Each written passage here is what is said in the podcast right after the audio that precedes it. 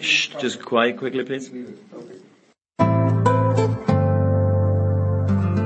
Das ist die Big Show, der zuverlässige Einfädler im Stangenwald der sonst so großartigen deutschsprachigen Sportpodcasts. Kritiklos gegenüber Leipzig, ignorant gegenüber dem Damenfußball und das alles in suboptimaler Tonqualität. Was helfen da schon namhafte Gäste? Hey guys, it's Michaela Schifrin. Hallo, hier ist Roger Fedor. Hallo, mein Name ist Harald Schmidt. Hallo, hier ist Thomas Müller. Hallo, das ist der Thomas Muster. Hi, this is Pat Rafting. Hallo, Sie hören Christoph Daum. Eben, nix. Die Big Show. Fast live aus den David Alaba Studios in München. Jetzt. Ihr hört Sportradio 360. Hilft ja nix.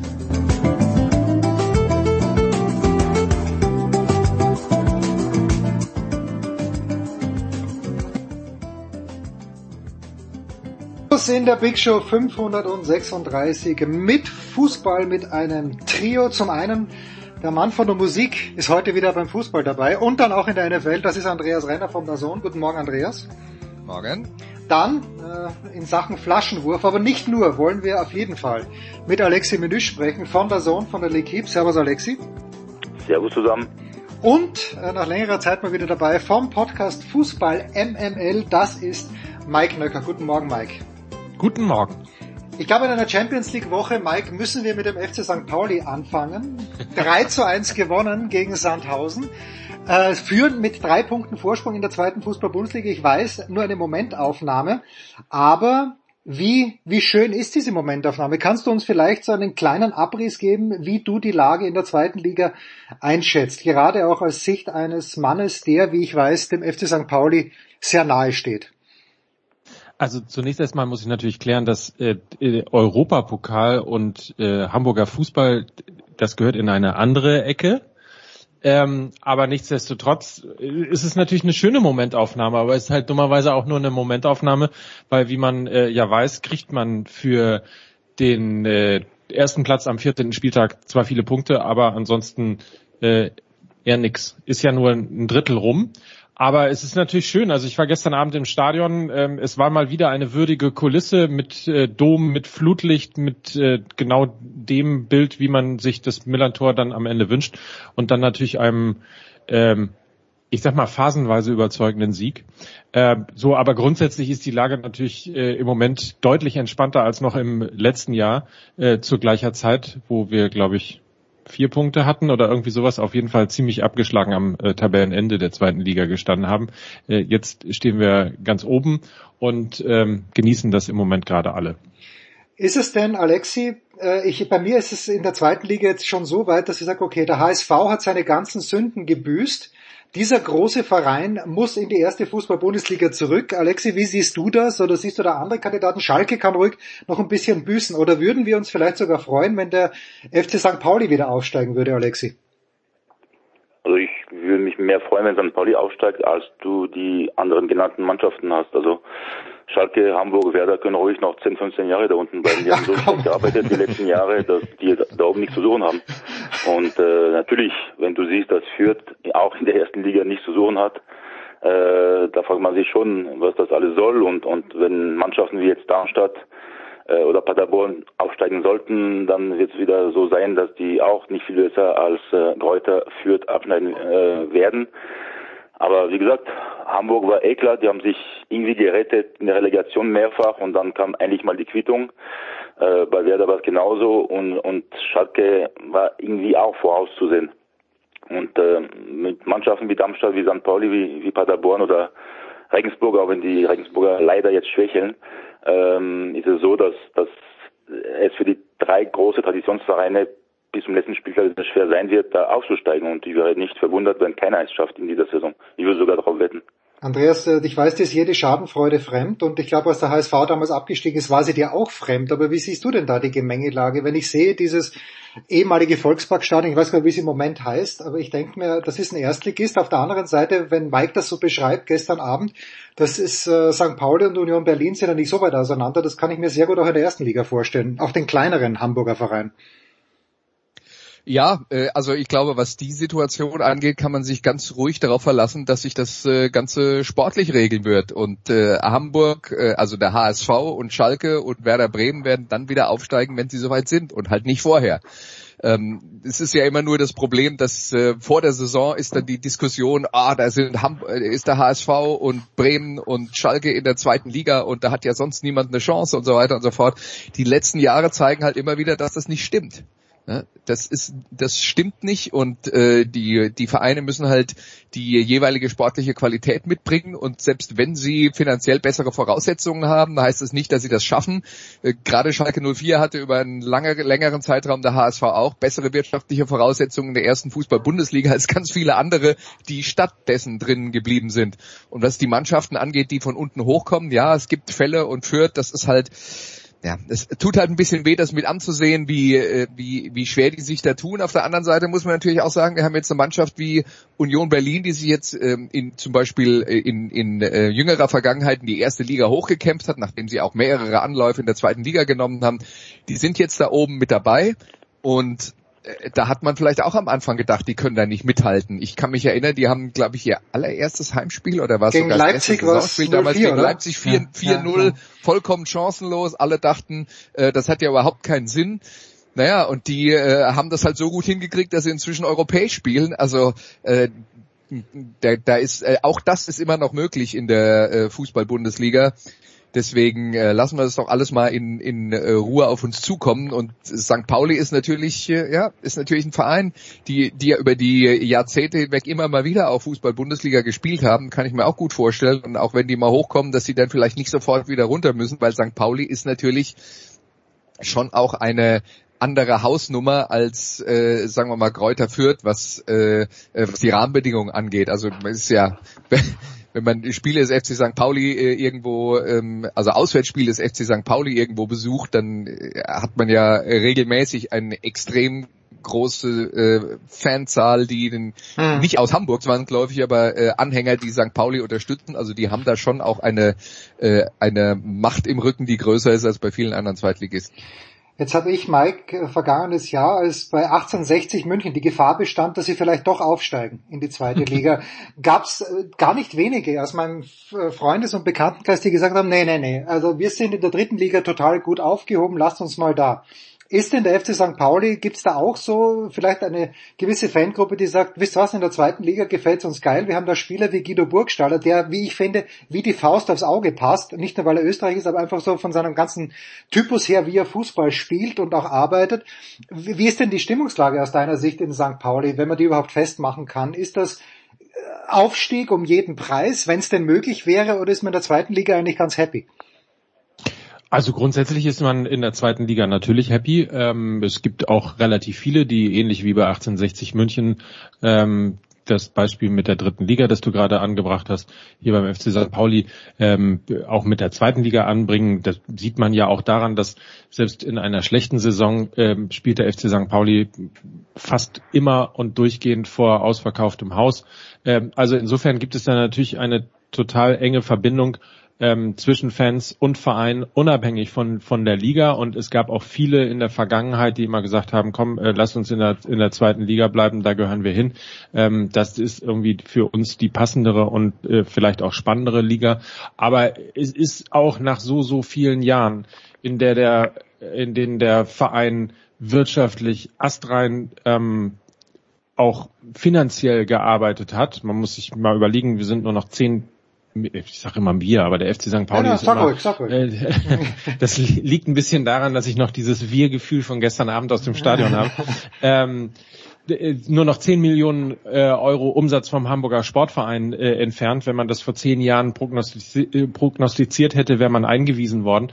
Ähm, das Stadion ist eine Sensation. Das gesamte Umfeld ist halt tatsächlich Bundesliga-reif und es gibt natürlich auch viele, viele Menschen, ähm, die jetzt so langsam auch sagen, ach Mensch, ähm, das Ganze in der, in, in der Bundesliga nochmal zu erleben, ähm, das wäre tatsächlich etwas, was wir uns wünschen würden. Und Hinzu kommt noch die sportliche Planung, die Kaderzusammenstellung es ist schon in der Rückrunde letztes Jahr ein bisschen so gewesen, dass wir das ein oder andere Mal gedacht haben, Mensch, irgendwie gegen, gegen den oder gegen den äh, ähm, würden wir aber locker äh, mitspielen können. Und in diesem Jahr natürlich irgendwie, wenn man sich Fürth anguckt, äh, in, in der Liga und auch äh, viele andere Vereine, die da unten mitspielen, äh, Arminia Bielefeld etc. etc.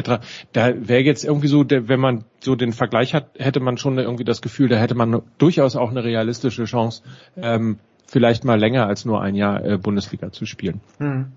Jetzt habe ich, äh, wir kommen natürlich gleich zur Champions League und auch zur Fußball-Bundesliga, vielleicht sogar zur französischen Liga, aber als ich das äh, Thema zweite Liga Andreas Renner präsentiert hat, hat er gesagt, na ehrlicherweise kann er da nur oder möchte er nur zur Causa Markus anfangen. Kleines bisschen, kleines bisschen, kleines bisschen Stellung nehmen. Andreas, now is your time to shine. Ja, ja. Also ich, ich muss da erklärenderweise dazu sagen, ich habe halt früher bei, bei äh, als ich bei Sky war, sehr viel zweite Liga kommentiert und äh, da war ich also wirklich 100 Prozent im Thema drin. Jetzt arbeite ich halt bei der Zone und da haben wir keine zweite Liga, dann mache ich jetzt halt Bundesliga und Italien und Spanien und äh, ja, und dann geht halt der Fokus zwangsläufig von der zweiten Liga weg, weil man einfach nicht genug Zeit hat, äh, um 27 Spiele jede Woche zu schauen, sondern man muss sich halt mit den Themen befassen, äh, mit denen man sich dann halt beruflich befasst. Und das ist dann halt nach zwei, drei Jahren ist dann halt schon die Verbindung so ein bisschen, so, so ein bisschen flöten gegangen. Also da ähm, ist, ist man halt einfach nicht mehr so auf dem Laufen. Das heißt, ich sage jetzt dann auch an dieser Stelle, ich habe in dieser Saison noch kein Spiel des FC St. Pauli in voller Länge in dieser Saison gesehen. Ja, sorry. Ich, ich darf dich halt aber so. einladen. Es macht wirklich anders und ich kann das wirklich aus 20 Jahren sagen. Es macht zum ersten Mal richtig Spaß, Spiele vom FC St. Pauli zu sehen. Schön. Also schön. zum ersten Mal seit, weil ich, ich kann mich, ich mich erinnern kann. Ich, ich, ich, bin, ich bin so alt, dass ich mich äh, durchaus daran erinnern kann, dass das schon mal so war. Also äh, keine Ahnung, unter Holger Stanislawski oder so war ja St. Pauli das auch stimmt. schon mal eine, ja, äh, eine sehr gute Zweitligamannschaft und äh, da habe ich dann auch noch regelmäßig Spiele gesehen. Also ja, gut, dein Wort zum Anfang, Andreas, dein Wort zum Anfang. Mein Wort zum Anfang. Mein Wort zum Anfang, ja, eigentlich finde ich, ist das, äh, ist das etwas, was für die Tragik unserer derzeitigen Situation steht, ähm, wo Leute sich ihre eigene Zukunft kaputt machen, weil sie Angst haben vor Impfung. Und was, was mich dabei halt, was mich dabei halt frustriert ist, ich glaube, es müsste einen gesellschaftlichen Konsens geben. Und der ist, Impfungen haben in der Geschichte der Menschheit dafür gesorgt, dass sehr viele gefährliche Krankheiten heutzutage ausgerottet oder fast ausgerottet sind. Und sie haben dafür gesorgt, dass die durchschnittliche Lebenserwartung der Menschen deutlich gestiegen ist in den letzten 100 Jahren. Also sie haben zumindest einen Anteil daran. Das muss ein gesellschaftlicher Konsens sein. Wer dem, diesem Fakt widersprechen würde, tut mir leid, mit, mit dem kann man nicht reden. Ja, und wie man dann, wie man sich dann in so eine Situation bringt, ähm, wo man anfängt, ähm, naja, nicht nur eine Impfung zu verweigern, sondern dann auch noch einen Haufen Geld ausgibt, möglicherweise, um sich irgendeinen gefälschten Impfpass äh, zu beschaffen, das und damit sicher auch strafrechtlich verfolgbar macht. Also das ist halt, es ist halt echt schwer nachzuvollziehen es tut mir aber dann insofern leid für die Menschen, weil Markus Anfang ist ja jetzt ein Trainer, der sich äh, in der ersten und zweiten, also vor allen Dingen in der zweiten Bundesliga auf einem guten Niveau ähm, etabliert hatte, mit Holstein Kiel damals super Arbeit gemacht hat, als sie in die Fußball-Bundesliga aufgestiegen sind ähm, und so weiter und so fort. Es ist ja jetzt extrem schwer, in dieser Situation noch vermittelbar zu sein, weil gerade ein Trainer muss ja definitiv eine Vorbildfunktion haben, wenn wenn der dann mit einem Spieler redet und der Spieler hat die Geschichte im Hinterkopf, dann bleibt ja zwangsläufig, bleibt ja dann äh, bei dem Spieler hängen, naja, äh, kann ich dem trauen, wenn er mir was erzählt? Also hm, das, ja. das ist insgesamt halt, das ist insgesamt halt äh, total bitter, aber leider ist es ja, ist es eine, eine Situation, in die wir uns alle gebracht haben. Und wenn man auf Statistiken schaut, dann sieht man ja, dass ausgerechnet die deutschsprachigen Länder da besonders impfkritisch zu sein scheinen, wie auch immer wir uns geschafft haben, in diese Situation zu buxieren. Aber es ist ein schöner Mist. Ja, und äh, wenn man da auf die Deutschlandkarte schaut, die weiter in den Süden, wo Alexi, du und ich wohnen, nein, nein, wo Alexi und ich wohnen, wohlgemerkt, da ist es ja am rötesten oder am dunkelsten. Und wenn ich Alexi gestern zum Beispiel auf den SED-Feed schaue, da gibt's wirklich ungelogen sechs Meldungen dazu, dass Kimmich positiv getestet wurde. Und das ist halt ein ganz schwieriges Thema. Ähm, und da sind wir wieder bei dieser Vorbildwirkung, nicht nur von Trainern, sondern auch von, von Spielern. Und äh, sie wollen es ja nicht, aber sie sind es nun mal, die Spieler, Vorbilder. Der Christian Streich, glaube ich, auch gesagt, äh, was der Streich, ich weiß es nicht, ob sie wollen oder nicht. Äh, wird dieses Thema, wie, wie kann dieses Thema vorbeigehen, außer dass der, Immich, äh, der Kimmich sich hinstellt, Alexi, und sagt, ja, ich habe mich doch impfen lassen. Da bin ich sehr gespannt. Ich hoffe nur, dass wir noch in den nächsten Minuten irgendwann über den wahren Fußball eigentlich mal quatschen. Ja, ja, das machen wir dann gleich. Machen wir dann ja gleich. Ja, zum ja. Beispiel über die Schande von Dortmund. Ja, aber scheinbar ist es nicht so wichtig für euch. Aber da will ich ein paar Sachen raus, äh, rauslassen. Ich habe die ganze Nacht gefeiert. Nicht, nicht so, nicht so ähm, wichtig für dich. ja, natürlich schwieriges Thema, aber äh, ganz kurz in Klammern, das wird äh, nicht verhindern, dass der FC Bayern wieder deutscher Meister wird. Also macht das ist keine klar. Hoffnung. Ja, das ist klar. Ähm, ja, ich also es gibt auch schon Gerüchte, dass Kimmich sich äh, äh, impfen lassen hat in den letzten Tagen oder Stunden oder soll es in den nächsten Stunden werden. Auf jeden Fall äh, ja irgendwie die Quittung, dass er jetzt auch positiv getestet ist, einige Wochen ausfällt, ähm, nachdem Musiala und Gnabry sich äh, impfen lassen haben. Choupo-Moting ist auch positiv. Er weigert sich womöglich als Letzter, sich impfen zu lassen. Ähm, der Weltstar Michael Cuisance äh, wird sich auch wohl impfen lassen. Aber klar, das ist ein Thema, der für viele negative Schlagzeile sorgt. Aber ich finde die Haltung der neuen Bayern-Bosse richtig gut und konsequent, dass man da äh, ja, äh, Abstriche macht bei den Gehältern dieser Spieler, der betroffenen Spieler, solange sie in Quarantäne sind. Ähm, wenn es bei den anderen Vereinen, zum Beispiel beim Nachbar über die andere Grünwalder Straße, kann ich leider den Namen nicht aussprechen. Äh, die spielen in Blau und, und Weiß. Äh, die sind scheinbar alle geimpft oder äh, genesen. Ja, da kann sich man sich ein, ein Beispiel nehmen an der Sabiner Straße.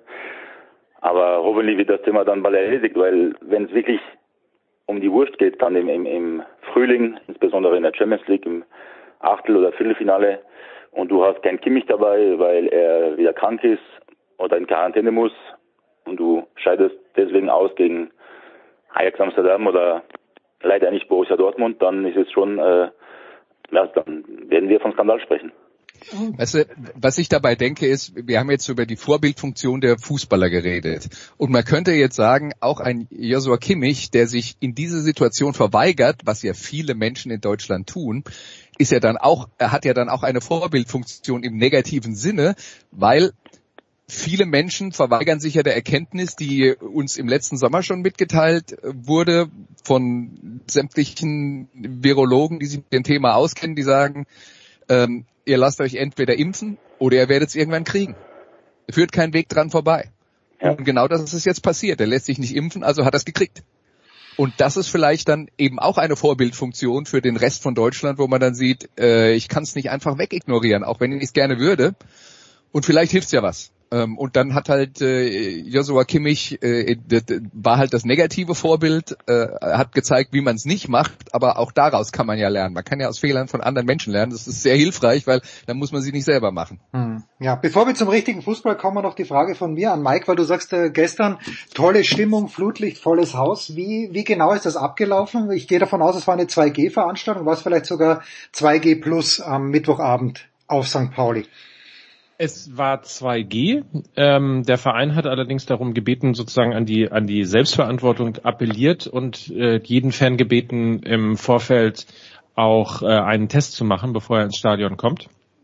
Und mhm. äh, dementsprechend sind dem auch wohl, wie ich gehört habe, relativ viele Menschen gefolgt, weil auf dem äh, Spielbudenplatz unweit des Stadions ähm, gab es dann eben vor Anpfiff dann doch eine relativ lange Schlange von äh, Menschen, die sich dort getestet haben. Ich kann jetzt journalistisch nicht belegen, dass das äh, die gleichen waren, die auch danach ins Stadion äh, äh, gegangen sind. Also es war nur ein Indiz dafür.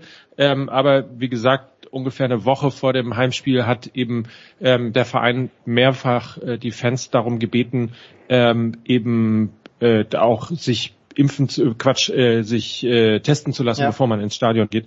Ähm, und dementsprechend war das gestern, äh, wie gesagt, es war ein ein ein, ein Spiel, es war äh, Millantor-Atmosphäre. Ähm, und ähm, ja, daran sieht man natürlich auch, äh, dass eben, wenn man sich impft, hat man mehr Spaß vom Leben. Das lassen wir mal stehen. In der, bevor wir jetzt zum richtigen Fußball kommen, nach einer kurzen Pause mit Alexi Menüsch, mit Mike Nöcker und mit Andreas Renner. Pause in der Big Show 536.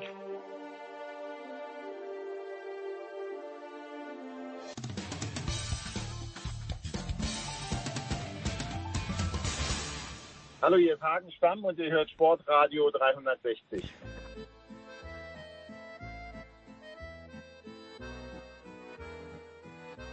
Und schon geht's weiter. Big Show 536 mit Mike Nöcker, mit Andreas Renner und mit Alexi Menüsch, der jetzt äh, loslegen darf. Ähm, forderst du jetzt schon, Alexi, einen Trainerwechsel bei äh, Borussia Dortmund? Forderst du, dass Erling Haaland auch verletzt spielt, damit die Dortmunder nicht ganz so hilflos sind wie gestern Abend? Was forderst du, Alexi, oder hast du einfach vor lauter Freude gar nicht schlafen können? Das sowieso, aber ich fordere gar nichts, weil der Verein mir überhaupt nicht interessiert. äh, Erling Haaland wird im Winter gehen. Nein, nein, nein. Bellingham wird im Sommer gehen. Ja. ja, aber soll er noch in Dortmund bleiben? Gegen Freiburg, äh, Cottbus und, und Bochum spielen, oder wie? Interessiert mich doch nicht. Naja, aber wo... Ja, ernsthaft, ja, die wollten noch vor ein paar Stunden noch verlängern mit ihm. Ja, in welchem, auf welchem Planet leben die, Herrn Watzke, zur Kehl und Co.? Das ist ja der Wahnsinn. Unfassbar. Dann scheidest du in so einer leichten Gruppe aus. Nachdem du nach zwei Spieltagen so gut wie qualifiziert bist, verlierst dann die äh, drei Partien danach und bist schon ausgeschieden. In dieser Gruppe, wenn man Borussia Dortmund heißt. Und das ist ganz normal, oder wie? Nein, es ist, es, ist, es ist nicht normal, äh, nur wenn ich dann sehe, gestern Abend, und ich weiß ja, äh, ich habe da zwischenzeitlich leider unvorsichtigerweise auf Sky gibt's da gleichzeitig, äh, weil ja keine Rechte da sind, wird darüber diskutiert. Ja. Horst Held war am Start. Und, und wenn ich dann immer den Namen Terzic höre, ich weiß schon, dass der im Hintergrund ist, Alexi, aber wenn ich das erste Tor sehe, das die Dortmund bekommen haben, das ist einfach, ist es Pech, ist es Unvermögen, aber da frage ich mich dann, ist es die Schuld von Marco Rose? Der kann doch vielleicht, vielleicht, aber da, da, da fehlt mir die Fantasie dafür, dass ich sage, dass ein anderer Trainer, bei dem wäre das nicht passiert. Also ich, mit Lucien Favre wäre Dortmund in dieser Gruppe sicherlich nicht ausgeschieden. Auch wenn Lucien Favre nicht der beste Trainer der Welt ist. Von weitem nicht. Und äh, man hat ihn äh, sang- und klanglos äh, rausgeschmissen. Ähm, Rose wird immer überall gelobt, aber was hat er besonders in, in Gladbach gemacht, außer zu Hause 0 zu 4 gegen Wolfsberg zu verlieren in der Europa League? Sehe ich nicht. Äh, bei Borussia Dortmund bis jetzt kein gutes Spiel gemacht. Die ganze Bundesrepublik hat nach dem fantastischen 2-1 gegen Stuttgart am Wochenende äh, hochgejubelt, obwohl die nie hätten das Spiel gewinnen sollen, weil die Stuttgarter klar besser waren. Da habe ich schon kaputt gelacht. Ja, und dann das gestern. Also ich verstehe nicht immer diese, warum Dortmund immer so dermaßen überschätzt ist in Deutschland, so toll gesehen wird, obwohl man in Ausland, und das kann ich selber beurteilen, dieser Verein kein Mensch interessiert, sei es in Spanien, Italien, England und Frankreich. Hm. Kein Mensch. Andreas, generell die Bundesliga nicht, steht nicht so toll da, also, muss man sagen. Ja, das, bitte, bitte. Ja, na, natürlich. Also das Erste, was, was ich jetzt mal, äh, was ich zu, zu dem, was Alexi gesagt hat, ergänzen kann, ist, warum wird Dortmund in Deutschland so positiv gesehen? Naja, wir leben in einem Land, da haben wir 50% Bayern-Fans und 50% Bayern-Hasser. Und Dortmund ist die einzige Hoffnung über die letzten, keine Ahnung, 10, 15 Jahre für die Bayern-Hasser gewesen, dass Bayern nicht jedes Jahr deutscher Meister wird. Was vor sehr langer Zeit zweimal hintereinander geklappt hat, als Jürgen Klopp dort der Trainer war. Und ansonsten ist Dortmund halt der Herausforderer, der nie halt, halt nie ganz rankommt. Aber das ist, das ist der Grund, weshalb Dortmund so eine, so eine überragende Rolle in, in äh, Fußball Deutschland ähm, äh, spielt. Und ich kenne es aus meinem eigenen Umfeld, wo es Leute gibt, die früher andere Fußballvereine unterstützt haben, aber eben auch die Bayern nicht mögen und die sind halt über die letzten Jahre quasi zwangsläufig Dortmund-Fans geworden. Wenn man nicht will, dass Bayern gewinnt, war das halt ja die einzige Mannschaft, die so halbwegs eine Chance hatte mitzuhalten. Ja, und was jetzt äh, die Frage nach ähm, äh, Fußball Deutschland in der Champions League angeht, nee, berühmt ist es äh, an allen Fronten nicht muss man natürlich auch sagen, und das kann halt auch mal passieren, ja, dass äh, wir jetzt abgesehen vom FC Bayern, die auch nicht das gleiche Niveau haben wie äh, in den letzten Jahren und das Spiel gegen Kiew war jetzt dann auch wieder äh, etwas, was das bestätigt hat, aber die gewinnen halt trotzdem noch die meisten von ihren Spielen, ähm, dass die Mannschaften, die sich äh, aus Deutschland für die Champions League qualifiziert haben, halt alle ihre Probleme haben. Ja? Die Leipziger jetzt mit einem Fußballfest, und das haben sie offensichtlich überragend gemacht, äh, ähm, auswärts diese Woche, aber äh, die Leipziger sind in der Fußball-Bundesliga sehr unbeständig. Dortmund hat noch nicht in die Spur gefunden mit einem neuen Trainer. Und bei Wolfsburg ist ja auch so, dass die in den ersten zwei, drei Saisonwochen ähm, zwar gut angefangen haben und defensiv gut organisiert waren und dann aber ähm, so schnell so schlecht wurden, dass sie den Trainer entlassen haben und jetzt in Sevilla auch total ohne Chance waren bei dem Spiel, auch wenn das 2-0 erst in der Nachspielzeit äh, fällt. Also wir haben jetzt eigentlich zwei Mannschaften, die äh, nee, drei Mannschaften abgesehen von Bayern, die kriseln, die Deutschland in der Champions League vertreten. Ja, das ist halt so gelaufen, aber man muss halt auch realistischerweise sagen und das äh, wissen wir alle, abgesehen vom FC Bayern gibt es keine Mannschaft aus Deutschland, die über die letzten 10, 15 Jahre konstant nachgewiesen hat, dass sie gut genug ist, um auch nur regelmäßig das Viertelfinale in der Champions League zu erreichen. Haben wir nicht. Dortmund ist die, die am ersten, am ehesten da mal dran war, aber die haben das auch nicht konstant äh, beibehalten. Und äh, ja, das, äh, das ist insofern nichts Neues. Ja? Also ist es für die meisten Mannschaften außer dem FC Bayern keine Selbstverständlichkeit, aus der Champions League-Gruppe rauszukommen. Alexi, würdest du dem, äh, wir kommen gleich wieder zu dir, Mike, aber Alexi, würdest du der Diagnose von Andreas zustimmen, dass die Bayern auch nicht ganz so stark sind wie in den letzten Jahren? Ich habe doch vor drei, vier Wochen irgendwo gelesen, dass äh, die Handschrift von Nagelsmann schon erkennbar ist und das war damals mit einer positiven Konnotation versehen. Es gab ja Spiele, wo, wo man eine klare Handschrift gesehen haben, also gegen Mannschaften, die entweder krank sind oder schlecht, äh, wie Barcelona zum Beispiel am ersten Spieltag im Camp Nou das ist halt schwer zu beurteilen. Man sagt immer, ja, Paris Saint-Germain hat damals super gespielt beim 4-1 im Achtelfinal-Hinspiel in Barcelona, aber es war gegen einen Barcelona, der schon mal auf dem abstehenden Gleis war und der eh äh, gekrinkelt hat. Und das kann man nicht ernsthaft beurteilen. Der, das wahre Niveau der Bayern werden wir erst im Frühling sehen, äh, wenn, ja, wenn die ersten richtigen Spiele kommen, äh, wenn, wenn, wenn es, wie gesagt, um die Wurst geht und, und hoffentlich dann alle genesen und, oder geimpft sind, aber für Bayern geht es jetzt darum, äh, Herbstmeister zu werden. Äh, die sind eh schon Gruppensieger in ihrer Champions League Gruppe. Einzige Makel war halt äh, der DFB-Pokal, aber ähm, ich mache mir da über das Niveau der Bayern nicht so viele Sorgen. Ich habe gestern äh, City PSG angeschaut. Natürlich sind die, die Engländer vielleicht viel stärker als die Bayern gerade. Chelsea genauso, aber sofort da hinten kommen Bayern und Liverpool und äh, äh, ich mache mir da keine große Sorgen in Bayern München, was die momentane Form der Mannschaft betrifft, beziehungsweise das, das Niveau im Großen und Ganzen. Mike, du hattest gestern Abend ja Besseres zu tun, als die Champions League dir anzuschauen, aber welche Mannschaft, jetzt uh, unabhängig von der Nationalität, aber welche Mannschaft macht dir Spaß, was du gestern nicht sehen konntest? Ich gehe all in und Alexi hat das ja vorhin eine Mannschaft schon genannt. Ich finde halt Ajax Amsterdam unfassbar faszinierend, weil die eben nicht so viel Kohle haben, aber jedes Jahr mit diesem Trainer einfach eine geile Mannschaft auf den Platz bringen. Aber das soll jetzt kein Priodit sein. Mike, wer macht dir denn Spaß? International also, gesehen. Also ich muss ja einmal, um, um sozusagen Gegenparty noch reinzubringen, äh, sagen, dass ich äh, keine Spiele vom FC Bayern gucke, weil mir der Verein egal ist. Ähm, aber äh, zurück, das war ein Scherz übrigens. Aber ähm, zurück zum Thema, wem, wer macht mir Spaß? Mir macht äh, tatsächlich Liverpool wieder Spaß. Ajax Amsterdam ähm, ist äh, natürlich ein, eigentlich ein Spaßgarant ähm, in, in so regelmäßigen Zwei-Jahres-Schüben. Äh, insofern kann ich das auch nachvollziehen. Ähm, ich habe aber ehrlicherweise so wahnsinnig viel äh, internationalen Fußball äh, noch nicht gesehen, als dass ich jetzt auch sagen würde, so neben den Bayern ähm, da kommt ein klarer Favorit auch raus. In diesem Jahr holen sie die Champions League nicht, sondern es ist Team A, B oder C. Ähm, die, die gerade genannten äh, Chelsea und äh, City natürlich irgendwie auf einem echt, also insbesondere Chelsea wieder auf einem guten Niveau. Ähm, aber so richtig habe ich so das Gefühl, so die die die Übermannschaft, die die allen die, die allen Spaß macht, so wie Liverpool irgendwie vor äh, zwei Jahren irgendwie alle begeistert hat, ähm, die kristallisiert sich im Moment gerade nicht raus. Und wenn man dann eben kein Fan vom FC Bayern ist, äh, so wie ich das eben nicht bin, ähm, dann ist man ist man ja relativ neutral im Moment. Ich gucke das gerne, aber ich habe jetzt keinen irgendwie, wo ich sage, oh, da schalte ich, muss ich unbedingt sofort einschalten. Dann lass uns zwei Worte verlieren. Andreas, du zuerst äh, vielleicht zum FC Chelsea. Ich weiß nicht, wie viel du gesehen hast, aber ich habe nur die Aufstellung gesehen und die Tore. 4 zu 0 gegen Juventus Turin, aber ohne zum Beispiel Romelu Lukaku. Und das sagt mir dann, der Tuchel weiß, was er tut. Auch wenn Alexi vielleicht in Paris einen anderen Eindruck gewonnen hat. Aber du zuerst, Andreas. Ja, ich, ich hatte nie einen, äh, also kann sein, dass Alexi das anders sieht. Ich hatte nie den Eindruck, dass Thomas Tuchel nicht weiß, was tut, wenn es um äh, Fußball äh, geht. Und äh, Chelsea hat eine Mannschaft, die sehr breit aufgestellt ist und äh, klar, Lukaku ist halt äh, derzeit verletzt draußen. Das äh, tut grundsätzlich weh, aber was uns das zeigt, auch bei mit Juventus Turin, also erstens mal Juventus Turin ist ja, war ja schon in der vergangenen Saison nicht mehr auf dem Niveau von vorher, wo sie, glaube ich, neunmal, acht oder neunmal hintereinander italienischer Meister wurden.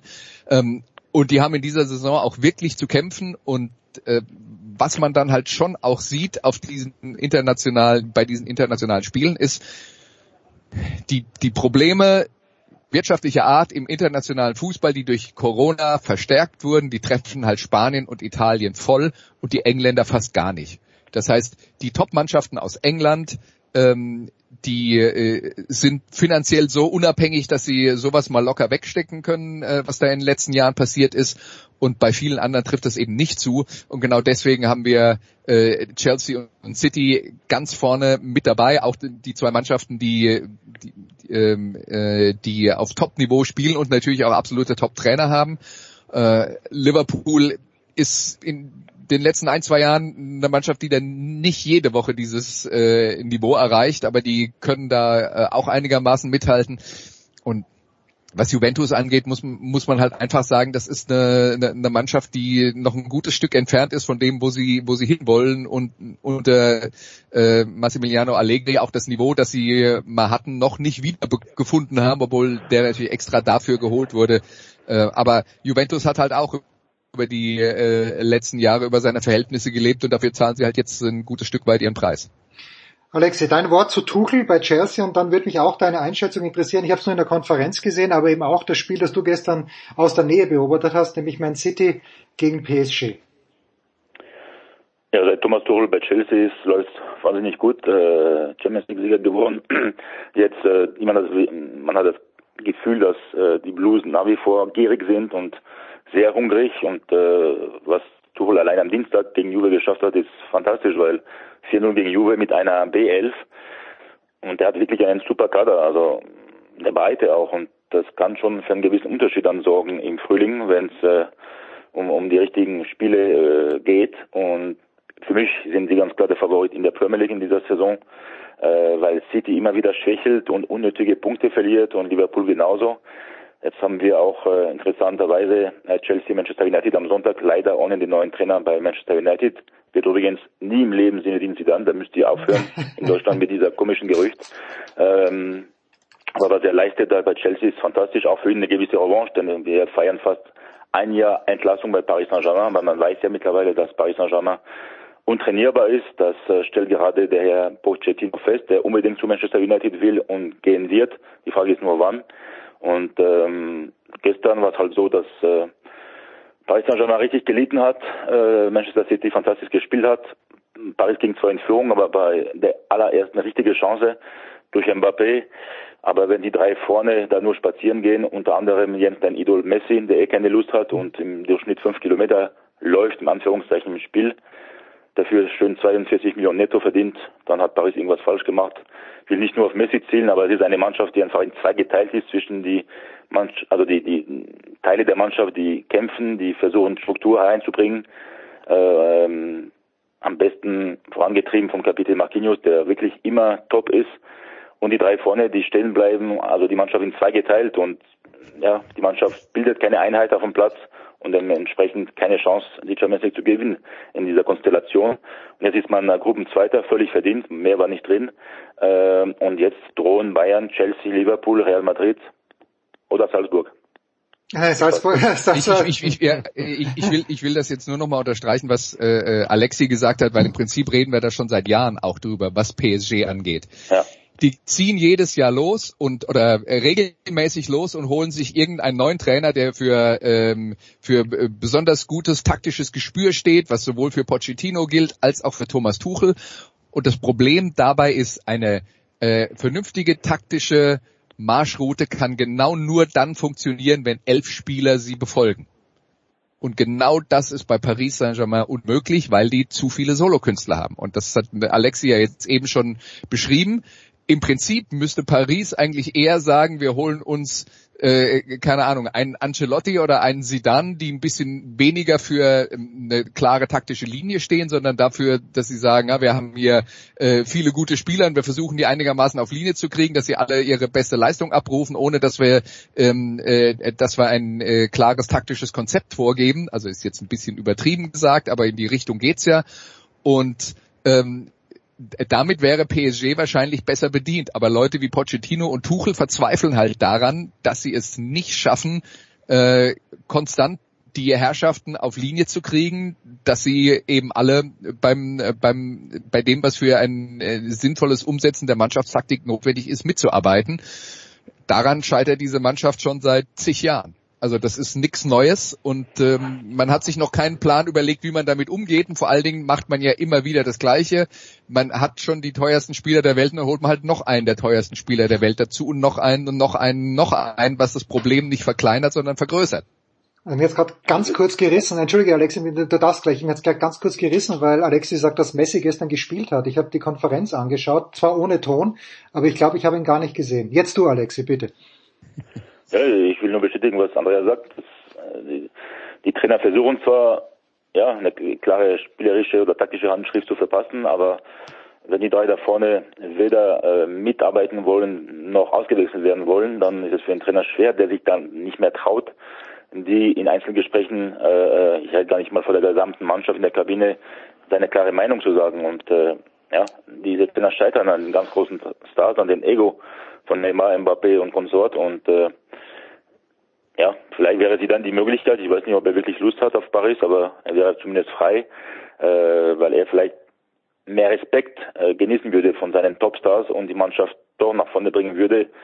Nicht unbedingt spielerisch, aber so vom, von der Einstellung, von der Mentalität, äh, dass man eigentlich mal eine wahre, eine klare äh, Mannschaft sieht bei Paris Saint-Germain, um wirklich äh, ja, Chancen zu haben, sein europäisches Ziel zu erreichen. Aber in dieser Konstellation gerade ist es wirklich äh, unmöglich. Also ich, mir würde es nicht wundern, wenn es sogar gegen Ajax äh, im Achtelfinale gehen würde und dann man ausscheiden würde. Und das, um, um da nochmal drauf zu, zurückzukommen, wir reden jetzt darüber, warum die Trainer das nicht hinkriegen. Warum kriegen die das nicht hin? Weil es im, vom Verein nicht gewünscht ist, dass die Trainer die entsprechenden Gegenmaßnahmen treffen. Die entsprechenden Gegenmaßnahmen zu treffen wäre halt einem Messi zu sagen, entweder du machst mit oder du bist halt draußen. Aber das muss der Sportdirektor unterstützen und das muss die Teamführung äh, unterstützen, die Geschäftsführung unterstützen, das muss der Besitzer unterstützen. Und da geht's halt darum, dass die Topstars auf dem Feld stehen, damit man mit Messi, damit man sich mit Messi, Mbappé und Neymar ähm, äh, schmücken kann und damit werden die Spieler unangreifbar und das ist nicht die Schuld des Trainers, sondern da sind wir wieder beim Thema, der Fisch stinkt vom Kopf her. Heile Welt St. Pauli, sage ich da. Heile Welt St. Pauli. kommt, kommt ins Herz von Hamburg. ja, genau. Alexi. Da ist Fußball noch so, wie er sein soll. Ja, genau. Alexi, bitte. Mein letzter Satz hat äh, Andreas perfekt beschildert. Solange die Vereinsverantwortlichen vom PSG nicht verstehen, und werden die wohl nie verstehen, dass kein Spieler über den Verein stehen darf, dann wird es Paris nie schaffen. Und das ist genau der Fall. Neymar steht über den ganzen Verein. Messi steht über den ganzen Verein, Mbappe genauso.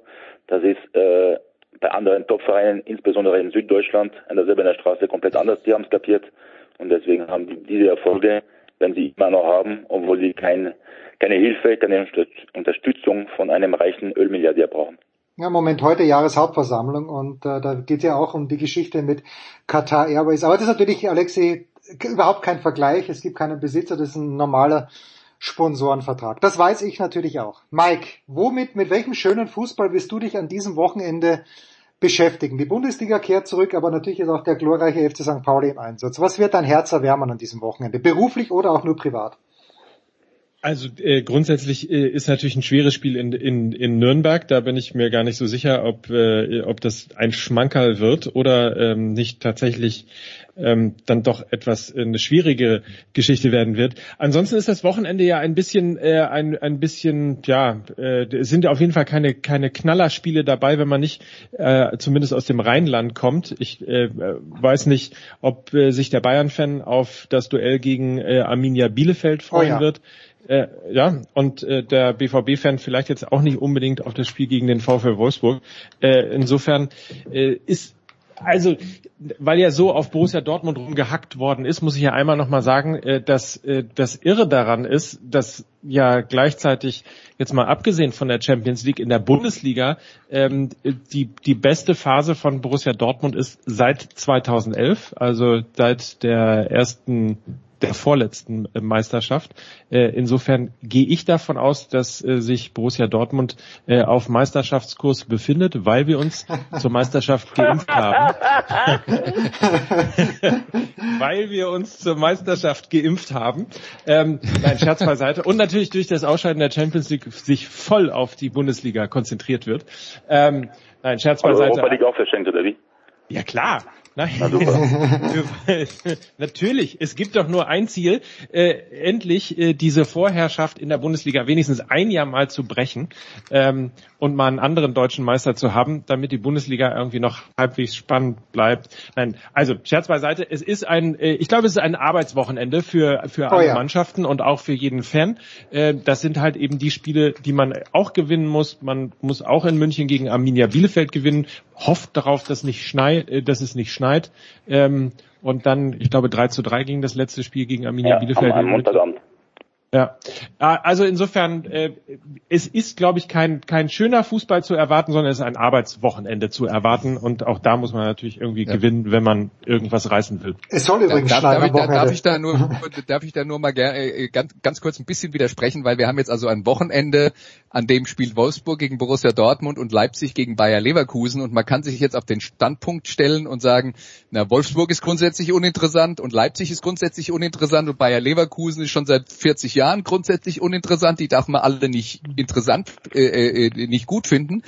Aber das sind auf dem Papier zwei potenziell sehr gute Spiele von Mannschaften, die in der Fußball-Bundesliga zur Spitzengruppe gehören wenn man sich halt davon äh, trennen kann, dass man sagt, das muss jetzt halt irgendein äh, Traditionsverein sein, der äh, das vom vom vom äh, Durchschnittsfußballfan das ähm, das, ähm, das die, Blessing die hat, auf die ja, genau, das Blessing hat, ja. bekommt, dass es äh, dass das halt auch äh, dass dass er genehm ist, ja. Aber wenn es nur darum geht, wie Fußball gespielt wird, ist Wolfsburg gegen Dortmund ein gutes Spiel und Leipzig gegen Leverkusen auch und ähm, ja. Man könnte also auch Spaß haben an diesem Wochenende, wenn man will. Aber, aber du merkst schon so langsam, ähm, wenn man so viel hintereinander in der zweiten Liga äh, gewonnen hat und auch auf dem Cover von Elf Freunde ist, da kommt diese Münchner Arroganz kommt bei mir schon so langsam raus. da ist sie da. Arroganz ist Alexi Menüsch völlig fremd. Alexi, werden wir dich an diesem Wochenende bei der Zone hören? Ich hatte, ich hatte mich eigentlich gefreut, also deutlich mehr auf Leipzig-Leverkusen als auf Nürnberg-St. Pauli, ja klar. Aber jetzt mit den, diesen Versagern auf der europäischen Bühne habe ich dann große Lust und außerdem wird es äh, ein Geisterspiel. Deswegen schaue ich wahrscheinlich lieber Chelsea Manchester United, aber davor um 13 Uhr Saint-Etienne gegen die Disneyland Saint-Germain. Ah. Ausgezeichnet. Gemeinsam mit äh, Stefan Gahler oder mit wem machst du das? Ja, wer sonst? Nein, natürlich. Entschuldige, dass ich überhaupt gefragt habe. Andreas Renner bleibt noch bei uns. Andreas Renner wird am Sonntag auch wieder Musik präsentieren. Aber zuerst mal danke an Mike Nöcker, Fußball MML und an Alexi Medüsch von der L'Equipe und von der Zone. Wie gesagt, Renners bleibt noch ein Segment bei uns. Gleich geht's um den Football Big Show 536.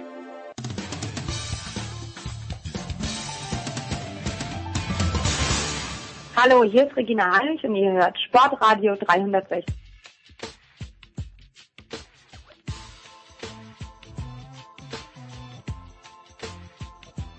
Ja, das geht weiter in der Big Show 536. Andreas Renner ist dabei geblieben, neu dazugekommen. Es war mindestens Nicolas Martin von GFL TV und Radio und äh, vom Game Pass der NFL. Grüß dich, Nicolas.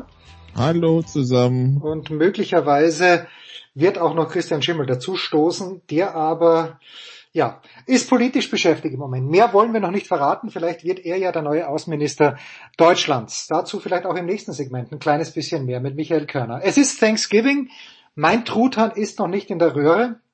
Äh, und ich weiß gar nicht, Nicola, äh, diese schöne Tradition, ich glaube in den USA geht's heute drunter und drüber. Mit Stuffing und mit äh, Mashed Potatoes und mit Cranberry Juice. Ich möchte es mir gar nicht ausmalen, weil da werde ich sofort hungrig. Und die Big Show wird wahrscheinlich dem Anteil, den Football an diesem Wochenende in der Sportwelt in den USA hat, auch nicht gerecht. Eigentlich müssten dann von drei Stunden zehn Big Show drei Stunden acht Football sein ja, oder so, so gefühlt, weil Donnerstag, Freitag, Samstag, Sonntag Football, Football, Football, Football.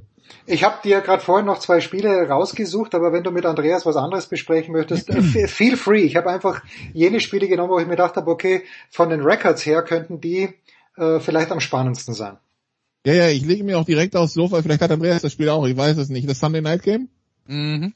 Ah, okay, gut. Dann, dann, dann, dann, lass uns, dann lass uns mal hier eine Selbsthilfegruppe aufmachen, weil das Sunday Night Game äh, Baltimore gegen Cleveland das heißt, ich muss mir zur Vorbereitung Baltimore gegen Chicago und Cleveland gegen Detroit anschauen, Andreas. Ich habe Angst. Also äh, ich habe ähm, äh, das äh, Cleveland gegen Detroit schon überstanden und bin bei Baltimore gegen äh, ähm, na, äh, gegen Chicago. Moment, äh, Baltimore gegen Chicago, genau. Da bin ich jetzt äh, ungefähr also Mitte des zweiten Quarters und lebe auch immer noch, also du musst kein, äh, keine tödlichen Folgen bevor, äh, befürchten. Nichtsdestotrotz habe ich dann mal in die Ergebnisse der Browns in den letzten Wochen geschaut, weil man, man bekommt ja doch vieles mit äh, vom Football, aber so einzelne Ergebnisse, war das dann Woche 8 oder Woche 5, geht dann doch irgendwie mal verloren. Die Offense der Browns, wir wissen, sie kommt über den Lauf und sie hatten, sie haben verletzte Running Back, vielleicht kommt Kareem Hunt dieses Wochenende zurück. Die Offense der Browns seit Mitte Oktober äh, eine etwas größere Baustelle.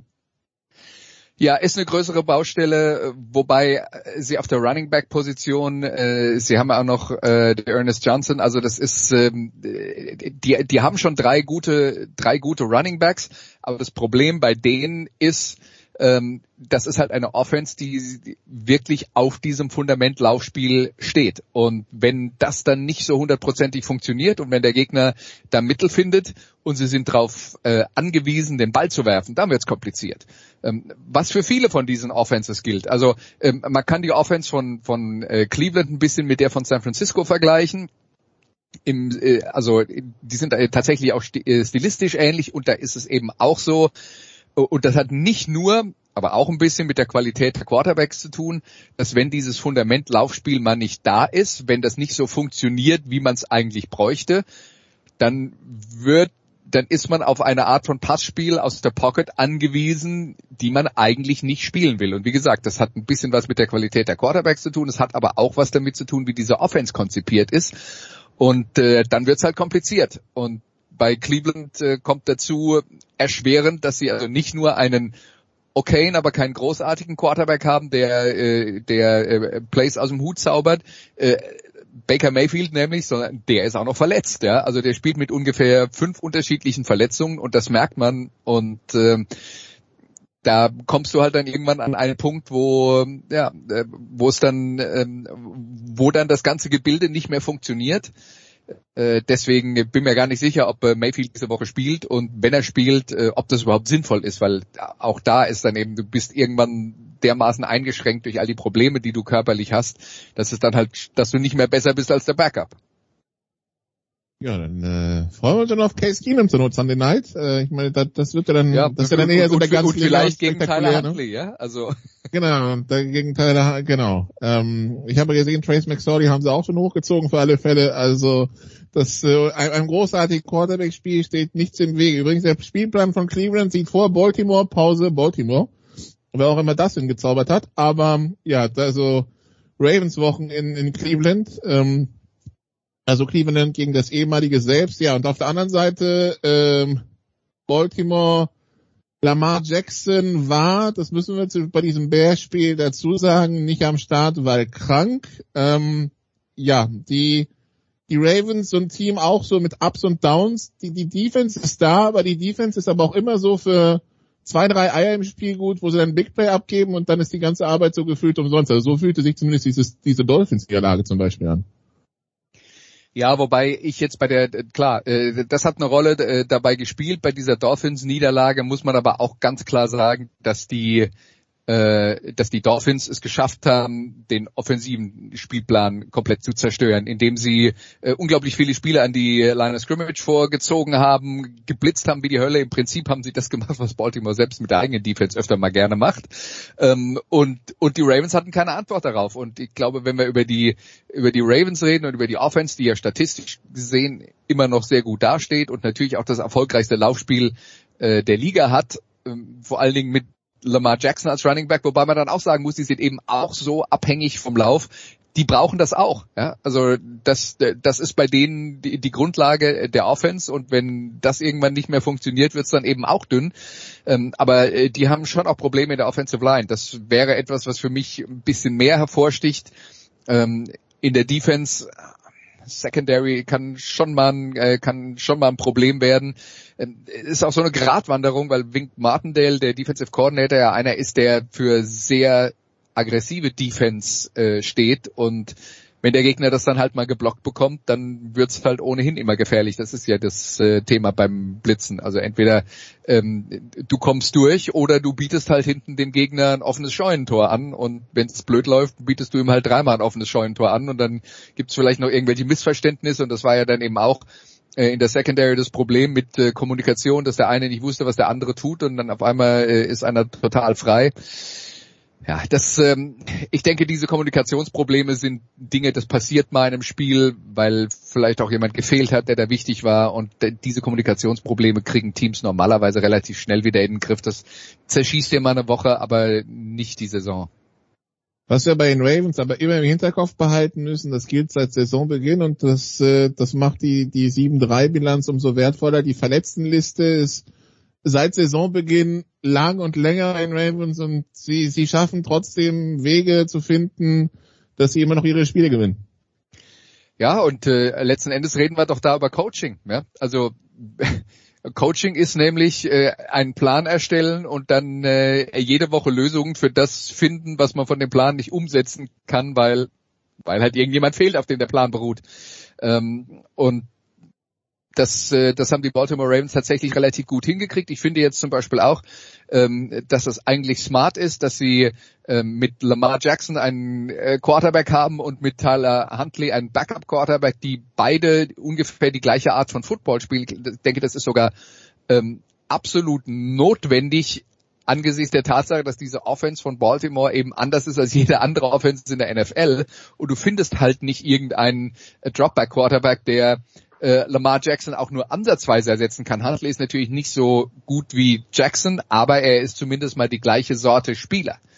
Und äh, manche Mannschaften haben ja sowas gar nicht oder machen sich über sowas gar keine Gedanken. Bei Baltimore habe ich immer den Eindruck, die haben einen Vorteil auf der Coaching-Seite, weil sie ganz viele von diesen grundsätzlichen Dingen eben mitbedenken und dann selten gegen eine Wand rennen, wo sie sagen, oh, hoppla, wir wussten gar nicht, dass die da ist. Da hat es für mich, Entschuldigung, dass ich kurz reingrätsche, das ist ein großer Erkenntnisgewinn, weil ich habe am Sonntag äh, die Red Zone ohne Kommentar mir angeschaut, weil ich nebenbei ist irgendwas im Fernsehen gelaufen und da denke ich mir, na, Lamar Jackson wieder in Topform, ist gerannt, gerannt, bis dann die Nahaufnahme gekommen ist und ich gesehen habe, es ist ja gar nicht Lamar Jackson, es ist, Hunt, es ist Huntley und äh, okay, da, wie gesagt, Erkenntnisgewinn für mich, danke, ich bin schon wieder raus. Äh, du, äh, es ist ja auch tatsächlich so, wenn du äh, einfach nur so aufs Fernsehbild schaust, die sind ja auch von der Statur her gar ja, nicht so unterschiedlich. Ja, ja. Also das, äh, die, das, die, sind, die sind nicht nur der gleiche Typ, typ Spieler, sind auch der gleiche Körpertyp.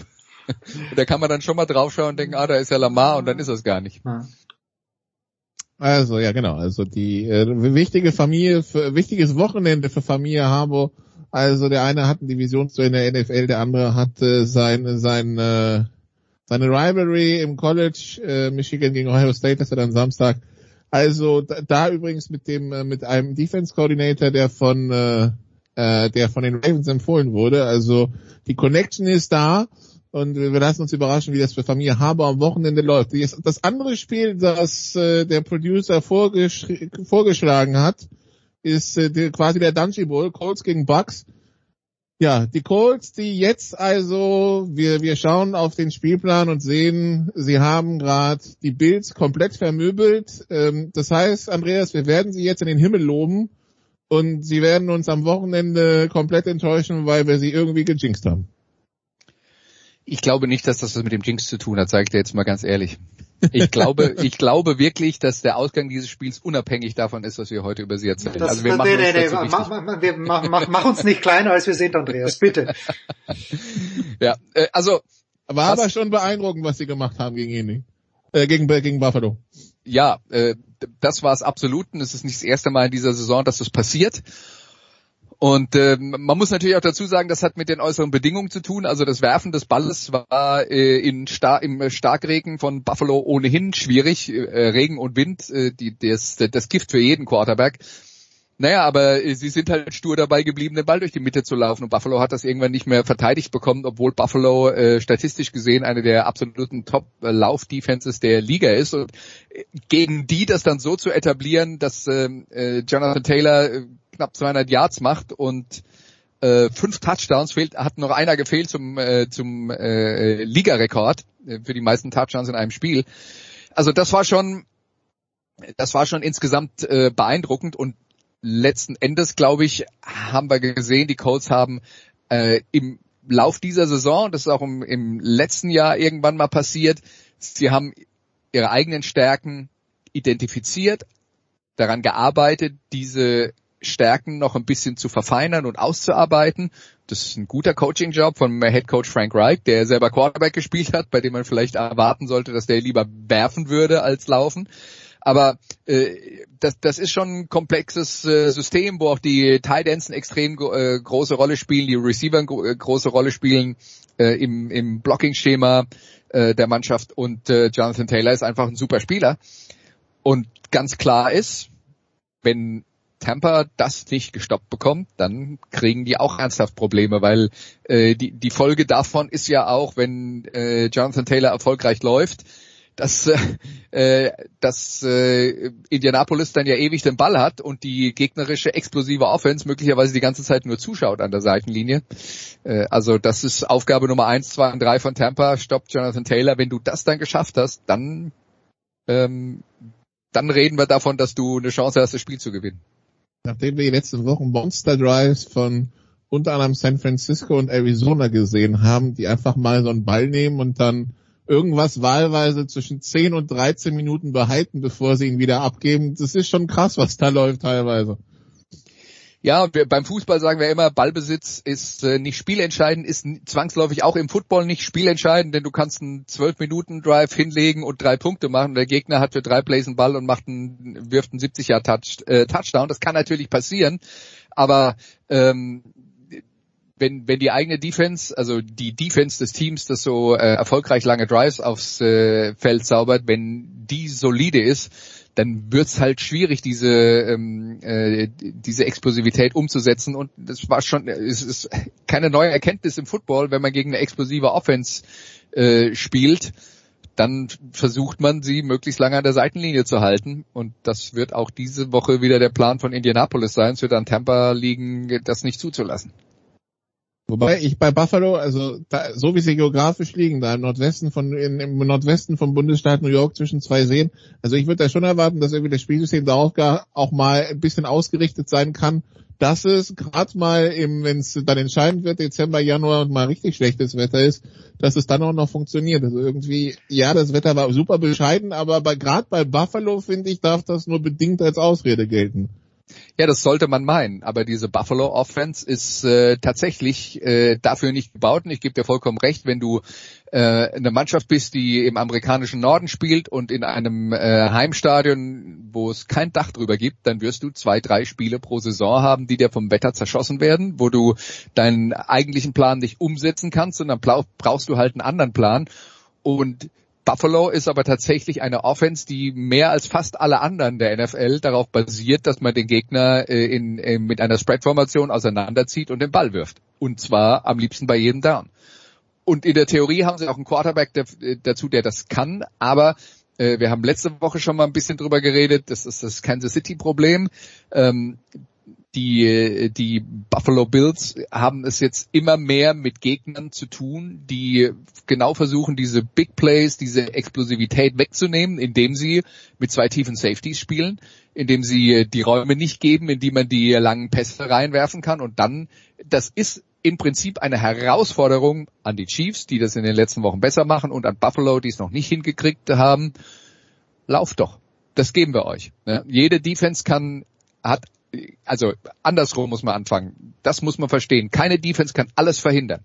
Aber eine Defense kann eine spezifische Sache im Normalfall verhindern. Außer man hat einen ganz katastrophal schlechten Tag. Kann man sagen, wir geben euch X, aber Y nehmen wir euch weg. Und bei Buffalo hat sich halt rausgestellt, der beste Plan ist, äh, tief zu stehen, ihnen das Laufspiel zu gestatten, äh, von dieser Offense zu verlangen, dass sie geduldig Schritt für Schritt den Ball übers Feld bewegt. Und da ist dann die Erkenntnis, kriegen sie nicht hin. Und wenn Andreas das jetzt anspricht mit den äh, äußeren Bedingungen, da darf ich nur kurz dran erinnern, äh, dass äh, die, der amerikanische Fußballverband wohlgemerkt offenbar auch sich Anleihen genommen hat in der NFL oder auch beim kanadischen Fußballverband. Heiko hat ja letzte Woche gesagt, dass die Kanadier, wenn wir das gesehen, gegen Mexiko bei Schneefall gewonnen haben. Und äh, ja, jetzt ist es so, dass die USA, Heiko hat sie getweetet, am Mittwoch äh, gegen El Salvador und Honduras in Columbus und Minnesota im Freien spielen, im Winter draußen. Ich habe noch eine Frage. Ja, ja, aber das ist dann halt klar. Also wenn die dann gegen irgendwelche Süd- und Mittelamerikaner spielen, die, gute die Idee. Gute Idee, ja, ist eine gute Idee, ja, gute Idee. Ich habe noch eine Frage. Also bei Sports Illustrated ist im Power Ranking in dieser Woche, die haben wieder Kansas City ganz vorne. Ist das äh, Konsens bei euch oder ist das äh, jugendlicher Übermut der Redakteure, die dieses Power Ranking zusammenstellen? Jugendlicher Übermut? Nein, ich glaube nicht. Also, also die, die Defense hat sich klar gesteigert im Vergleich zum Saisonbeginn. Also das ist nicht mehr das, das ist nicht mehr das offene Scheunentor, das es immer war und Mahomes scheint sich zumindest gefangen zu haben oder, oder hat dadurch, dass diese Defense halt ihm nicht das Gefühl gibt, ich muss hier 45 Punkte pro Halbzeit machen und, und nimm jetzt jedes Play mit irgendwie was geht, dass er dann weniger Fehler macht. Ähm, ja, das, äh, also dadurch, dass sie jetzt mehr Stabilität haben, finde ich, sieht es wieder besser aus. Die letzten drei Spiele haben es ja bewiesen, äh, auch wenn es nur die Love Packers waren und nicht die Rogers Packers. Aber wir haben auch gesehen, die Rogers Packers kann man einbremsen dank Minnesota. Ähm, also es, es ist nicht mehr so sorg, also so äh, besorgniserregend, wie es zum Beispiel gegen Tennessee war. Sie, sie bewegen den Ball, sie bewegen den, sie kriegen den Gegner gestoppt. Es ist nicht immer schön aber ähm, zumindest haben sie jetzt in drei, vier Wochen sowas wie Konstanz gezeigt und ihre Spiele gewonnen, was, äh, was man vom Rest der Division nicht behaupten kann. Von daher ähm, zumindest in dieser, in dieser NFL 2021, wo ja kein Trend über mehr als zwei Wochen geht, haben sie zumindest ein, ein irgendwas an Stabilität versprüht und von daher muss man jetzt wieder mit ihnen rechnen, ja. Mhm. Und das ist, glaube ich, der entscheidende Punkt. Ja, das hat was damit zu tun, was die Chiefs jetzt besser gemacht haben. Das hat aber auch was damit zu tun, dass es in der NFL nicht eine Mannschaft gibt, auf die man schaut und sagt, die sind jede Woche konstant gut. Gibt's nicht.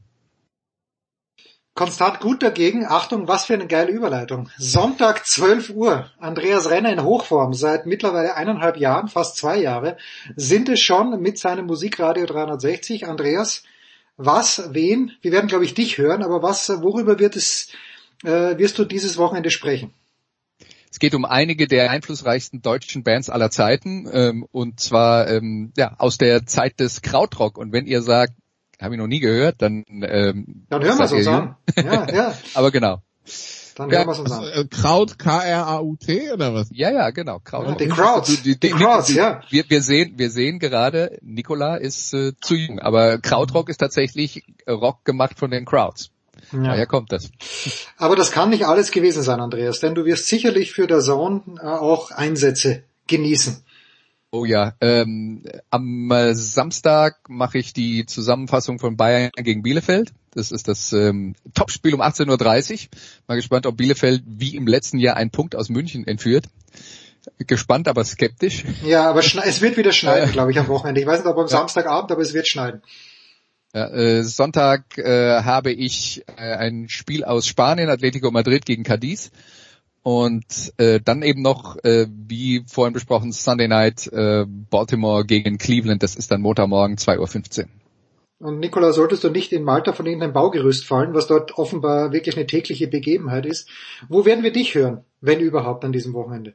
Ja, yeah, auch Sunday Night im Game Pass. Und äh, ja, ich, ich hatte, ich bin nicht auf Malta, ich bin wieder in Hamburg, hatte gestern ein, ein, ein ganz seltsames Erlebnis in, in der in der Lounge in Frankfurt, läuft auf einem Fernseher gerade auf dem Ticker durch, das Kimmich positiv getestet wird, ich denke so vor mich hin, oh, das ist ja jetzt doof gelaufen, die Geschichte. Und in dem, und, und in dem Moment kommt um die Ecke Oliver Bierhoff auf dem Weg zu seinem Flieger. Na, unfassbar.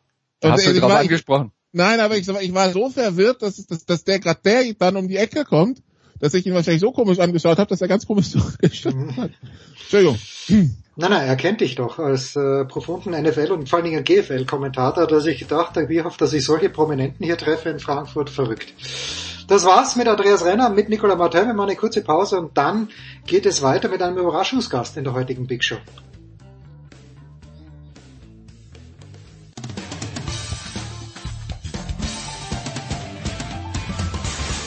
Hallo, hier ist Fabian Ambüchen und Sie hören Sportradio 360.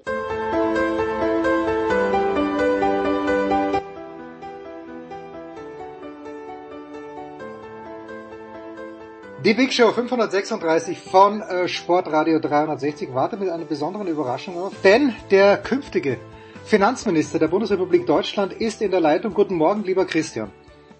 Guten Morgen, Robert. Christian, bist du ein kleines bisschen überrascht, dass sich Olaf so über den Tisch ziehen hat lassen, nur weil er so geil auf das Kanzleramt war, dass er wirklich alle wichtigen Ministerien aus der Hand gegeben hat?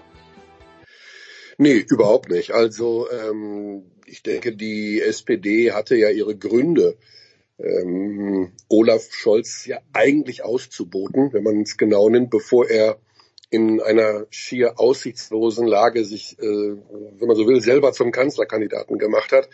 Er gilt als nicht besonders durchsetzungsstark und ähm, als die Doppelspitze kam bei der SPD und Scholz sich zum Kanzlerkandidaten gemacht hat, haben, glaube ich, viele vom linken Flügel ihn belächelt. Das ist ungefähr so, als würde man sich zum Kapitän der Titanic machen, nachdem man auf den Eisberg gefahren ist. Und dann hat das niemand so ernst genommen.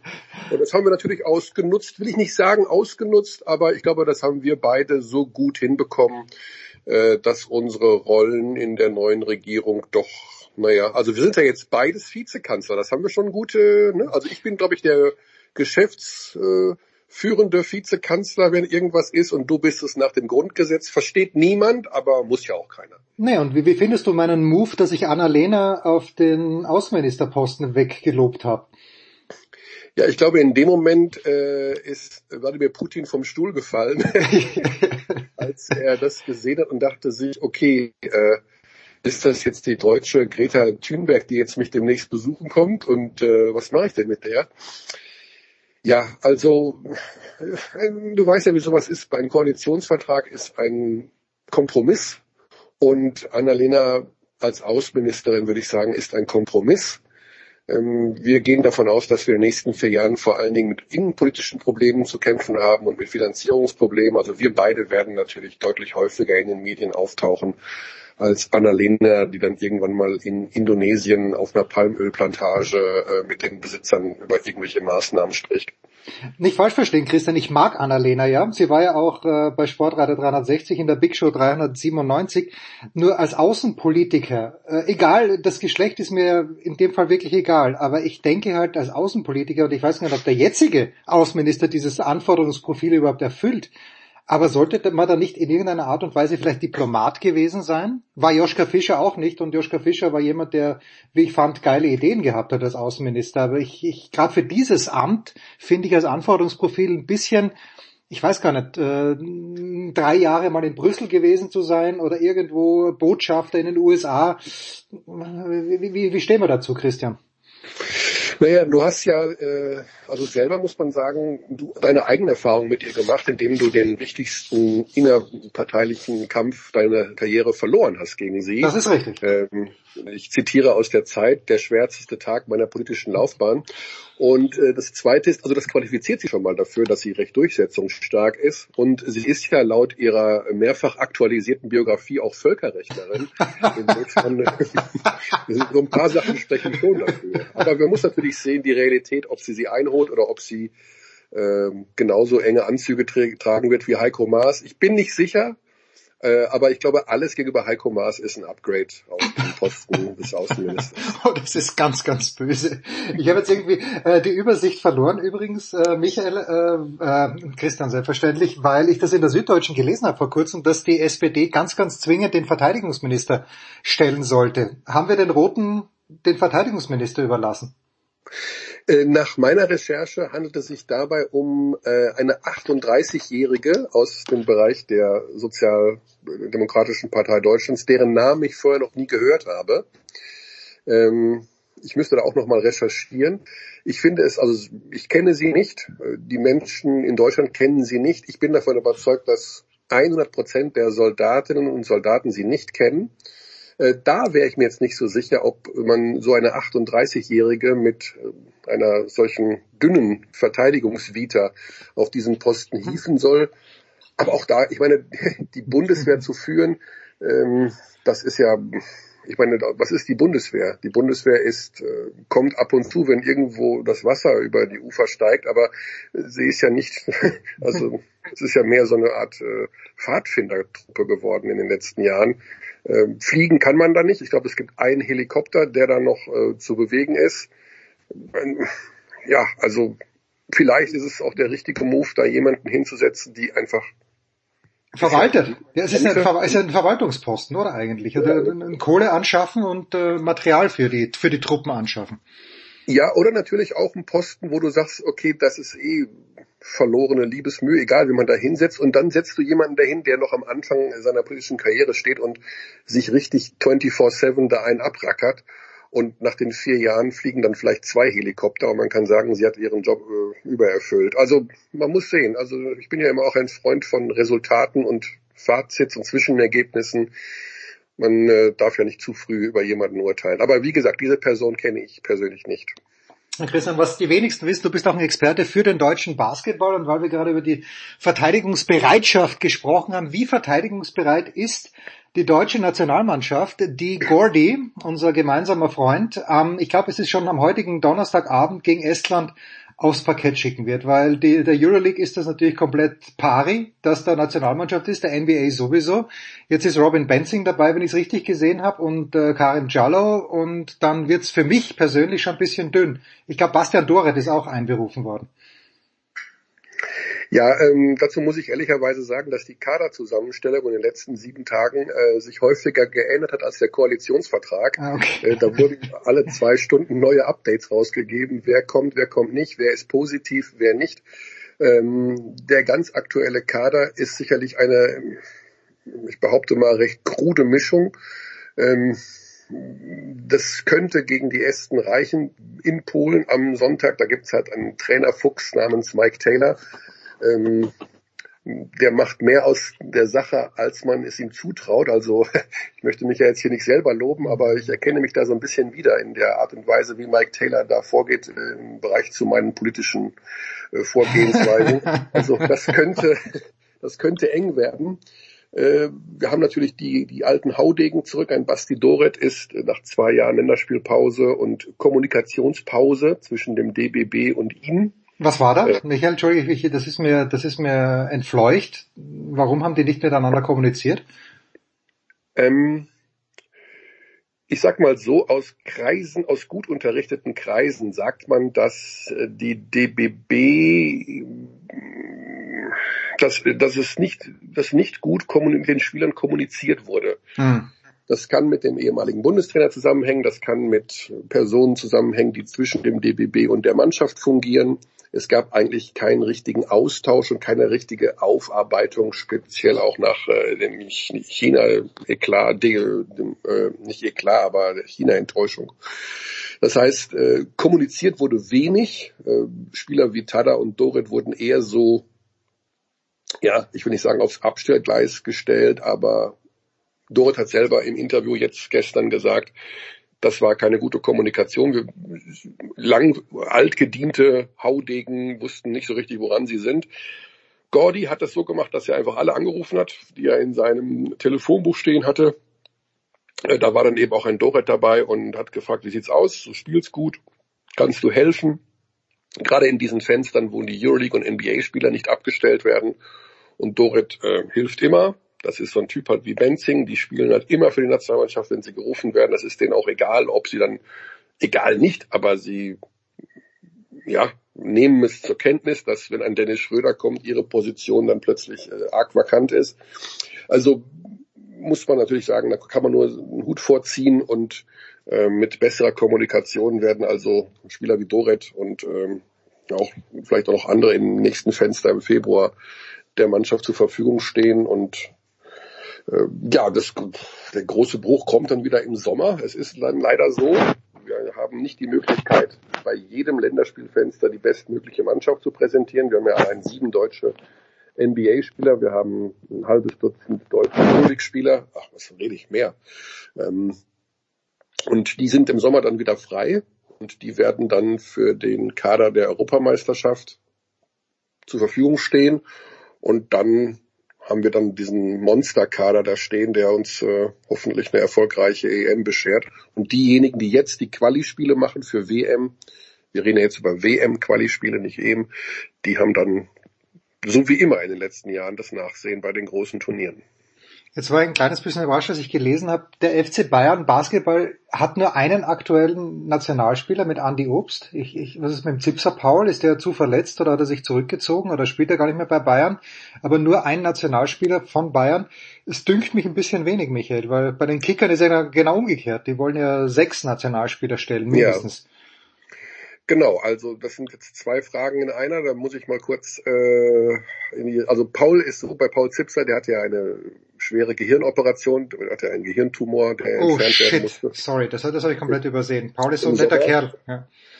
Der hatte ähm, im Sommer diese OP und äh, sich von einer Gehirn-OP zu erholen, äh, das ist was anderes als Blinddarm. Das dauert einfach, bis da alles wieder ähm, vernünftig tickt. Das heißt, auf den werden wir auf absehbare Zeit noch verzichten müssen. Ähm, die Bayern haben generell ähm, in den letzten Jahren immer schon ein paar Probleme gehabt, deutsche Spieler heranzuführen an die europäische Spitze. Also Karim Jallo ist ja so ein Beispiel. Äh, die Trainer, die bei den Bayern waren, wie ein Djordjevic, wie ein Radonjic oder jetzt ein Trinkieri, die sind auf Erfolg getrimmt. Die wollen nicht groß rumexperimentieren und da hast du nur die Gelegenheit zu spielen, wenn du die Rollen, die dir zugedacht sind, auch erfüllst. Und Spieler, die jetzt bei den Bayern als deutsche Spieler fungieren, also die deutschen Spieler eben, ein Jason George zum Beispiel, der jetzt herangeführt werden sollte, da merkt man, ja, reicht doch nicht für sehr viel Einsatzzeit äh, in der Euroleague vor allen Dingen. Äh, Andy Obst spielt, war jetzt auch lange raus, äh, hatte auch äh, Impfdurchbruch, war, äh, ist, spielt in der BBL eine größere Rolle als in der Euroleague, wo ja, einfach auch sehr, sehr gute Gegner auf dich warten und äh, da musst du eben offensiv und defensiv 100 Prozent da sein. Und die Bayern sind eben kein, sind nicht das Team, was wahnsinnig ähm, schnell deutsche Spieler entwickelt. Da sind gute deutsche Spieler, aber du, die brauchen halt Spielzeit, Spielzeit, Spielzeit und ah. den Kompromiss, den du dann irgendwie eingehen musst, ist ja naja, wenn ich die halt extrem viel spielen lasse, dann verliere ich vielleicht gerade international das eine oder andere Spiel und das kann es ja nicht sein. Also versuchen Spieler wie jetzt ein Jallo, der jetzt schon über ähm, zwei, drei Stationen nach den Bayern versucht, endlich das Niveau zu erreichen, wozu er in der Lage ist, sich woanders weiterzuentwickeln. Ähm, wir haben einen Ogunsipe, der jetzt wieder zu den Bayern zurückgekommen ist, der hoffentlich doch vor allen Dingen in der BBL einen, einen Schritt machen kann. Also es ist schwierig, sich da durchzusetzen, weil ähm, in der Euroleague gibt es ja auch diese 6 plus 6 Regel nicht. In der BBL musst du ja sechs Deutsche und sechs Nicht-Deutsche einsetzen oder auf dem Spielberichtsbogen haben. Äh, das gibt's in der Euroleague nicht, da kannst du machen, was du willst. Und dann ist es ja noch schwieriger, weil natürlich der Kader der Münchner so breit ist, dass die mit 15, 16 Leuten da locker eben auch auf junge deutsche Spieler in der Euroleague verzichten können. Nicht locker, aber es ist halt möglich. Ja, und deswegen ist es schwer, sich da durchzusetzen. Also ähm, es ist so eine Sache. Ne? Man kann es dem, dem Verein nicht verübeln, weil sie wollen natürlich Erfolg haben. Ähm, man kann sich freuen für einen Andy Obst, der es geschafft hat, zu den Bayern zu kommen und sich dort hoffentlich jetzt auch mittelfristig durchsetzen wird. Der braucht noch ein bisschen Zeit. Ähm, Corona-Geschichten müssen wir nicht drüber reden, äh, dauern bei Sportlern 30 bis 40 Tage, bis sie wieder bei 50, 60 Prozent sind. Äh, das ist ein, nochmal was anderes als beim Normalbürger, der halt seine Lungen und seinen Kreislauf nicht so beanspruchen muss wie Leistungssportler.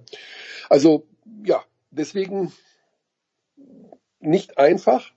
Äh, die Berliner haben das, machen das ja so, indem sie einfach eisenhart ihre jungen Leute durchgezogen haben. Ein Malte Delo, ein Jonas Matisek ähm, sind da immer als gern genannte Beispiele. Man muss aber auch dazu sagen, dass die dann am Ende des Tages auch nicht, also die sind zwar sehr gut, aber pff, das ist auch tough für die Jungs, wirklich dauerhaft Euroleague-Niveau zu spielen, zu halten, auch da sich weiterzuentwickeln. Die machen schnell Sprünge. Und dann jetzt aber mit 21, 22, wo jetzt der nächste Schritt kommen muss, äh, da merkt man, dass sie auch natürlich ganz schön zu beißen haben, weil der Spielplan eng getaktet ist, weil du ständig raus musst aufs Feld. Ähm, es ist ein ganz kompliziertes Thema. Also ich möchte niemandem irgendeine Schuld geben dafür, dass es dort nicht weitergeht und dort äh, das passiert und jenes. Es ist, ähm, es ist, es gibt wenige totale Ausnahmetalente wie jetzt so ein Schröder, der einfach, wo man das auf so einen ersten Blick gesehen hat, der ist einfach schnell wie eine Rakete. Das habe sogar, ich, das hab sogar ich gesehen, als Braunschweig ja. in, in München gespielt hat. Ich gedacht, wer ist denn der Typ? Dann schaue ich Schröder, Deutscher, aha, der ist echt gut. Ja, ja. ja genau, oder so ein Bonga, ähm, der jetzt zwar in der G-League spielt, aber du, da merkst du natürlich auch, der ist 2,4 Meter vier und ist Point Guard und hat Arme äh, bis zum Mond, dass der gut verteidigen kann und dass der wahnsinnig schwer zu spielen ist. Also weil der einfach alles in sich vereint. Das sieht man sofort oder dass ein Thais eine gute Rolle ausführen, üben kann, weil er eben nur eine Sache macht, wenn man so will, also ne, Rebounds holen, ab und zu mal einen Dreier nehmen, also perfekter Rollenspieler auch für die NBA. Äh, sehr gesunde, sehr gute Athletik, hohe Schultern, kann weit oben blocken. Sieht man, merkt man, weiß man. Und dann, ähm, weil die anderen müssen halt sehr, sehr viel arbeiten immer auch, um irgendwann ein Niveau zu erreichen. Ähm, ja, also ein Kleber hatte immer auch Verletzungsprobleme, bis der sich mal, der hatte auch ein, ist ein unfassbares Talent, aber da musste auch erstmal alles sich fügen, ne, verletzungsfrei sein. Ja. Der ist halt ganz lieb in der Birne. Du musst natürlich auch ein bisschen böse in der Birne sein, wenn du dich auf diesem, in diesem Haifischbecken NBA durchsetzen willst. Also, ja, es gibt so viele Faktoren, die dich weiterbringen, aber eben auch einbremsen, langsamer voranbringen. Äh, die Umstände müssen schon immer sehr, sehr gut passen. Es ist, ist schwer, ein Weltklasse-Basketballer zu werden. Jetzt kenne ich Michael Körner seit 2005. Da haben wir das erste Mal getroffen auf Vermittlung von Markus Krawinkel und dann ist es losgegangen. Die erste Sendung damals der Fan Sportrad im Internet moderiert von Michael Körner gemeinsam mit Michael Leopold und Michael, wenn ich mich dran erinnere, richtig, das war gerade die Zeit, als man bei, beim DSF damals zu dir gesagt hat, äh, wir übertragen jetzt übrigens Pokern und äh, möchtest du nicht. Und ich glaube mich sogar wörtlich daran zu erinnern, dass du gesagt hast, naja, das mache ich mal, schau mal, was draus wird. Du bist zur Legende geworden. Da mache ich, glaube ich, äh, keinen Fehler. Und wie ich jetzt festgestellt habe auf Twitter, du bist dem Pokern immer noch verbunden. Du schaust dir äh, die, die, was die World Series of Poker an, wo der Typ jetzt acht Millionen Dollar gewonnen hat. Wie, wie tief ist diese Verbindung noch in deinen späten, in deiner späten Schaffensphase? Also, die ist extrem, weil ich äh, das Spiel einfach unglaublich gut finde. Also ich finde das Spiel an sich sehr, sehr, sehr interessant. Es ist in einer, einer ständigen Entwicklung ähm, unterworfen. Es ist ein ganz anderes Spiel als noch 2005. Ähm, es wechselt fast in so einem zwei, drei Jahresrhythmus, möchte ich mal sagen. Ähm, wir produzieren auch wieder für Sport 1. Also ich werde jetzt im Dezember in Prag ein bisschen Schön. was produzieren und ähm, wir hoffen im nächsten Jahr da noch ein bisschen mehr machen zu können. Das Ganze ist immer dieser rechtliche Hintergrund, äh, warum momentan wenig gezeigt wurde, hat natürlich auch mit Corona zu tun, weil wenig äh, produziert werden konnte in Casinos. Äh, aber die Verbindung ist, äh, ich habe gestern Abend erst noch mal wieder gespielt, äh, zwei Stündchen, also ich spiele immer noch sehr viel und sehr gerne. Ähm, deswegen, also die WSOP zu verfolgen ist, äh, da gibt es einen Kanal, den man abonnieren kann und da siehst du halt wirklich alles. Das ist nach wie vor, also das ist, es ist, Basketball ist natürlich eine, meine Lieblingssportart und schon immer mein liebstes Kind im Sport gewesen. Aber ich kann mir nicht vorstellen, dass meine Pokerliebe irgendwann mal ähm, weniger werden sollte. Es ist einfach ein es ist ein so schönes Spiel. Es ist alles, es ist alles drin, Jens. Es ist drin alle menschlichen Eigenschaften, die du hast, im Guten wie im Schlechten, kommen bei diesem Spiel auf den Tisch. Da sind wir wieder bei Maxi Kleber, oder? Man muss ein bisschen böse in der Birne sein, auch als Pokerspieler. Du musst, du musst alles, du musst äh, eine gesunde Menschenkenntnis haben, du musst klar denken können. Äh, manchmal kommt der Machtanspruch aus dir raus, manchmal äh, der Trotz, manchmal der Neid, manchmal die Gier, äh, manchmal die Demut.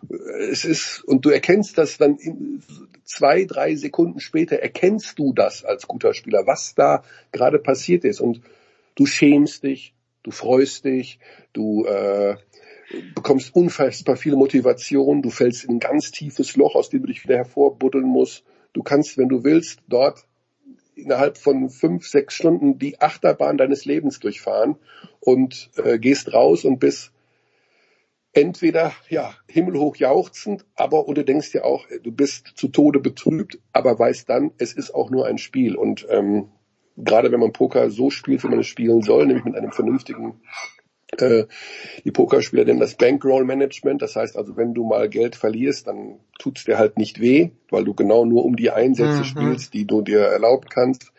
Dann äh, merkst du, wow, was war das für eine emotionale Geschichte für dich? Und auch wenn du am Ende vielleicht was verloren hast, war es, ne, gerade wenn du Live-Poker spielst gegen andere, beim Online-Poker ja, fallen jetzt ein paar Sachen etwas gedämpfter aus von den Eigenschaften, die ich gerade genannt habe, dann ist das einfach eine klasse Sache. Also das ist äh, ja und eben auch diese Tatsache, dass sich immer alles weiterentwickelt und dass die es gibt ja nicht nur die eine Variante, also ich spiele acht, neun unterschiedliche Varianten. Ähm, alles hat unterschiedliche mathematische Ansätze, alles hat unterschiedliche Ansätze, ob du es nur zu zweit, zu dritt oder zu neun spielst. Ähm, es ist, es ist wie Schach. Schach ist genauso mega, weil du denkst, ja, wiederholt sich doch alles. Nee, da wiederholt sich gar nichts in keinem einzigen Spiel. Hm.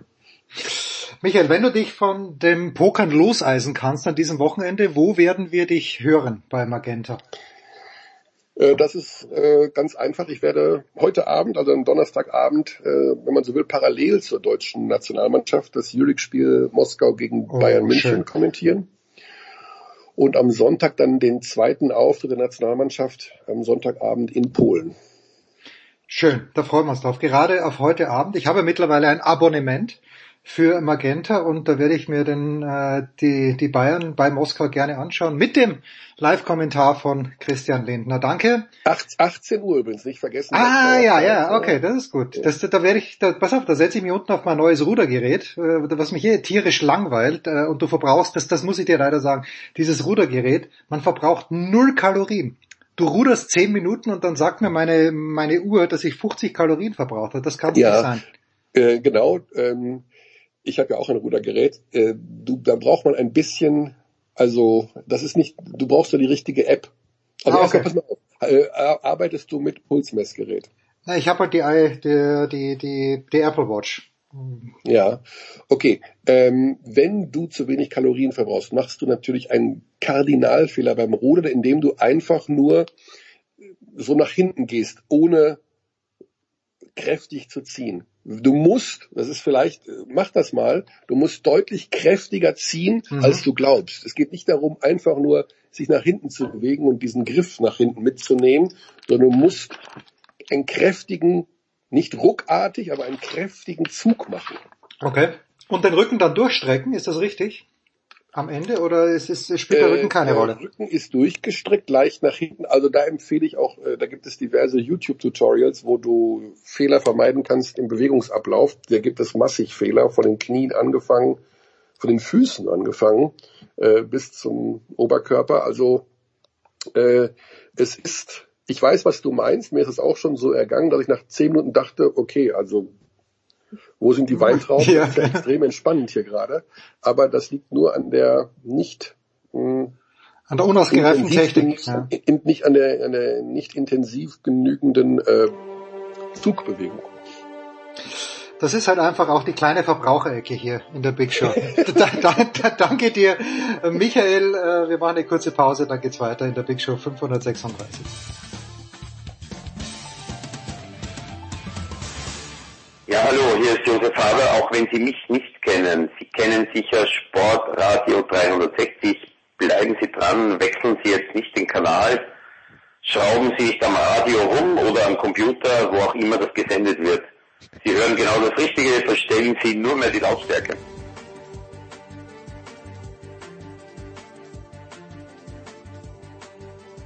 Es geht weiter in der Big Show 536 mit dem Motorsport und wie jede Woche dabei in Tübingen, das ist Stefan der Voice Heinrich. Grüß dich, der Voice. Ja, aber für euch doch immer, lieber Jens. Das Race of Champions. Mich, mir erschließt sich die Faszination nicht so ganz, aber wenn ein Fahrer Duo auftritt für Deutschland, Schumacher und Vettel, dann denkt man sich, okay, das könnte ich mir anschauen. Das ist natürlich Mick Schumacher, der da fahren wird mit Sebastian Vettel. Aber woraus speist sich äh, für dich als Motorsport-Afficionado The Voice die Faszination, wenn es denn überhaupt eine gibt, mit dem Race of Champions? Ähm, es gibt die tatsächlich. Ich hatte auch das Glück, sogar paar Mal äh, selbst da Streckensprecher zu sein. Ähm, und das ist wirklich eine tolle Angelegenheit, weil das, was wir früher oft ja hatten in den 70er, 80er Jahren, in seliger Zeit, dass tatsächlich auch Formel 1-Fahrer andere Disziplinen noch aus, äh, ausprobiert haben. Mal Rallye gefahren sind, mal Tourenwagen, mal Sportwagen-Weltmeisterschaft und Le Mans.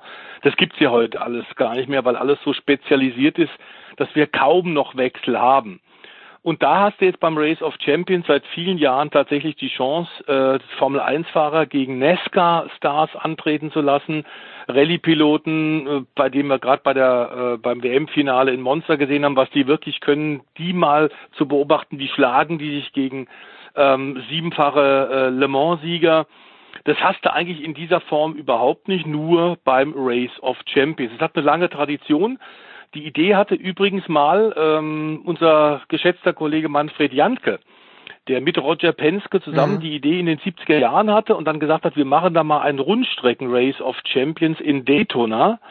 Da hat Manfred Jantke damals als Porsche-Rennleiter die Porsche äh, 911 RSR gestellt. Da gab es gleiche Autos und die unterschiedlichen Fahrer mussten sich dann in, den, in diesem Auto gegeneinander messen, aber das war eben auf der Rundstrecke. Dieses Race of Champions jetzt ist tatsächlich ein Parcours, der alles bietet, sodass auch die Rallye-Piloten zum Zuge kommen und jetzt das in, am kommenden Jahr, also im Januar 2022, die nächste Ausgabe mit Mick Schumacher und Sebastian Vettel wird dann sogar auf Eis und Schnee stattfinden, nämlich äh, im Norden von Schweden. Wenn du jetzt sagst NASCAR-Fahrer äh, oder mhm. äh, amerikanische Fahrer, weiß man schon, wer denn aus der NASCAR kommt?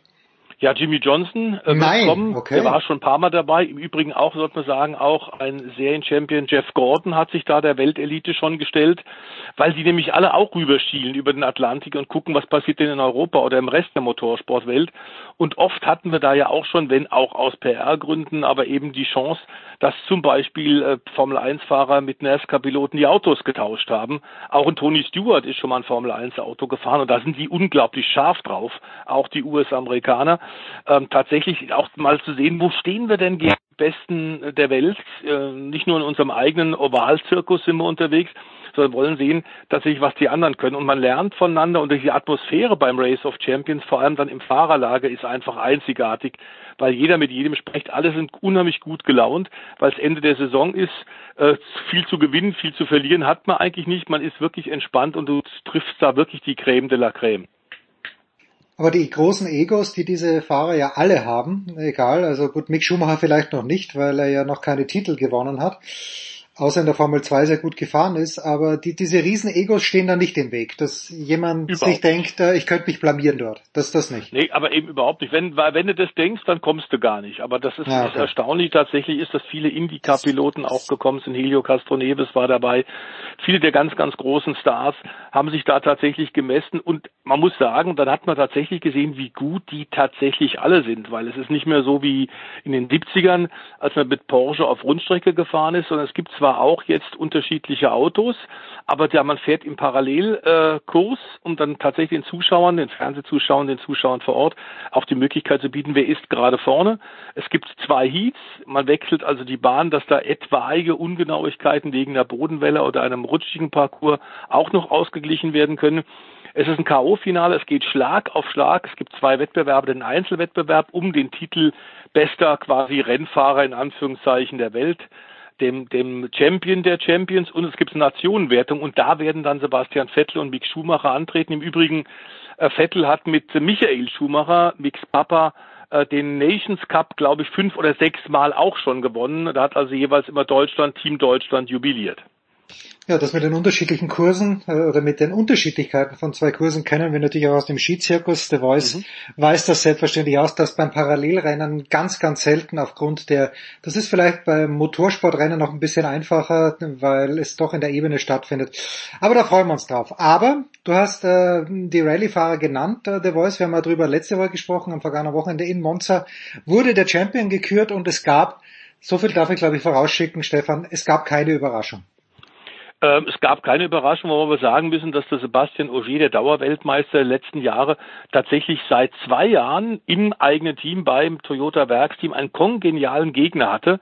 Und ich glaube, in diesem Jahr 2021 ging Spitze auf Knopf bis in die letzte Wertungsprüfung, bis auf den letzten Kilometer.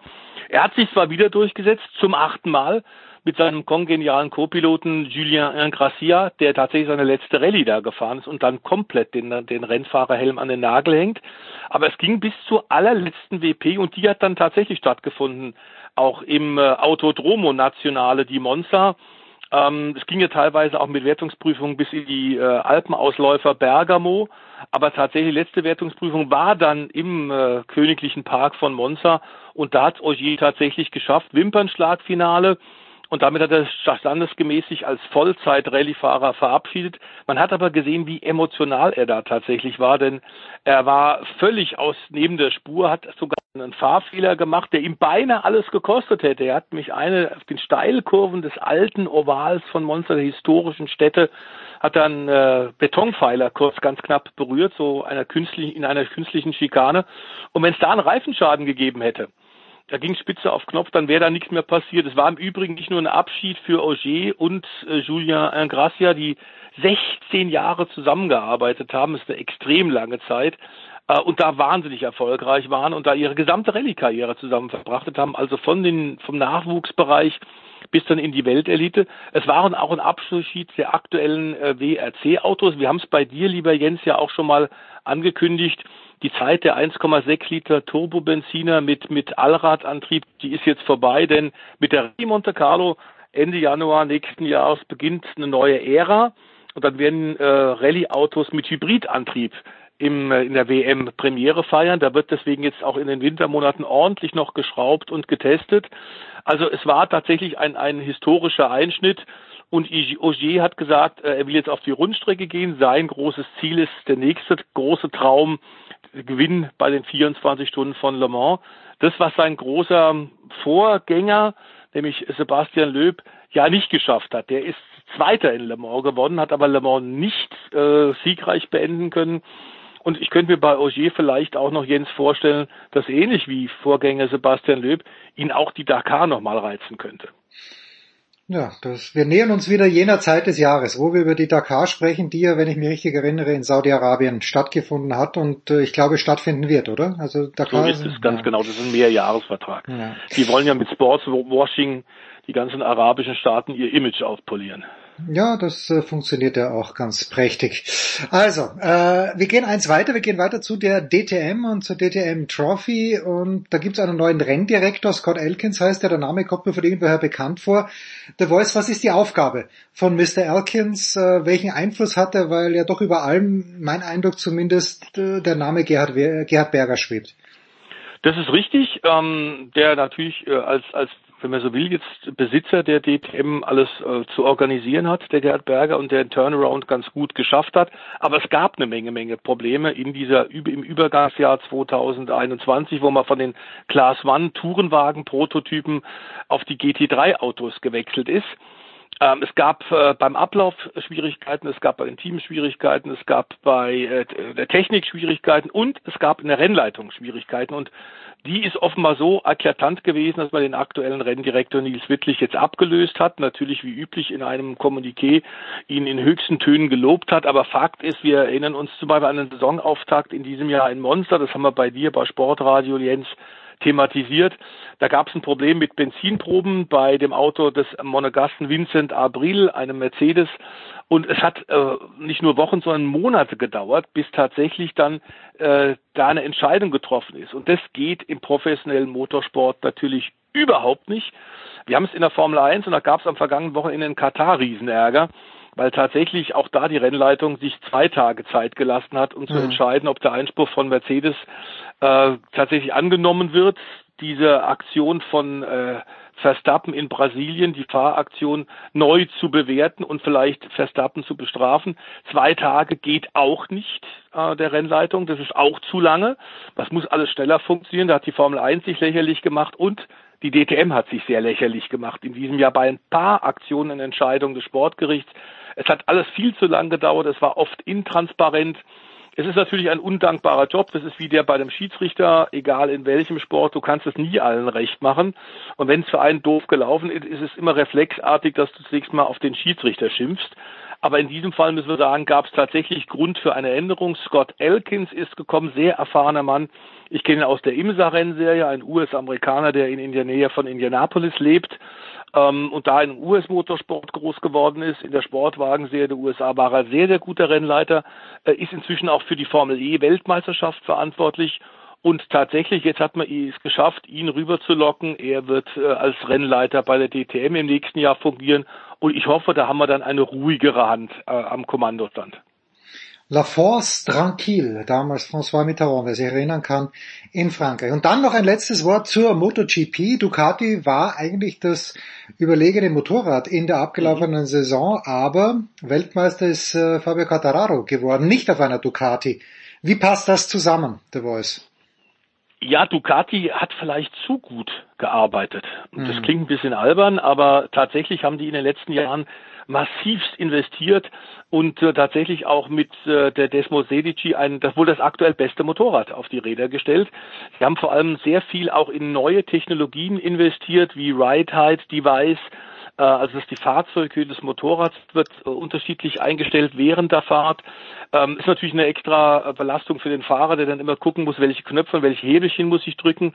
Äh, dann äh, das Start-Device, dass man beim Start das Vorderrad sehr viel auf den Boden drückt und so keinen Wheelie hast, bei wenn dann diese unglaubliche Leistung der MotoGP-Maschine entfesselt wird.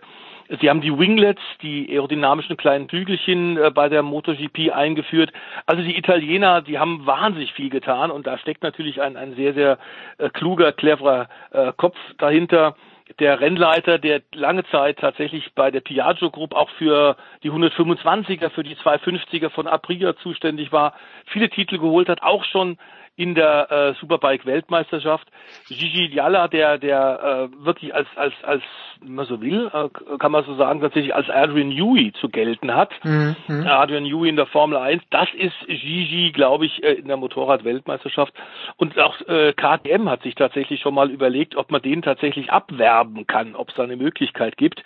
Ähm, denn der scheint den Unterschied zu machen.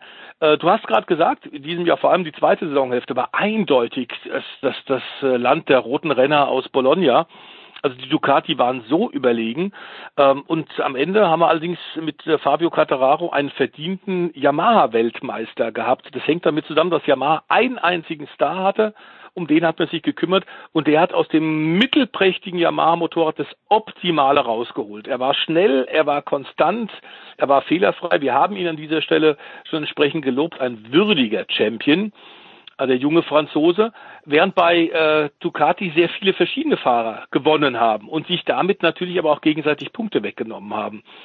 Ähm, wenn man die Statistiken sich anguckt, dann ist das wirklich erstaunlich. Äh, die Anzahl der Siege, die Anzahl der Pole Position, die Anzahl der Podiumsplätze, der schnellsten Rennrunden, überall ist die Ducati klar vorne, aber nicht in der Fahrerweltmeisterschaft. Das Motorrad scheint inzwischen tatsächlich das Maß der Dinge zu sein, die Desmo Sedici. Und das bedeutet, dass nicht nur Pecco Bagnaia, der ja von den letzten fünf Rennen vier hat gewinnen können, aber einmal gestürzt ist und da ist ein WM-Titel durch die Lappen gegangen. Aber auch Jack Miller hat gewonnen. Wir hatten tolle Leistungen von Sarko, von Jorge Martin, auch vom Rookie des Jahres von Enea Bastianini, äh, der Valentino Rossi-Entdeckung. Ähm, und muss sagen, ähm, wenn die sich auf einen fokussieren könnten, dann wäre das sicherlich im nächsten Jahr richtig. Aber das Problem für die gesamte Konkurrenz ist, inzwischen ist klar, wie gut und stark und leistungsstark und auch auf engen Kursen wie Valencia die Ducati ist eigentlich eine Rennstrecke, auf der Ducati nie gut war, weil die eigentlich immer mit ihrer Power gespielt hat. Das ist so ein bisschen italienischer Mythos und italienische Tradition. Du erinnerst dich noch, als, als Heinz Brüller Formel 1 übertragen hat, da war Ferrari deswegen immer so stark, weil die ihre Leistung hatten und Topspeed hatten. Und laut waren. Kurven, Ja. In Kurven haben sie immer viel verloren. Und so ähnlich war es bei Ducati. Aber Ducati hat man jetzt eben das Einlenken auch beigebracht und die Defizite, die Schwächen abgestellt. Und im nächsten Jahr werden wir acht Ducati haben, weil tatsächlich zwei Ducati noch mehr von Kundenteams eingesetzt werden. Das verheißt also für Honda, für Yamaha, für Suzuki auch ein arbeitsreicher Winter. Und die müssen sich was einfallen lassen, ist überhaupt gar keine Frage. Sonst wird im nächsten Jahr das eine Ducati-Meisterschaft werden in der MotoGP. Und gerade Honda muss natürlich zittern, dass Marc Marquez zurückkommt. Kurze Pause und dann kommt Stefan Ehlen dazu und dann plaudern wir über die eben schon angesprochene Formel 1.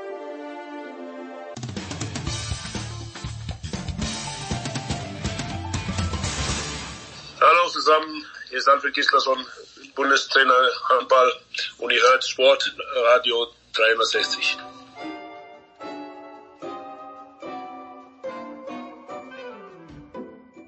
Es geht weiter in der Big Show 536 mit der Formel 1. Der Voice ist dabei geblieben, frisch dazugekommen von motorsport.com, Stefan Ehlen. Servus Stefan.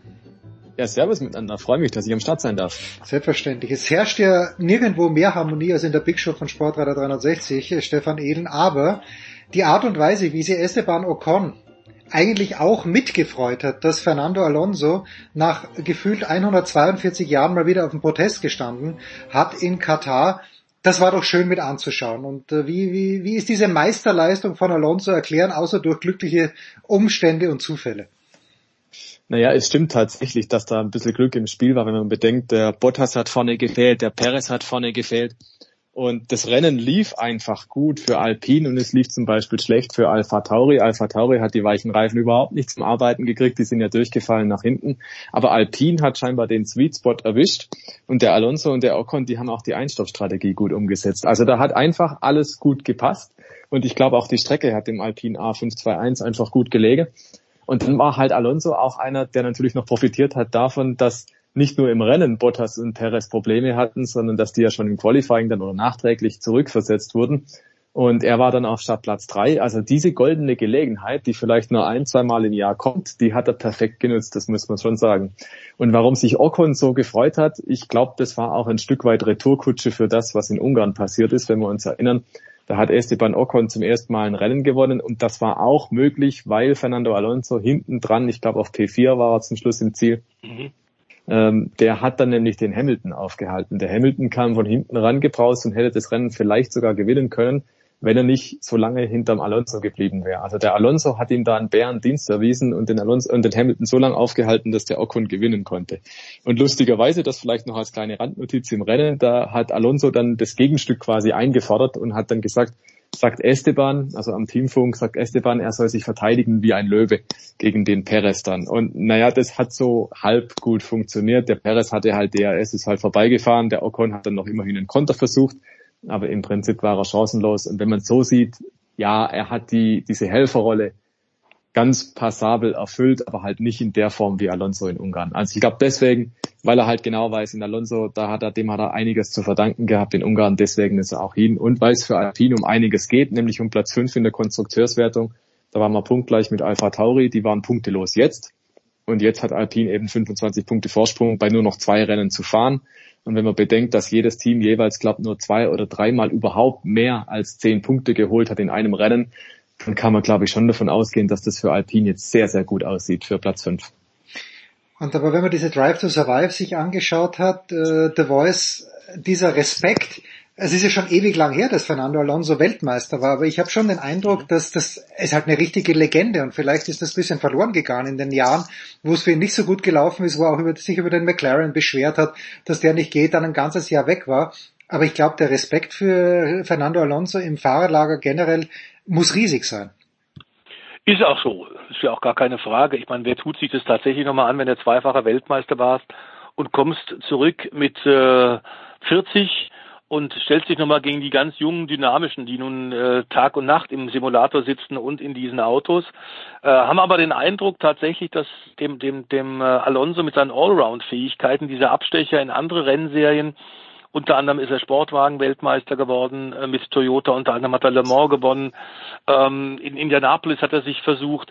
Also diese ganzen anderen Geschichten, in die er reingeschnuppert hat, haben offenbar seinen Fokus in Richtung Formel 1 nur noch mal schärfer gemacht und ihn hungriger gemacht. Also er hat eine fantastische Saison, muss man sagen, mit immer im Anbetracht des Autos und des Materials, was er zur Verfügung hat. Die haben tatsächlich bei Alpine große Fortschritte gemacht. Ähm, und ähm, er ist jetzt der der dritte Fahrer, ähm, der als als äh, über 40 Jahre alter Pilot tatsächlich es aufs Podium geschafft hat und das mit einem riesen riesen Abstand. Ähm, äh, Michael Schumacher war einer, der das auch geschafft hat und äh, ich glaube Nigel Menzel, Stefan, wenn ich mich richtig erinnere. Genau, Nigel Menzel ja. war auch einer, der da so viele Jahre gebraucht hat.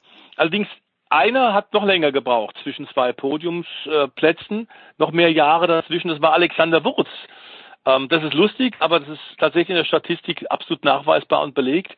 Der Österreicher hat noch mehr Zeit ge gebraucht dazwischen. Bei Alonso müssen wir sagen, hat man es kommen sehen. Wir wussten, dass wenn das in diesem Jahr tatsächlich mal die, die Sterne glücklich stehen, dann ist es so. Man muss aber auch sagen, dass er hervorragend gefahren ist. Stefan hat es ja gerade schon unterstrichen. Ähm, die Situation war gut, aber es war kein kurioses Regenrennen, wo, wo alle Leute falsch liegen mit Strategien ähm, sich, sich gegenseitig belauern, sondern der hat das wirklich rausgefahren, diesen dritten Platz. Und das ist wirklich grandiose Leistung, ähm, nicht nur in dem Alter, sondern eben auch im Hinblick darauf, dass er jetzt sich hier wieder Respekt erarbeitet hat.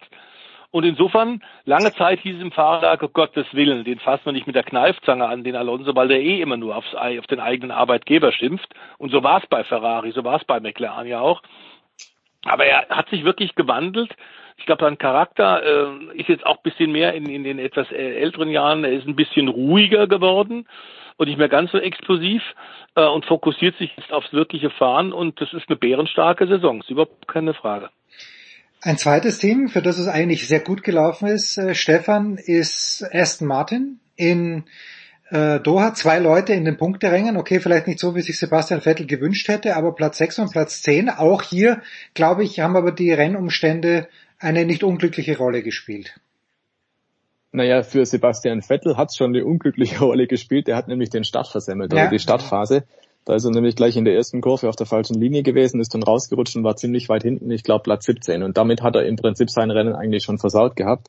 Weil wir haben dann gesehen, was Lance Stroll gemacht hat, der kam ja von noch weiter hinten als Sebastian Vettel. Vettel hatte, glaube ich, Startplatz 10 oder 9, so um den Dreh oder 11. Und der Stroll war noch weiter hinten und ist am Ende dann Sechster geworden mit einer cleveren Strategie dann.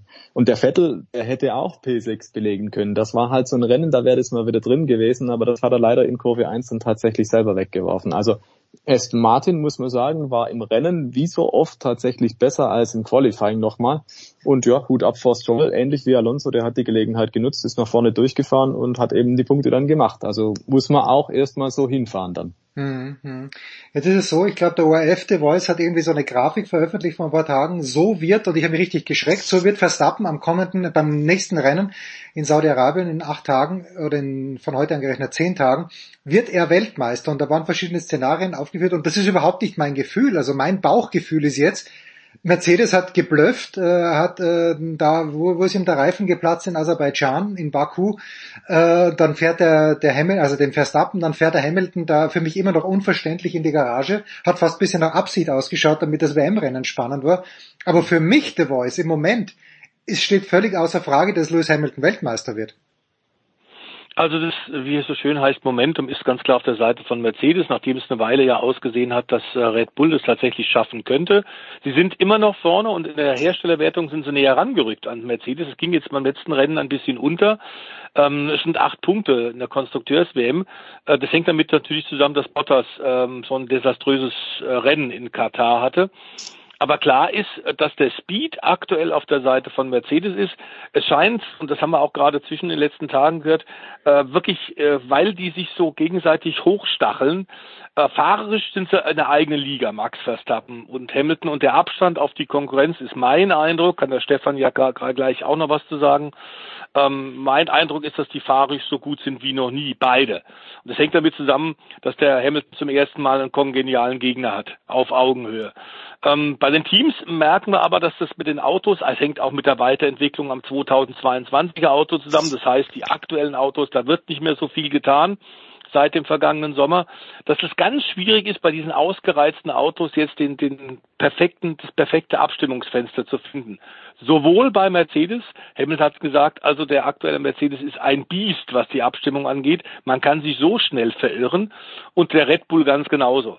Dass also beide Seiten Schwierigkeiten haben, das Optimale immer punktgenau im Qualifying und dann im Rennen tatsächlich aus dem Auto rauszuholen. Wir haben bei Red Bull gesehen, Qualifying haben sie es tatsächlich verwachst.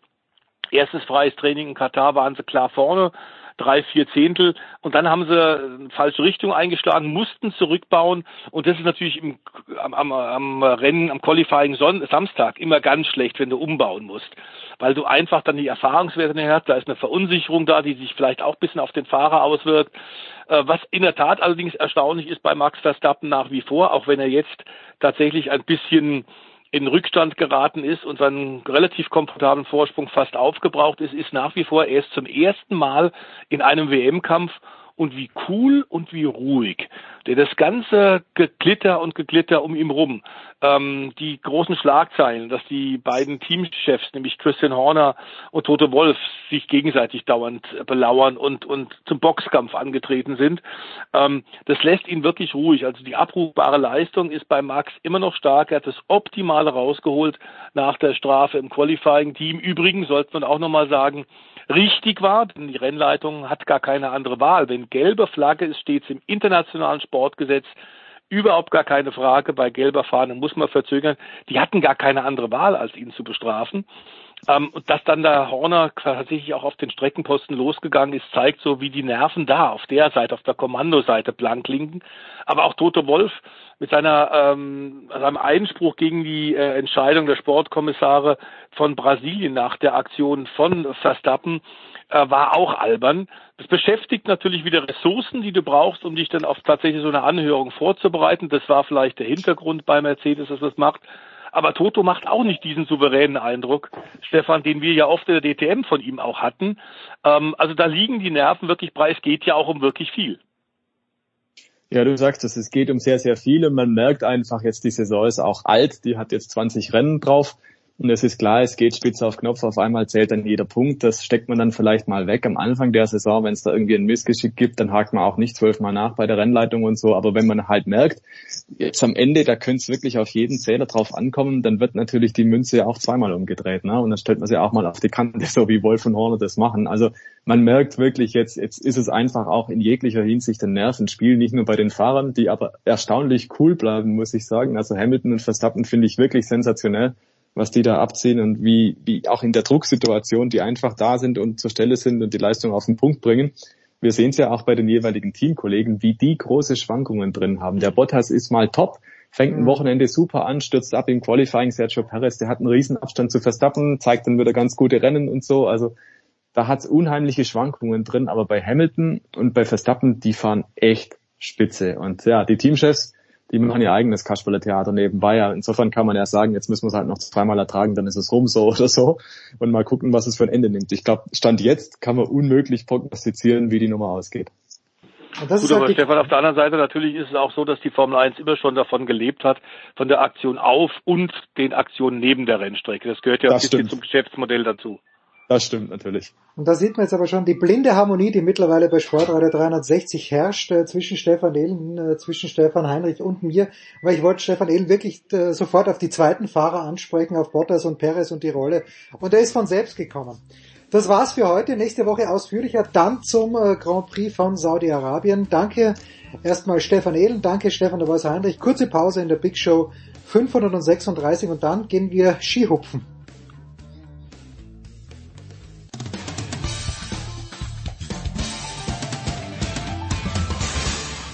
Hallo, hier ist Per Günther von Ratzefarm Ulm. Ihr hört Sportradio 360.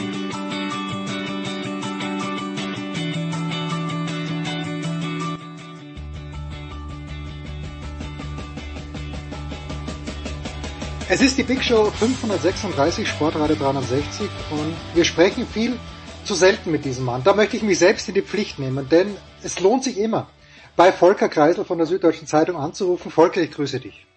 Hallo, servus. Es ist so. Äh, Im letzten Jahr, wir haben ja auch drüber gesprochen und dazu kommen wir auch noch drauf, äh, hat Volker Kreisel während der Vier-Schanzentournee in einem sicherlich bezaubernden, aber doch sehr einsamen Etablissement gewohnt. Und äh, Volker, wie viel Seiten deines Buches, das, äh, auf das wir gerne zu sprechen kommen, sind in dieser, in der Einöde, die nur mit jener von Jack Nicholson in The Shining zu vergleichen ist, entstanden? Ähm, das äh, in der Tat habe ich da überhaupt nichts davon erwähnt, weil es sich irgendwie nicht äh, ergeben hat, äh, das in, äh, da irgendwo einzuflechten in eines der Themen. Ähm, ja, aber es war natürlich schon trotzdem eine, äh, wie soll ich sagen, eine einprägsame Situation. Das Buch vom Skispringen ist seit dem Montag, glaube ich, erhältlich in der gebundenen Ausgabe ähm, und ist von dir verfasst. Du bist Herausgeber. Ich glaube, ich gehe nicht fehl in der Annahme, dass du auch der einzige Autor in diesem Buch bist. Ähm, ich bin äh, Verfasser, Herausgeber bin ich natürlich nicht. Das ist äh, der Verlag, der Werkstattverlag, aber ich bin äh, tatsächlich der Autor. Ja, das, das ist so.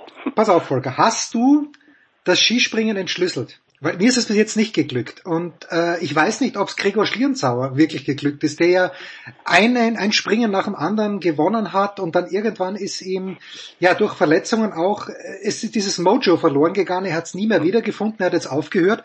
Hast du in diesem Buch das, das Geheimnis entdeckt oder für dieses Buch das Geheimnis entdeckt? Naja, das Buch ist, äh, ist der Versuch, ähm, die Geheimnisse des Skispringens irgendwie zu erklären und aufzudecken, weniger den Fokus auf die, auf die, auf die Helden sozusagen äh, zu legen und äh, die, die, die, best, die besten Skispringer, äh, die es gibt und gab, äh, sondern ähm, eher, ja, äh, wie gesagt, das Geheimnis zu entschlüsseln. Ähm, genau, und äh, deswegen kommt zum Beispiel jetzt auch so jemand wie Halvor Egner Granerüt kaum vor und, und ähnlich, obwohl er jetzt gerade eigentlich mit einer der Besten ist. Aber es ging mir tatsächlich mehr oder weniger darum, ähm, diese, diese Phänomene des Skispringens und auch nicht nur sagen wir mal, die abstrakten Phänomene, also sprich zum Beispiel, warum geht die Form so schnell verloren und diese Dinge, sondern auch, sagen wir mal, die persönlichen Phänomene, wie zum Beispiel ähm, den, äh, den finnischen ähm, ja, vielleicht äh, ab sonder, sonderbarsten, aber auch genialsten Springer Martin Nykänen, wenn nicht überhaupt der, der, der, der sozusagen der genialste und, und ja von allem, was ich gerade gesagt habe. Und ähm, aber auch eben solche, solche äh, Phänomene, die in kaum einem anderen Sport vorkommen, wie zum Beispiel die Superadler mit ihrer doch zum Teil ähm, wie soll ich sagen, übersteigerten äh, Erfolgsserie, die zu ganz vielen absurden Situationen innerhalb der Mannschaft geführt haben. Natürlich auch die die die die Boygroup, die deutsche Boygroup um äh, Sven Hannawald und Martin Schmidt. Das, hat auch alles irgendwie, äh, finde ich, äh, die Berechtigung gehabt, in einem Kapitel erwähnt zu werden, solche Sachen. Und da kommen natürlich schon auch die entsprechenden äh, Helden vor, die in der Zeit dann entsprechend auch ähm, aufgetreten sind. Zwei Fragen noch zu deinem Buch. Wo äh, setzt du die, die, die Beginnzeit des Skispringens an? Als Österreicher wurde mir, glaube ich, gelehrt, oder wurde mich gelehrt vor Jahrzehnten schon, dass es eigentlich mit Josef Peppi Bradl losgeht. Dass er das erste Mal dann über 100 Meter gehupft ist auch, da hat man es dann so richtig ernst genommen. Aber ich, ich meine, dass man bei einem Norweger wahrscheinlich auch nicht falsch liegt. Naja, der, äh, der, der, der ganz einfach der Norweger ähm, äh, Sondre Norheim, der hat, war, gilt ja als der erste ernstzunehmende Skispringer, wenn man jetzt mal von irgendwelchen Fallenstellern, die auf irgendwelchen äh, Schneeschuhen äh, schon im, in, in, in, in, vielleicht in einem Jahrhundert davor oder noch davor äh, in, in Norwegen im Schnee unterwegs waren und da vielleicht auch irgendwo rumgehüpft sind. Aber es ist tatsächlich so derjenige, der äh, da sich wirklich äh, mit befasst hat und ähm, auch äh, die Freude am Skispringen entdeckt hat als erster. Das war schon ähm, im vergangenen Jahrhundert, nee, im vorvergangenen muss man sagen, also im, im 19. Jahrhundert der Norweger Sondre Norheim, würde ich sagen. Und ansonsten geht es natürlich dann im eigenen Gedächtnis jeweils bei dem los, äh, der äh, sozusagen in dem, äh, ja, man, natürlich könnte man sagen, in den, in den 50er Jahren mit, mit, mit, mit Recknagel, man könnte auch in den 30er Jahren sagen, da gibt es auch schon gute Skispringer, Aber ich meine, äh, ich würde sagen, mit dem mit dem Hype, den das Ganze und mit dem mit dem mit dem Tempo, den das Ganze dieser Sport aufgenommen hat, so ab, ab den 60er, 70er Jahren hat da jeder seinen eigenen Helden, mit dem mit dem er sozusagen das Skispringen kennengelernt hat und, und wegen dem er dann dabei geblieben ist.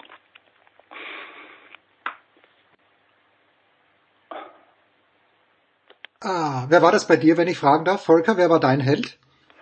Mein Held war, ich muss ganz ehrlich sagen, ich bin ja eher so über, also mein Held war seinerzeit natürlich äh, Schmidt Hannawald waren das ähm, und äh, dann natürlich über den, muss ich ehrlich sagen, bin ich so richtig äh, begeistert von dem Sport als äh, als einem als als einem als einem Sport, der sich ein bisschen abhebt von anderen Sportarten für mich natürlich jetzt das war dann so, als ich dann tatsächlich selber als Berichterstatter dabei sein konnte und ähm, äh, mit Leuten gesprochen haben, die halt doch ähm, nochmal ein paar Probleme mehr haben als in vielen anderen Sportarten und deswegen, also jetzt nicht nur mit sich selber, also das meine ich jetzt nicht, sondern halt mit mit mit ihrer mit ihrer Leistung und mit ihrer Form und ähm, das war ist seit 2014. Ja, so, jetzt äh, merke ich aber, wie unverschämt jung du bist, Volker, weil ich glaube, meine erste Inspiration war wirklich Toni Innauer, der 76 gescheitert ist an Karl Schnabel und der dann 80 in Lake Placid doch seinen Olympiasieg gefeiert hat auf der Normalschanze. Und die abschließende Frage jetzt mal zu deinem Buch, äh, weil ich Toni Innauer schon erwähne. Ich finde gerade äh, beim Skispringen habe ich so den Eindruck, dass es viele Menschen gibt, äh, die vielleicht Ex-Springer waren und die jetzt Trainer sind, aus denen man unheimlich viel ja, Inspiration ziehen kann. Wer war denn da oder wer hat dich denn da wirklich als Quelle am meisten beeindruckt? Ja, da haben wir schon den richtigen Namen genannt jetzt. Also beeindruckt haben mich ehrlich gesagt, das klingt jetzt vielleicht so ein bisschen wie ähm, äh, will sich nicht festlegen, will niemandem wehtun und so. Aber es ist tatsächlich so, dass mich die meisten beeindruckt haben. Also ob das die Daniela Eraschko war oder ob das ähm, die beiden finnischen Kollegen waren, die mir sehr viel über Martin Nykänen erzählt haben, weil sie ein, ein, ein, äh, eine, eine Biografie über ihn verfasst hatten. Ähm, oder auch der, der, der Vorspringer, ähm, äh, Chef von den, von den deutschen Vorspringern, der erzählt hat, wie er erstens dieses äh, dieses wichtige äh, diese wichtige Disziplin auch äh, beherrscht und unter anderem auch erklärt hat, wie er dazu gekommen ist, dass seine Truppe, äh, seine Vorspringertruppe, äh, die Stuntmen von dem Film äh, Eddie the Eagle geworden sind, was natürlich zu äh, ganz witzigen Pointen und und, und Anekdoten äh, geführt hat.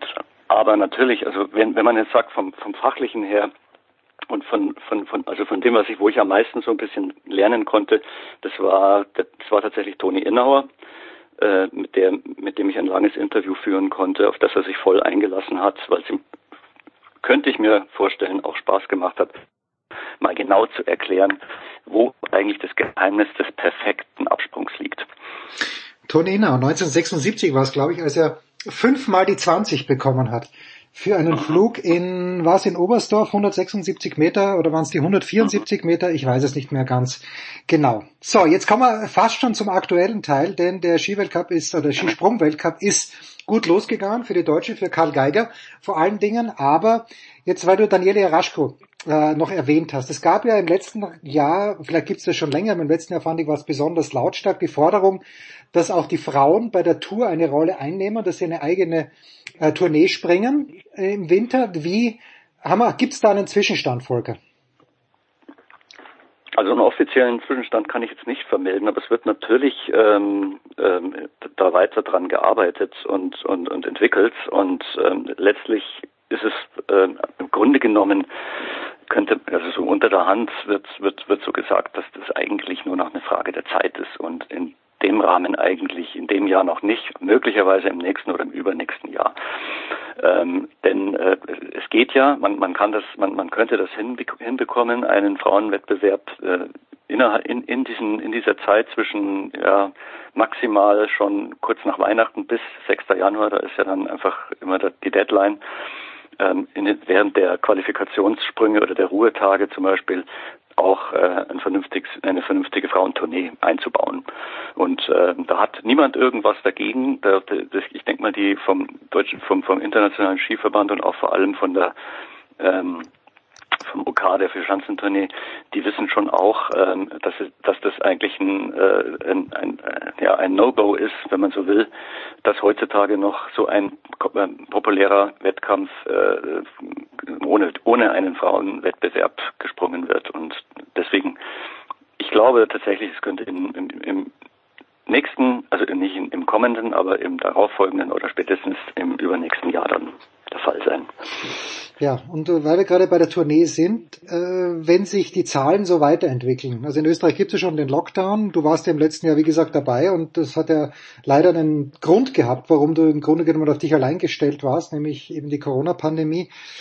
Ähm, was hörst du denn von den Veranstaltern? Äh, also ich könnte mir vorstellen, dass sich Innsbruck und Bischofshofen jetzt schon in den Hintern beißen und Oberstdorf und Garmisch werden auch nicht froh auf die Inzidenzentwicklung schauen. Was äh, würdest du antizipieren, dass die jetzt schon damit rechnen, dass es wieder ohne Zuschauer abgehen muss?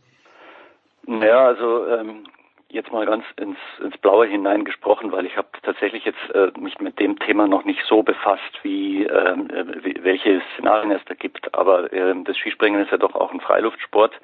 Und ich sage jetzt mal, wenn, wenn die Fußballer auch ähm, mit entsprechend weniger ähm, Zuschauern und mit entsprechenden Abstandssituationen äh, das hinkriegen, dass wenigstens ein paar Zuschauer dabei sind, dann könnte ich mir vorstellen, dass es da beim Skispringen auch einen Weg gibt.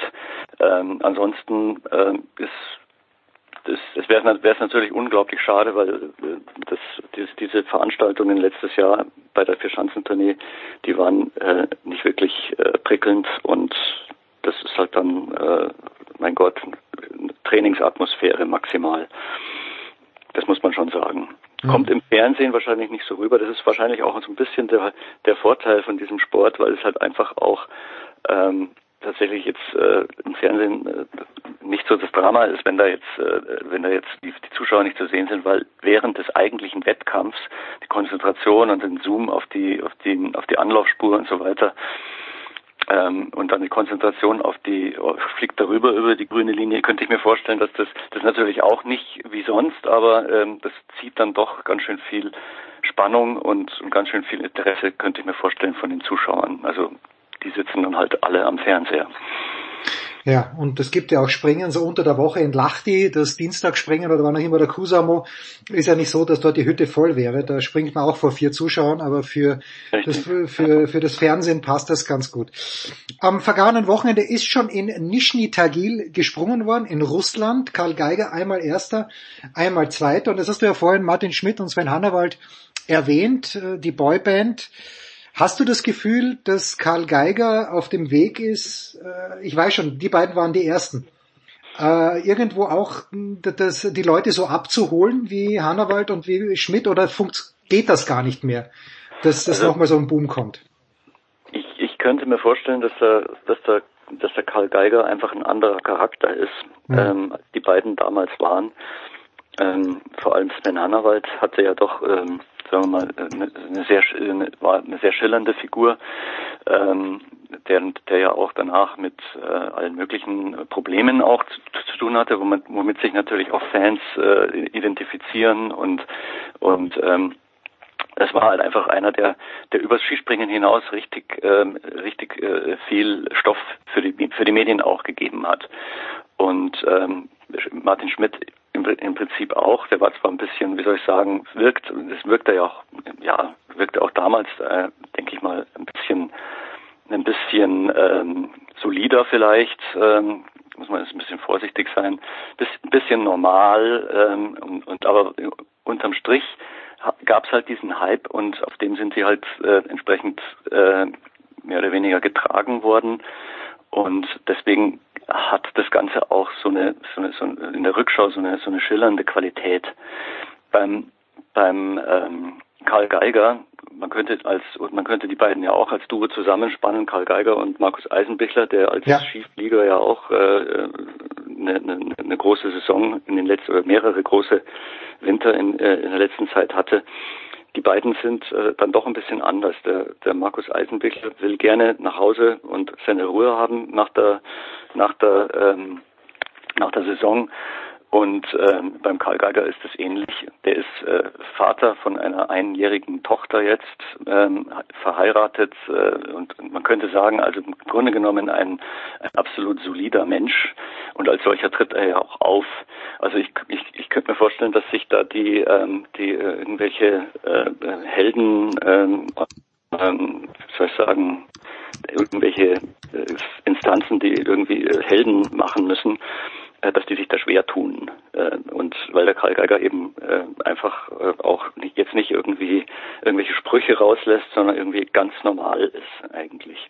Und das ist ja auch das, womit er punktet. Ja. Das ist genau das, was wo, wo er in dieser in diesem Teil der Skisprungszene, die das zu schätzen weiß, dass da einer mhm ähm, ähm, lange äh, gebraucht hat, lange gearbeitet hat, bis er so gut war, immer dran geblieben ist, äh, obwohl er äh, zum Teil schon fast abgeschrieben war äh, oder drohte auch von den Trainern abgeschrieben zu werden.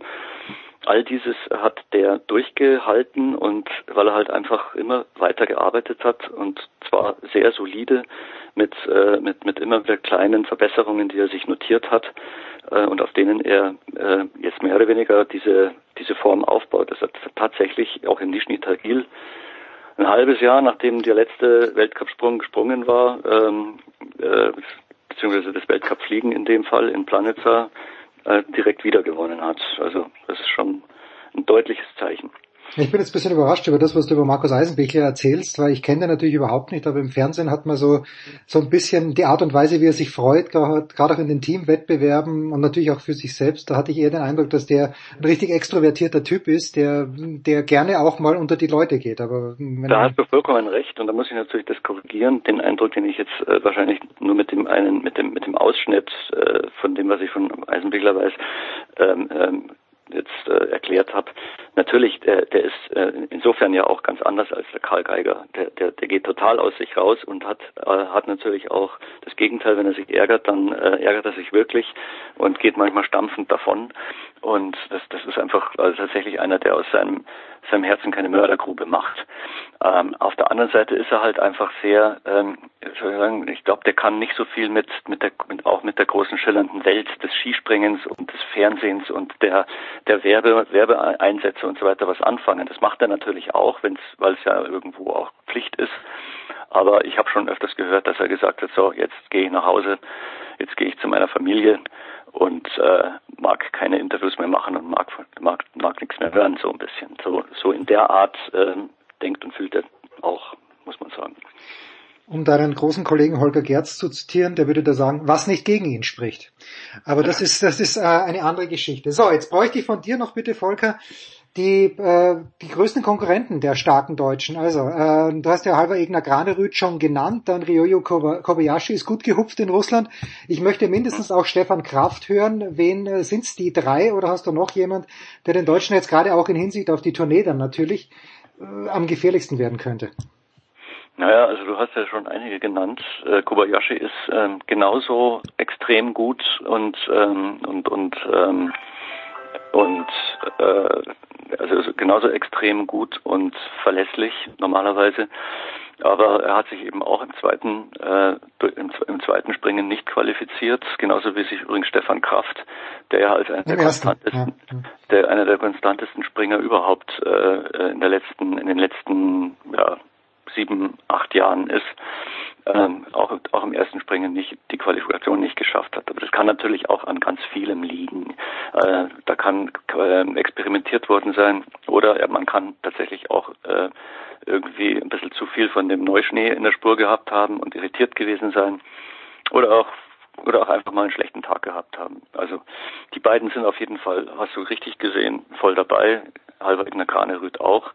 Ähm, äh, Kamil Stoch natürlich, obwohl der nur Zwölfter wurde, was ja jetzt natürlich überhaupt niemals ein Zeichen ist, dass jemand äh, nicht in Form ist. Ähm, ja, ansonsten hat man halt äh, die üblichen äh, verdächtigen Norweger, von denen man äh, mit Robert Johansson, ähm, sagen wir mal, äh, nennen sollte. Daniel Andre Tande auf keinen Fall ähm, äh, jetzt da abschreiben sollte, obwohl er so schwer gestürzt ist letztes Jahr und erst äh, relativ Trainingsrückstand hatte, aber der äh, fühlt sich auch schon wieder gut auf der Schanze. Ja, das, das sind so die, ähm, die üblichen Verdächtigen, Ja. die wir da haben. Natürlich auch ähm, Piotr, äh, Piotr Żywa und äh, die, die, die gesamte polnische Mannschaft. Also man muss, man muss im Grunde genommen auch immer auch ein bisschen mannschaftlich denken. Ähm, da, da da darf man auch die Slowenen nicht vergessen und, äh, und äh, die Österreicher sowieso nicht. Ja, also bei Kamil Stoch glaube ich erst, dass er nicht in Form ist, wenn in Oberstdorf gehupft worden ist, weil der zur, zur Tournee ist er dann doch, doch meistens und immer da. Volker Kreisel ist das gewesen von der Süddeutschen Zeitung. Nochmal der Hinweis, es heißt das Buch vom Skispringen, was ich euch gerne ans Herz lese, von Volker Kreisel, erschienen im Werkstattverlag bei einem Händler eures Vertrauens. Kauft gerne lokal ein, wenn es nicht anders geht, dann kauft auch gerne fernmündlich ein. Holger, ah, Volker, ja, so, so, so, so, so spukt der Gerz in meinem Kopf herum. Volker, ich danke dir ganz, ganz herzlich. Kurze Pause in der Big Show 536.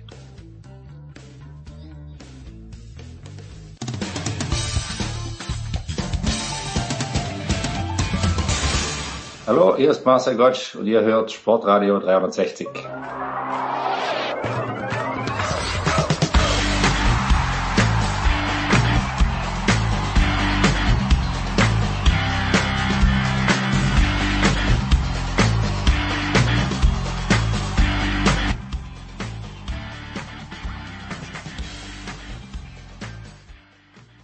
Herrschaften, weiter geht's in der Big Show 536. Vom Skispringen gehen wir weiter zum Ski Alpin und tun das zum einen mit Lukas Zara von der Standard.at in Österreich. Servus Lukas. Hallo, servus. Und wir tun das natürlich auch mit Johannes Knut von der Süddeutschen Zeitung. Servus Johannes. Einen wunderschönen guten Morgen in die Runde. Ich habe zwei Dinge vergessen, Johannes, vor diesem äh, Slalombeginn in Levi. A, dass Katharina Linsberg im vergangenen Jahr die Gesamtwertung im Slalom gewonnen hatte. War ein bisschen überrascht, dass ich sie im roten Trikot gesehen habe. Aber ich habe auch vergessen, dass Lena Dürr es bis in die erste Gruppe geschafft hat, ja, unter Hm. die Top 7. Und jetzt wird die zweimal Dritte. Es ist Wahnsinn. Lang hat's gedauert. Ich weiß, sie hat damals dieses Parallelrennen gewonnen in Moskau. Aber hast du das ein bisschen antizipiert? Ähm, welche Rolle spielt da natürlich die gute Startnummer, die aber andere auch hatten? Was ist zu Lena Dürr und zu diesem Wochenende in Levi zu sagen? Ja, wir haben natürlich alle nie den Glauben an sie verloren. Das alles andere wäre grober Unfug. Natürlich, natürlich. Ähm, nein, also das, äh, das mit der Startnummer tatsächlich, das äh, war, sie war ja glaube ich schon mal am Ende des letzten Winters schon mal kurz drinne, ist dann aber definitiv reingerutscht. Das war tatsächlich das erste Mal überhaupt, dass sie jetzt äh, ähm, da da richtig äh, vorne drin ist, was auch äh, sie dann äh, vor den ersten Rennen uns gesagt hatte, dass das dann doch jetzt mal so langsam Zeit war und ähm, ähm, klar, ich glaube, dass der die ein oder andere ähm, bisschen äh, bisschen was hat ja auch, glaube ich, lag auch daran, dass der dass dann noch irgendwer sich zurückgezogen hatte, ähm, wobei ich jetzt gar nicht auf Anhieb sagen könnte, ähm, wer wer da fehlt. Nee, Frieda Ansott da hat er davor schon aufgehört. Ist ja auch wurscht. Also auf jeden Fall, sie hat sich schon auch verdient, indem sie ja den Ore ähm, im letzten Winter schon sehr ordentlich als Vierte und Fünfte ähm, wirklich gar nicht mal auch mehr so weit weg war von von den von den Besten, weil davor war es immer so, selbst wenn äh, Lena Dürr oder auch Christine Ackermann, wie sie mittlerweile heißt, äh, sich in diese Top Ten reingefahren haben, da war der Abstand ja zu den besten drei, vier, fünf teilweise betrug immer noch Sekunden. Also das war ja schon immer so eine kleine Welt. Und die haben sie die letzten Winter eigentlich schon ähm, ordentlich eingerissen. Und ähm, ich habe jetzt ähm, erst von von heute auf morgen noch einen kleinen nochmal nachgefasst beim DSV und ähm, hab unter anderem, wie könnte es anders sein, der der Grund ist äh, oder einer der großen Gründe. Das ist ein österreichischer Trainer, Österreich, wie ich ja, natürlich. Trainer, der, ähm, der beliebte, der allseits bekannte ähm, Georg Harzel aus äh, aus ein, ein Steirer, der vorher im ÖSV-Nachwuchs bei den Männern vor allen Dingen unterwegs war. Also sie haben in den letzten Jahren gerade im Frauenressort, also auch überhaupt, äh, sowohl bei den Frauen als auch den Männern, einige immer wieder äh, also aus dem ÖSV-Unterbau geholt. Jürgen Graller hat ja auch, glaube ich, bei den ähm, die Nachwuchsfrauen, glaube ich, lange betreut, gerade im Speed. Ähm, und äh, Georg Hatzel war vor allen Dingen bei den Männern im Technikbereich äh, zuständig, weil sie halt eben äh, gesagt haben, wie, uns fehlt so ein bisschen diese dieser Übergang von vom Nachwuchs zu den Erwachsenen, da, da bringen wir zu wenig junge Leute nach ähm, und, und die müssen wir einfach besser fördern. Auf die Alten hatten sie, glaube ich, oder auf die Älteren haben sie dann teilweise schon gar nicht mehr so unbedingt. Natürlich sind im Kader und damit äh, sind sie auch natürlich auch förderungswürdig und ähm, aber die waren ähm, vielleicht bei diesen Rochaden gar nicht mal so in der aller allerersten, ähm, im allerersten Gedanken drin. Ähm, der Georg Hazel ist letzten Winter schon gekommen, der ist jetzt quasi seit anderthalb Jahren da und der hat es wirklich geschafft, das hatte Jürgen Graller mir letztes Jahr, letzten Winter schon gesagt, äh, da wirklich ähm, diese ganze Mannschaft nochmal so ein bisschen äh, ja zu resetten, irgendwie nochmal da einen neue, neuen Zug reinzubringen. Also das sowohl von von der von der Technik nochmal her, wobei man ja meinen müsste, das das sind Profis, die haben irgendwie so eine gewisse Grundtechnik, aber er hat schon nochmal allen gesagt, so Leute, wir fahren jetzt, wir versuchten schon alle uns am selben Technikleitbild zu orientieren, an einem schnellen, kurzen Slalomschwung, äh, ähm, also kurz Kanten ins Eis an jedem Tor und dann gleich wieder ähm, Ski bergab äh, zum nächsten Tor das Problem ist natürlich nur, dafür brauchst du ein Selbstvertrauen, auch um diesen Schwung fahren zu können. Und das war natürlich nicht so wahnsinnig äh, in, in Übermaßen da. Und das hat er wirklich geschafft durch viel Training, durch eine gute Ansprache, auch durch, durch viel Vertrauensarbeit äh, langsam wieder so einzuflößen und hat es auch geschafft, diese ganze Mannschaft, also auch das ganze Umfeld äh, irgendwie auch wieder ein bisschen harmonischer zusammenzubringen. Das war vorher nicht immer so, ums äh, glaube, da verrate ich jetzt keine Betriebsgeheimnisse. Oder nicht immer ganz so optimal. Und, und da ist wirklich jetzt über anderthalb Jahre eine, eine gewisse, so ein gewisser Sog entstanden, der dann selbst auch so Athletin wie Lena Dürr, die ja wirklich im Grunde ja fast seit, seit 2014, 2015 eigentlich irgendwie in so einem Tief gefangen war. Also das, das war immer noch das erste Mal, dass es bei ihr nicht mehr bergauf gegangen ist. Und normalerweise braucht man dann so ein, zwei, drei Winter. Vielleicht die und bei ihr hat es ja wirklich gefühlt bis, bis vorletzten oder letzten Winter gedauert und ähm, hat das jetzt aber ähm, ähm, unter neuer Leitung nach sehr vielen Trainerwechseln und vielem hin und her und Skiwechseln und äh, ähm, dann doch jetzt auf die Reihe gekriegt. Und ähm, ich hatte schon auch das Gefühl, zum Abschluss, dass, dass da auch ein bisschen auch eine, eine gewisse Selbstreflexion und auch Selbstkritik ein bisschen mehr dann am Ende durchgeschlagen ist. Das war vielleicht am Anfang auch nicht immer ganz so und das hat man aber jetzt schon das Gefühl, dass sie ja jetzt auch gemerkt hat, okay, ähm, wenn das jetzt nochmal was werden soll, dann muss ich schon nochmal so an, an, ein paar Baustellen arbeiten und das, äh, dann ist man auch mal auf dem Podium. Und äh, jetzt sagen sich, naja, eigentlich so weit sind Schiffrin und Villova eigentlich auch nicht weg. Also bin ich mal sehr gespannt, wie das jetzt in Killing ist. Das wird jetzt der große große Test, wie sie da weitermachen, weil mhm. das muss man natürlich jetzt auch bestätigen. Ja, und äh, sie war ja, glaube ich, zweimal schnell im zweiten Durchgang als Schiffrin, wenn ich es richtig äh, auf dem Zettel habe, zumindest am Samstag. Ja. Das ja. bringt uns dann aber, Lukas, äh, ein Häusel weiter nach Österreich zu Katharina Linsberger, die, glaube ich, schon mit dem Anspruch reingegangen ist, dass sie vorne mitfährt. Aber das war ja genau das, wenn man sich die Ergebnisse so anschaut, von der Zeit her, genau das, was der Johannes gerade über Lena Dürr gesagt hat. Das mag Top Ten Platzierung gewesen sein, am Sonntag dann auch, äh, als eine von drei Katharinas Österreicher hintereinander. Aber da, da hat er, der hat er nicht, wie wir Österreicher so schön sagen, zugekrochen zu den Stockerlplätzen. Also das war ganz, ganz weit weg. Wie ist die Analyse in Österreich? Wie tief ist die Staatskrise? Nicht, dass wir nicht äh, genug andere Krisen hätten, aber ich fürchte, da, da kommt gleich die nächste Krise. Liebe Grüße aus dem Lockdown zuerst einmal, gell? Ja, schön, schön, ja. ähm, äh, ja, also es ist ähm, doch so, ich war überrascht, dass du vergessen hast, lieber Jens, dass die Liensberger das letztes Jahr gewonnen hat, ja, diesen Slalom, diese Slalomkugel. Und dementsprechend natürlich, also das Ziel muss sein, dass man das, äh, dass man das wiederholt. Äh, alles andere wäre, glaube ich, vermessen. Und ja, die hat jetzt schon zugegeben, äh, dass da, dass da eine Lücke aufgegangen ist. Für mich sind diese Rennen in Levi immer noch ein bisschen mit Vorsicht zu genießen. Es ist, es ist ein Rennen, wo man 15 Sekunden lang ähm, wirklich bergab fährt mhm. und der Rest ist, ist flach. Ja, das muss man schon sagen. Ähm, auf der anderen Seite disqualifiziere ich mit, mich mit der Aussage, weil wenn man nach vorne schaut, es ist Vlhova vor Schifrin, also da ist nichts mit, mit komischen Dingen zugegangen. Da haben natürlich die allerbesten äh, gewonnen. Trotzdem würde ich da ein bisschen, ähm, ich würde es mir gerne noch ein bisschen länger anschauen. Ja, äh, Bei der Katharina Lienzberger, wir wissen auch, dass die, dass die doch äh, sehr verkühlt war, kränklich war, dann auch bei diesen Parallelrennen ähm, in Lech Zürs und dann ist eben auch äh, jetzt die Frage, gibt es jetzt auch nicht so ganz zu vielleicht, äh, wie, wie fit sie da ist, wie sehr sie das jetzt noch in der Vorbereitung gestört hat.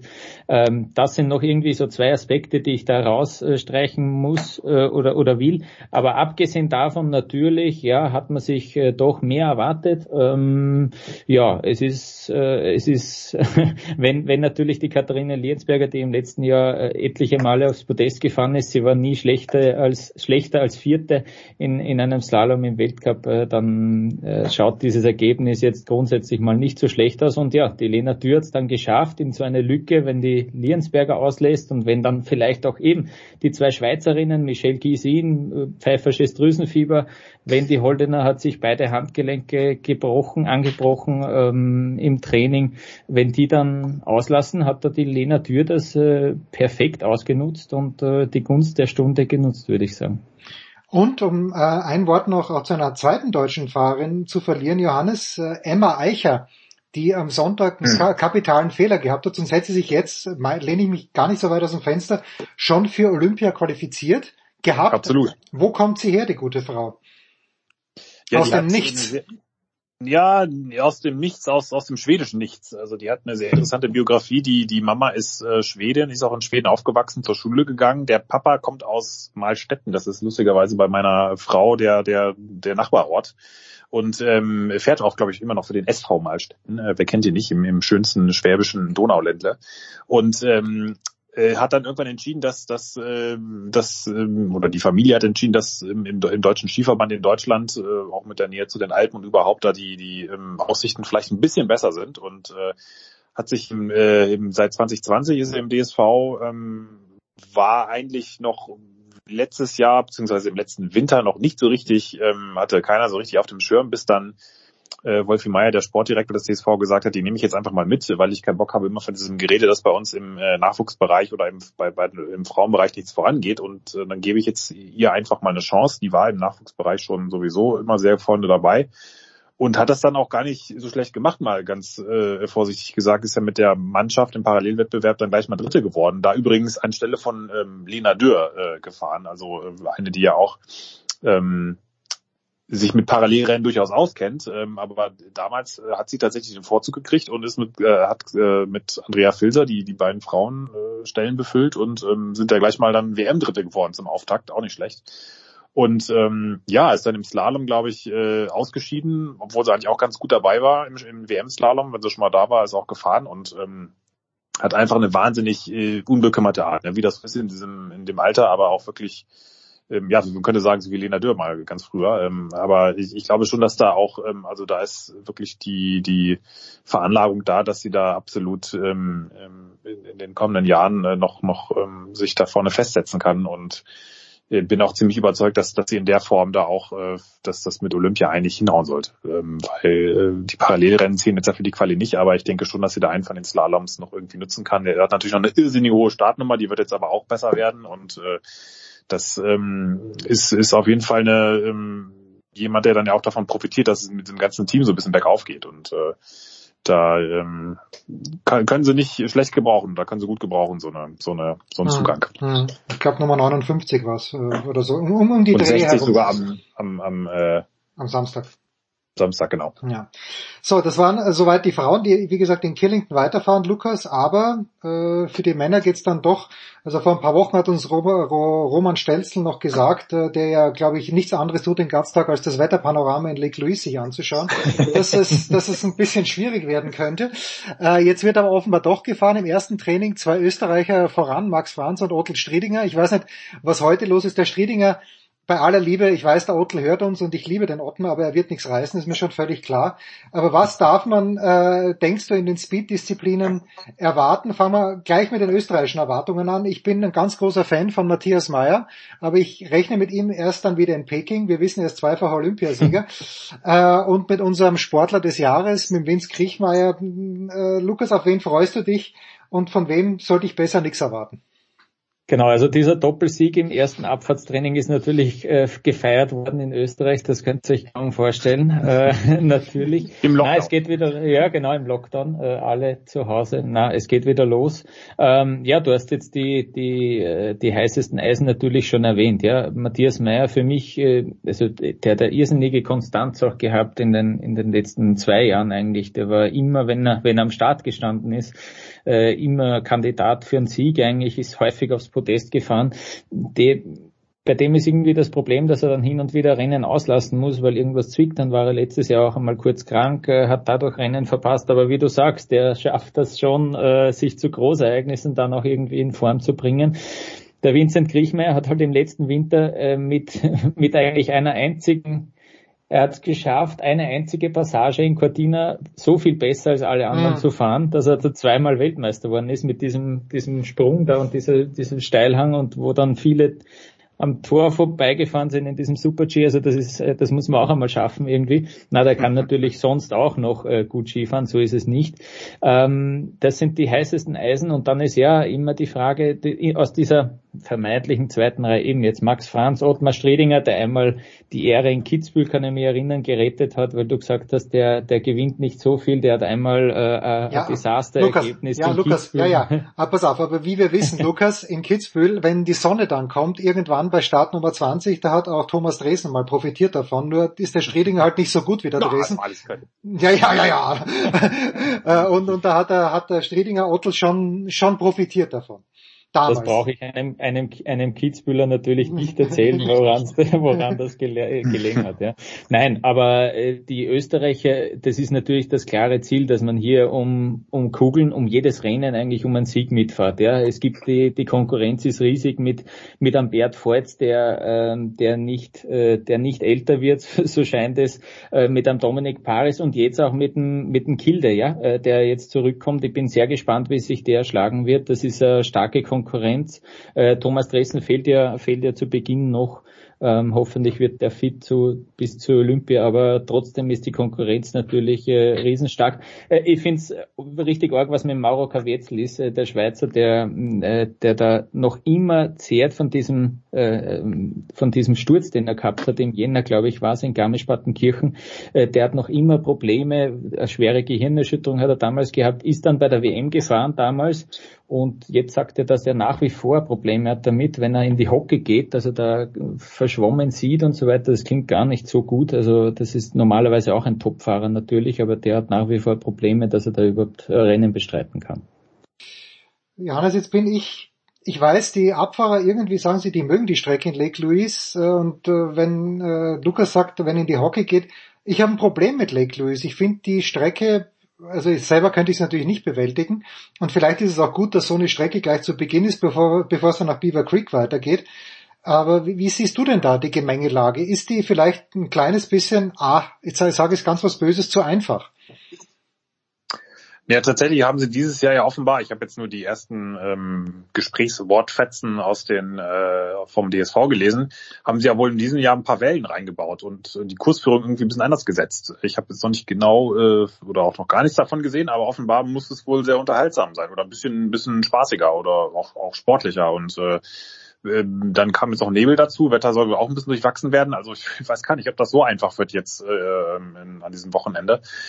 Ähm, geschneit hat dann offenbar doch dann auch noch reichlich, also das, äh, da kann man jetzt Roman auch dann äh, beruhigen und ähm, äh, ich, ich glaube, dass das äh, wird dann auch gerne mal so, vielleicht manchmal so ein bisschen unterschätzt. Ähm, sie ähm, haben auf jeden Fall gut genug zu tun, glaube ich, und ähm, ich, ich finde das auf jeden Fall so die bessere Herangehensweise, als zu sagen, wir gehen ähm, ab nächsten Winter angeblich erstmal gleich ans, ans Matterhorn nach Zermatt. Hm.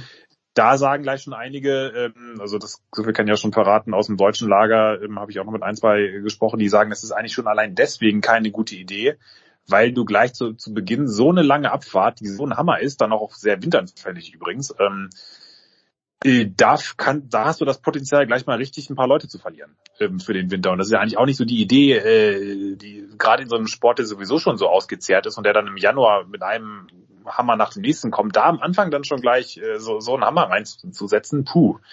Das, das wird äh, sportlich und ähm, also von daher kann ich, ich kann da Lake Louise, äh, ich, ich gucke mir das gerne an. Ich finde es auch, ähm, ich finde es hat auch so einen gewissen Reiz auf diesen Anführungszeichen einfachen Pisten, äh, die wirklich gut zu fahren, weil die Guten schaffen es auch da wirklich perfekt diesen Speed durchzutragen, genau wie es auch einiges hat, wie ich finde, diesen diesen kurzen Steilhang in Levi äh, wirklich auf diesem diesen 15 Sekunden, wie Lukas zu Recht sagte, die gut zu hinzukriegen. Ich finde, es ist immer noch spannend, so eine so eine Schiffrin oder Willow wie die da, als ich halt auch da nochmal absetzen vom Rest. Das finde ich einfach äh, hat auch was und danach wird es ja noch äh, lang genug schwer genug. Von daher, ähm, also ich kann damit leben. Ja. Vielleicht darf ich da auch noch was dazu sagen. Äh, Ich habe diese Frage auch schon ein paar Mal ähm, Abfahrern gestellt und die sagen dann schon, da muss man aufpassen. Lake Louise ist eine Strecke mit, äh, mit den höchsten Durchschnittsgeschwindigkeiten, wenn man das dann ähm, ja zusammenrechnet am, am Schluss der Saison. Also die haben da durchaus Respekt vor dieser vor dieser Strecke. Ja, es fehlen vielleicht die die ganz spektakulären Sprünge und äh, ja, es ist halt in dieser Steilhang, wo immer dasselbe S gesetzt ist, eigentlich äh, gesetzt gewesen ist in den letzten Jahren. Äh, diese diese Linie kennt man irgendwie schon in und auswendig, aber die sind da trotzdem äh, natürlich mit mit Vorsicht und mit Respekt bei der Sache. Das wäre ich natürlich auch. Hinten raus muss man natürlich eines sagen. Lukas Zara hat mir verraten, und ich glaube, das war das letzte Mal, als wir in Wien gesprochen haben, oder vielleicht äh, war es sogar on-air, aber ich glaube, es war off-air. Lukas, du hast mir gesagt, dass du ein ganz großer Gourmet bist, was die Trikots, was die Rennanzüge der einzelnen Nationen und Fahrer und Fahrerinnen angeht. Welches äh, Outfit hat dich, wenn du schon die Chance hattest in diesem Jahr, so viele Rennen waren noch nicht, aber welches Outfit hat dich bislang überzeugt und wo sagst du, Burschen, nachbessern bitte? Ah, sehr gut, sehr gut, dass wir jetzt drüber sprechen. Na, der, der von den Franzosen und vom, vom Alexis Pointerot ist mit Abstand der beste, finde ich. Ja, das ist dieses, äh, natürlich dieses Blau, Rot und Weiß, das ist äh, wirklich exzellent gelungen. Und ich kann mich noch an ein komplettes Negativbeispiel erinnern von den Norwegern. Ich glaube, zwei Jahre ist es her, die da irgendwie mit einem orange-braun Ocker dahergekommen sind. Das war, das war furchtbar. Also äh, die, die Norweger äh, haben das wieder heuer geändert, für heuer geändert. Das äh, schaut schon wieder deutlich besser aus. Ähm, und das von der Petra Vluhova heuer, das ist auch wieder ein bisschen anders. Das hat mir auch sehr gut gefallen. Ja, also ähm, äh, aber taugt mir sehr, dass wir da auch einmal drüber reden. Ja, finde ich finde ich nicht unwichtig. für, für mich die größte. Die Frage ist natürlich, wann der Schwe die Schweizer Käse. Äh, ja, ja, wiederkommt. Ja. Genau mit Pirmit Zurbrücken damals, glaube ich. Und Vreni Schneider habe ich da, aber da seid ihr zu jung, um euch daran zu erinnern. Aber ich, äh, ich, ich äh, war da am Start und ich habe den Lukas, glaube ich, damals eh schon gesagt, Johannes, für mich die größte Modesünde war, äh, niemand liebt Michaela Schifrin mehr als ich, aber in diesem grünen Anzug, den sie mal getragen hat und auch im goldenen Anzug, da tat sogar ich mir ein bisschen schwer. Das habe ich ja schon wieder verdrängt, muss ich sagen. Ja. Das war, das war sogar das war noch vor meiner Zeit. Ja, und aber das Beste ist ja dann, wenn, wenn alle äh, ne, neben unglaublich riesigen Bohrmaschinen und äh, Käse, Käseleiben dann äh, durch die durch die Winterlandschaft fetzen, die die lila äh, Kuh die Milka-Kuh, die gibt's ja glaube ich nicht mehr, aber dafür gibt's jetzt äh, schon Bohrmaschinen auf der Piste verteilt, das taugt mir sehr. Das, immer, das Auge ist immer mit. Äh, Johannes, wird der Skiweltcup auch das sein, was dich an diesem Wochenende am meisten in Beschlag nimmt oder wirst auch du, und ich weiß ja, du hast mit dem Kollegen Kleffmann die letzten Tage auch sehr viel Zeit in China verbracht, zumindest mental ist das nach wie vor das große Thema mit Feng Shui und mit Thomas Bach und allem, was da dazugehört. Nee, das ist, glaube ich, jetzt tatsächlich erstmal, ja, auserzählt ist es natürlich nicht, weil es da schon noch die ein oder andere Tangente gibt. Im Grunde ist ja die Situation äh, auch immer noch völlig ungelöst, äh, auch äh, wenn das IOC da jetzt natürlich so einen Schlussstrich erstmal drunter gezogen hat mit seinem Videotelefonat. Das war natürlich ein gnadenloser, ähm, ja, wenn man aus, aus IOC-Sicht Schachzug natürlich. Ne? Jetzt, jetzt sind erstmal im Grunde alle, die sagen, da muss mehr Aufklärung her, die sind jetzt erstmal ähm, eingebremst worden durch, durch den IOC-Boss, der sagt, äh, das passt so und basta. Also das ist schon mal wieder ähm, klassischer Bach gewesen. Ähm, also von daher nein, erstmal nicht so richtig äh, Sportpolitik. Ähm, andererseits äh, passiert ja immer irgendwas. Ähm, also muss man mal gucken. Aber der Plan ist mal schon, dass äh, natürlich äh, Lake Louis die Abfahrten und auch ähm, natürlich auch äh, Killington die Slaloms äh, werden mich schon äh, in jeglicher Hinsicht äh, wahrscheinlich am meisten beschäftigen. Dieser dieser berühmte 10.30 Uhr, 13 Uhr, nee, wobei jetzt ein Killing ja nicht durch die technischen äh, äh, durch die Zeitverschiebung, aber das äh, es ist das äh, wird wird wird den äh, wird das Abendprogramm ein bisschen auch mit beeinflussen, ja. Ich, ich sag, dass dieses Wochenende ist großartig. Eigentlich eines meiner Lieblingswochenenden. Es geht Freitagabend los mit den Skirennen. Samstag hast du den ganzen Tag äh, Fußball und dann, wenn du denkst, jetzt bin ich komplett fertig vom Fußball, kommt nochmal Skifahren. Das ist grandios. Aber Lukas wohnt ja in Österreich mitten in, äh, im Lockdown. Äh, Lukas, hm. was, was wird dich beschäftigen? Der glorreiche SK Rapid Wien oder irgendeine Demonstration, die der Kickel nicht angemeldet hat? Es ist ganz, ganz schwierig im Moment in Österreich. Puh, hoffentlich bleibt es in diesem Wochenende ruhig. Na, eigentlich wollte ich ja mit dir, lieber Jens, in Innsbruck am Vormittag ja, das ist ein bisschen Skifahren gehen und am Nachmittag in die Olympia World. Wir haben einen Davis Cup, äh, der auch in Innsbruck ausgetragen wird, jetzt vor leeren Rängen. Das ist irrsinnig bitter, weil dort schon sämtliche VIP-Tribünen und sowieso Zuschauertribünen aufgebaut wurden ähm, und jetzt äh, sitzt dort keiner, ja. Aber das ist schade. Also das wir immer schon anschauen, ähm, wie ein Dennis Novak äh, den Novak Djokovic schlagen wird, ja, weil er über sich hinauswächst. Ähm, und dann natürlich ja Primetime Skifahren, das, äh, das gebe ich mir auf jeden Fall. Ja, dazu kurz zwei Dinge. Novak wird gegen Djokovic nicht verlieren, weil Djokovic gegen Novak gar nicht spielen wird, sondern da werden die Serben Krajinovic oder Lajovic spielen lassen, das ist mal das Erste. Und zweitens, ich weiß gar nicht, warum Lukas Zara die normalen Tribünen erwähnt hat. Äh, Zara und Huber treiben sich nur auf der VIP-Tribüne herum. Das als Abschluss für unseren kleinen lauschigen Skiteil. Danke Johannes, danke Lukas, kurze Pause in der Big Show 536.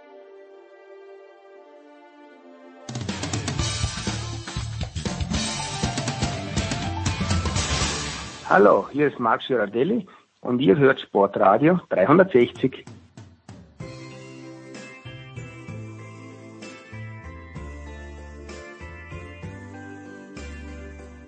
In der Big Show 536 geht es weiter mit der NBA und mit dem NBA-Chefkoch, mit Sepp Dumitro. Servus Sepp. Hallo Jens. Sepp, äh, wir wollen heute ein kleines bisschen auf die deutschen Spieler schauen, aber zuerst, äh, ist es Majestätsbeleidigung, dass LeBron James für ein Spiel suspendiert war oder war das schon in Ordnung? Das war in Ordnung. Also ähm, insgesamt die Situation sicherlich nicht so wild wie, wie manche Sachen, die wir in der Vergangenheit gesehen haben, aber äh, gemessen an den Standards, die heutzutage ähm, umgesetzt werden in der NBA, schon ähm, besorgniserregend. Ähm, in dieser NBA von äh, Adam Silver ist es aber wirklich äh, ganz, ganz schwer, äh, überhaupt ähm, mehr als ein oder zwei Spiele Sperren ähm, nach sich zu ziehen, selbst für, ja, ich sag mal, gewalttätige Ausbrüche wie ähm, das, was wir von Stewart gesehen haben. Ja, das sah schon sehr wild aus, wie er da versucht, äh, LeBron James äh, zur Rede zu stellen, zumindest äh, das von Jokic auch ähm, gegen Morris vor, vor ein paar Wochen.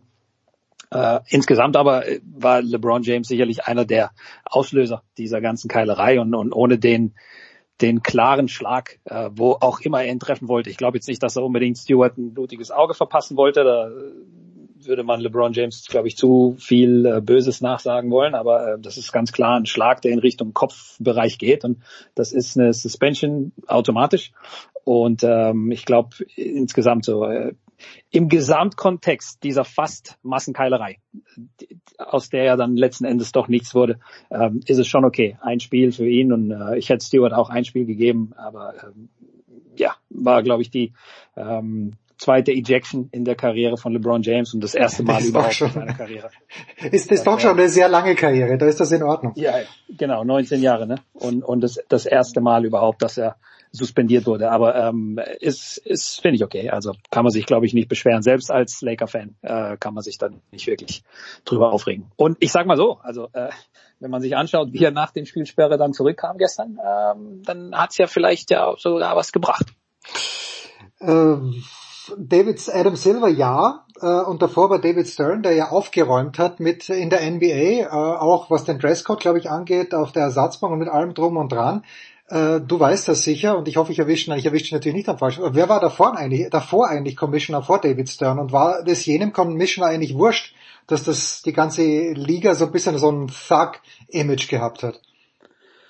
Ja gut, äh, ich glaube, das Problem war damals ein, ein, ganz anderes gesellschaftspolitisch auch in den USA und ähm, ähm, die die ganze, ich sag mal, Drogen- und, und Crack-Epidemie, ähm, das, äh, das, das war eine, eine Sache, die auch in den in den Sport dann natürlich geschwappt ist. Äh, ich kann mich erinnern an ähm, Zeiten, bevor David Stern auch Glück hatte, ähm, dann mit, mit ähm, den Jungs, die dann danach kamen. Aber die, die Spiele gab es auf Tape Delay, weil es, äh, weil es, wie gesagt, so ähm, kontrovers war, was, was da lief in den, in den Arenen. Und ähm, insgesamt war das kein Produkt, wie man, äh, wie man es heute sieht. Also das, das Produkt an sich äh, wollte man eher verstecken und vielleicht sich da die Highlights rauspicken und, und das war's dann aber schon. Und äh, Stern hat aufgeräumt mit vielen Sachen. Äh, Stern hat das Ganze ja marketingmäßig auf ein komplett anderes Level gehievt und hatte da natürlich auch Glück, dass mit Larry Bird, Magic Johnson und dann Michael Jordan ähm, drei der absolut äh, hellsten Sport Sterne aller Zeiten äh, in die Liga kamen. Ähm, war alles perfektes Timing. Ich weiß ehrlich gesagt nicht, wenn du mich so fragst, wer der Commissioner vor David Stern war, bin ich ehrlich, müsste ich nachschlagen. Ja, komm, das wollen wir ja nicht. Ja, das, so, das, alt, so alt bin ich jetzt, so alt bin ich jetzt auch noch nicht, ähm, dass ich da irgendwie ähm, schon ähm, am Leben gewesen wäre. Ähm, müsste ich nachschlagen. Aber ich bin, äh, bin ja froh, dass du wenigstens David Stern kennst, denn ich habe dich einmal live gesehen. Sepp Dumitro strahlt Jugendlichkeit aus wie kaum ein anderer. Jetzt gibt's ähm, die gute Nachricht für die Houston Rockets ist, sie haben gegen die Bulls gewonnen. Das ist keine Selbstverständlichkeit. Die Bulls stehen eigentlich recht ordentlich da. Die nicht ganz so gute Nachricht ist, dass Daniel Theiss nicht gespielt hat. Und da steht so schön in der Boxscore Coach's Decision. Why? Ja. Sepp, why? Ja. Weil die Rockets ein absolutes ähm, Abstiegsteam, würde man in anderen Sportarten sagen, sind. Ähm, und, und der Coach selbst, glaube ich, äh, irgendwie händeringend nach so einer Initialzündung gesucht hat. 15 äh, Niederlagen waren es, glaube ich, in Folge für die Houston Rockets. Und ähm, ich sage mal, die Spieler, die da im Fokus stehen, sind ja ohnehin andere als, äh, als ein Daniel Theiss jetzt. Ne? Ähm, der hat 14, 14, glaube ich, Partien von Anfang an gemacht bisher in dieser Saison und äh, hatte jetzt ähm, nur Niederlagen dabei, bis auf einen Sieg. Da hat er, glaube ich, Season Low in Minuten äh, gegen Oklahoma City. Das war der erste, oder zweite Saisonspiel von Houston. Ähm, da haben die auch gewonnen gehabt und dann 15 Mal in Folge verloren und dann gestern jetzt auch wieder gewonnen. Also Daniel hatte noch nicht sehr viele Teamerfolge äh, zu feiern bisher in Houston. Äh, mich würde es mal interessieren, ähm, wie er selbst die Situation einschätzt, ne? weil äh, das macht sicherlich nicht Spaß, äh, Abend für Abend da äh, die Mütze voll zu bekommen. Äh, vielleicht als, äh, als Backup. Jetzt ähm, ist er erstmal in der zweiten, zweiten Reihe. Coach Silas will da wahrscheinlich ein paar Sachen ausprobieren, ein bisschen kleiner spielen. Mal schauen, ob es jetzt ein Matchup-bedingtes Ding gegen Chicago war nur oder ob es äh, ob's das tatsächlich eine Änderung an der Startformation, ähm, die dann für den Rest der Saison auch greift äh, gewesen ist. Ähm, Jalen Green, Christian Wood, Jashawn Tate, das sind so die, die Jungs, die gesetzt sind. Äh, Kevin Porter eigentlich auch und eigentlich war Daniel Theiss so der, der Starter. Ähm, ich glaube gestern äh, House oder Gordon, ich weiß nicht, wer gestartet hat, aber ähm, das sind so die, die, die Top 7. Ich gucke eben mal, ob's ähm, ob's House oder Gordon ja, Gordon, genau, der, der Veteran. Also Thais, Gordon, das sind so die zwei Namen, die eigentlich nicht passen zum, äh, zum Rest des Kerns, der sehr jung ist. Und ähm, Silas versucht da ein paar Dinge, aber das ist ein ganz schlechtes Basketballteam. Also das, das hat, wie gesagt, nichts mit Ausfällen etc. zu tun, sondern es ist einfach insgesamt eine ganz, ganz katastrophale, sportlich katastrophale Situation. Und ähm, Interessant finde ich, dass Daniel ja drei Jahre garantierten Vertrag hat in Houston. Ne? Also ähm, wie lange er da bleiben möchte, vielleicht ist er auch happy dort in Houston selbst. Also ähm, persönliche Situationen mal außen vor, aber sportlich ist es natürlich, glaube ich, frustrierend, äh, vor allem als Veteran in diesem in diesem Basketball-Business, ähm, wenn du ja äh, von von Boston, ähm, wo du wo du im Playoff ähm, Position gespielt hast und wo du eine ganz, ganz klare Rolle auch hattest und, und hier irgendwie ähm, ist es alles ein bisschen am Fluktuieren. Also ähm, komische Situation momentan. Ähm, wie gesagt, erstmal abwarten, glaube ich, was jetzt nach dieser Woche passiert, ob das äh, eine Veränderung nur für dieses Matchup gegen Chicago war. Aber in der Regel ist es meistens so, wenn der Coach dann was findet äh, und, und man gewinnt sogar, ähm, das hat niemand wirklich kommen sehen, mhm. dann äh, bleibt man bleibt man dabei. Also vielleicht jetzt erstmal äh, Backup Daniel Theiss. Nur unwesentlich besser, nämlich zwei Siege besser. Die Rockets haben jetzt zwei, die Magic haben immerhin schon vier, aber 4 und 15 ist jetzt auch ein eher sehr blamabler Rekord. Äh, immerhin Franz Wagner dort nicht ganz Topscorer, aber äh, vorne dabei ist auch in der Starting Five. Wie, wie schlagen sich die Wagners? Du kannst die gerne auch aufsplitten zwischen Franz und Moritz. Äh, wie, wie schlagen sich, Mo ist ja schon länger in der Liga, aber wie schlagen sich die Wagners aus deiner Sicht in Orlando? Ja, das sind zwei unterschiedliche Situationen. Also Franz Wagner, der höchste deutsche Draftpick aller Zeiten, ähm, ist ganz trotz, klar. Trotz des Vornamens Franz. Und das sage ich, mein Vater ist auch Franz. Kaiser Franz. Ja, Kaiser Franz, wie, wie, wie er genannt wird. Also ähm, Franz ist ganz klar einer der Spieler, die in den Planungen der Orlando Magic, und das sieht man auch an der Spielzeit und, und wie ihn ähm, Coach Mosley einsetzt. Ähm, das ist einer der wichtigsten Typen da. Also das ist auch äh, analog zu den Houston Rockets im Westen. Äh, Orlando ist eines der jüngsten Teams der Liga. Die wichtigsten Spieler, die sind alle ähm, unter 24. Ähm, Franz Wagner, ähm, Cole Anthony, Mo Bamba, äh, Wendell Carter, ja, Jalen Suggs, ähm, selbst Jungs, die, die momentan gar nicht spielen, weil sie verletzt sind, äh, ein Markel Fultz oder ein, ein Jonathan Isaac, das sind ganz, ganz wichtige Typen des Kerns, den man eigentlich für die Zukunft, äh, gefühlt schon seit äh, 20 Jahren in Orlando, für die Zukunft den Kern quasi ähm, heranzüchtet sozusagen. Aber ähm, Franz macht eine, macht eine gute Saison. Also ich habe ihn seitdem er so nach, nach einer Woche, zwei Wochen so ein bisschen so den Groove gefunden hat, habe ich ihn permanent so in meinen Top 5 Rookies mit dabei äh, dieser Saison. Äh, Punkte solide, ähm, für einen Rookie gute Quoten, ja, 43 Prozent aus dem Feld, 38 Prozent von der Dreilinie, das ist mehr als respektabel. Äh, wie gesagt, für Frischlinge, die meistens Probleme haben mit der Treffsicherheit, äh, konstant quasi Abend für Abend aufs Parkett zu bringen und ähm, 13 Punkte im, im Schnitt, so, das ist, das ist okay. Äh, Moritz äh, ist in einer anderen Situation. Ja, das ist einer der, ich sag mal, äh, obwohl er jung ist, nach wie vor einer der Veteranenpräsenzen fast mhm. schon mit seiner Erfahrung hier in diesem Kader. Und äh, er ist auch nie mehr als ein Ersatzspieler für Mosley. Er hat leider äh, manchmal entweder DMPs dabei oder auch ganz, ganz oft ähm, so, so vier, fünf, sechs Minuten Einsätze, nur ganz, ganz äh, kurze Momente. Und äh, Jens, da ist es schwer, äh, in den Groove zu kommen. Also gerade Moritz lebt davon, dass so die Energie sich langsam entfacht. Ja, selbst wenn er von der Bank reinkommt, du brauchst dann so ein paar Erfolgserlebnisse. Und wenn du nach zwei, drei Minuten dann sofort wieder raus musst, dann ist es natürlich schwer, dem Spiel deinen Stempel aufzudrücken. Gestern, obwohl sie verloren haben, zum zweiten Mal in der Saison beide Wagners in, ähm, im zweistelligen Punktebereich. Und äh, wenn man sich die, Minu die Punkte oder die, die Produktivität äh, umgerechnet auf 36 Minuten. Das nutzt man oft, um dann quasi so die, äh, die relative Produktivität eines Spielers hm. heran. Und der andere spielt im Schnitt 25, aber macht 12 Punkte.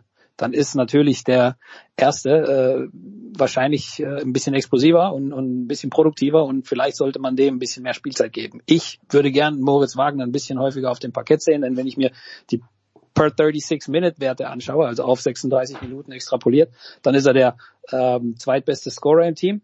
Dann ist er äh, einer der besten Rebounder, einer der besten Shotblocker und einer der besten ähm, Dreierschützen im Team. So und ähm, das sind Sachen, die gerade ein Team wie Orlando natürlich gebrauchen kann. Jetzt fragt man sich, warum spielt er dann nicht mehr? Ja. ja. aus demselben Grund wie vielleicht die News. Ne? Also man setzt dann vermutlich auf andere Namen. Vielleicht äh, gibt es da auch eine Direktive vom Front Office. Da sind oft ähm, bestimmte Kräfte am Werk, die, äh, die über die Hand des Coaches hinausgehen. Also er ist nicht immer äh, im Alleingang dafür verantwortlich, wer wie viele Minuten bekommt etc. Und ähm, Moritz kann im Prinzip einfach nur das machen, was er die ganze Saison schon macht. Wenn er reinkommt und äh, mehr als fünf, sechs Minuten bekommt, dann äh, volle Pulle durchstarten. Gestern auch wieder 13 Punkte, glaube ich, in 12 Minuten ungefähr. Also das ist schon pro Minute sehr, sehr produktiv. Und die Hoffnung ist, dass er nach und nach dann vielleicht ein bisschen mehr, eine Minute mehr pro Halbzeit, zwei Minuten mehr pro Halbzeit etc. und sich vielleicht äh, konstant so in Richtung, ja, vielleicht 20 Minuten Spielzeit pro Partie so, das, das wäre natürlich äh, schon stark. Im Moment ist er bei bei 10 Minuten im Schnitt so, ne? Da, also da ist schwer für jeden äh, ja. aufzulegen. Äh, letztes Wort noch zu den Deutschen. Dennis äh, hat bei der Niederlage der Celtics gegen Brooklyn 36 Minuten gespielt, ist aber von der Bank gekommen. How und why? Also ich meine, ich weiß how, er ist dann einfach aufgestanden, ist reingekommen, äh, aber warum? Es, es ist, es ist, ist ja meistens so, wenn er ja, ja, kommt, aber es ist äh, in den letzten Wochen war es eigentlich so, dass kaum haben wir ihn ein kleines bisschen getadelt, schon hat er hat er absolut aufgetrumpft und 36 Minuten ist ja eigentlich die Spielzeit von dem Starter ist so, aber ähm, wenn man ähm, Coach Udoka auch zuhört, da äh, spielt es im Prinzip keine große Rolle, denn äh, Dennis ist eigentlich einer der Closer bei Boston und, okay. und ähm, als Six Man ist er einfach in der in der Hackordnung bei Boston. Äh, Marcus Smart, Jason Tatum, Jalen Brown, das sind so die die drei alteingesessen, so das ist der Kern. Äh, auch von Udoka. Ähm, da ist Dennis halt, sag ich mal so, der der Mann außen vor, aber ist auch jemand, der in in beiden Situation schon ähm, überzeugt und, und teilweise auch brilliert hat während der gesamten NBA-Karriere. Also jetzt nicht nur in Boston. Und, und das ist eine seiner, seiner größten Stärken, ja, die, die Vielseitigkeit, ähm, entweder als Starter oder dann auch als Six-Man oder dann eben als Closer zu funktionieren und seine Leistung zu bringen. Also Dennis lässt sich davon, glaube ich, nicht groß beeindrucken, ob er jetzt davon der Bank kommt oder ähm, ob er spielt. Natürlich ist es immer cooler zu starten so, da kannst du dich ein bisschen schöner eingrooven. Aber wie du sagst, ja, am Ende sind es trotzdem 30 Minuten. Nicht vergessen, äh, bei Boston ganz wichtig. Einer der Gründe, warum Dennis so viel Spielzeit bekommen hat in den letzten Wochen, war die äh, war der Ausfall von Jayon Brown. Also der der der war raus. Das ist einer der mhm. zwei wichtigsten Spieler in diesem Team und dann müssen die Minuten und auch die Würfe gehen dann an den nächsten in der Hackordnung und das ist eben Dennis Schröder.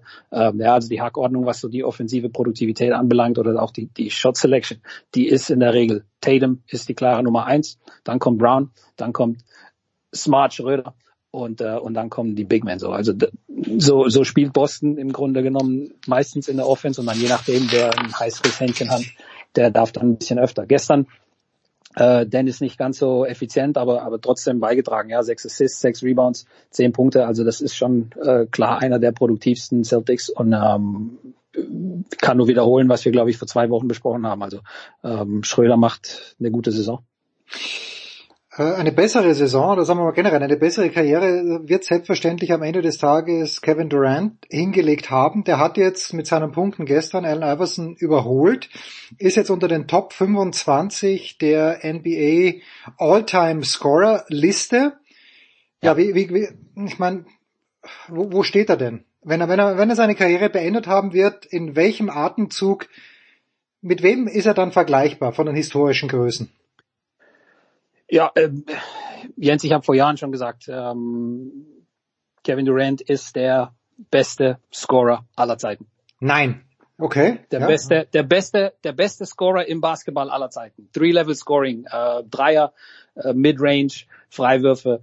Ähm, er hat das komplette ähm, Arsenal äh, verfügbar, äh, Dribble Pull-ups, Geschichten, ja, Dirk Nowitzki einer, der eine komplett neue Ära des äh, Big Man Basketballs eingeleitet hat mit seiner Fähigkeit zu schießen. Kevin Durant ist genauso groß wie Dirk Nowitzki, äh, schießt genauso wie Dirk, hat aber die Fähigkeit aus dem Dribbling zu stoppen, aus der Midrange hochzugehen, mit dem Ball äh, die Gegner zu vernaschen, Crossover links, rechts, ähm, geht äh, 8, 10, 12, manchmal 15 Mal pro Spiel an die Freiwurflinie, ähm, ist aus der Midrange, Fadeaways und so weiter nicht aufzuhalten, ähm, hat die Länge und, und, und ein Wurf, der ähnlich wie der von Dirk Nowitzki einfach nicht zu blocken ist, äh, ist dynamischer, ist beweglicher.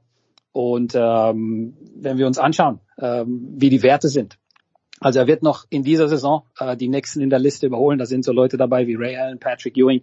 Ähm, das, das wird alles in den nächsten Wochen passieren, rund um Weihnachten. Äh, dann wird er die Saison ähm, vermutlich, wenn er weiter 28, 29 im Schnitt erzielt, ähm, irgendwo so auf, auf Platz 18 ungefähr bei Kevin Garnett beenden. Dann holt er sich im, äh, in der nächsten Saison die nächsten acht und dann ist er vermutlich schon Ende der nächsten Saison. Wie gesagt, alles immer mit kleinem Sternchen, ohne Verletzungen, pipapo, aber sieht alles stabil aus, ja, und, und er wird pro Saison 70 bis 80 Partien absolvieren.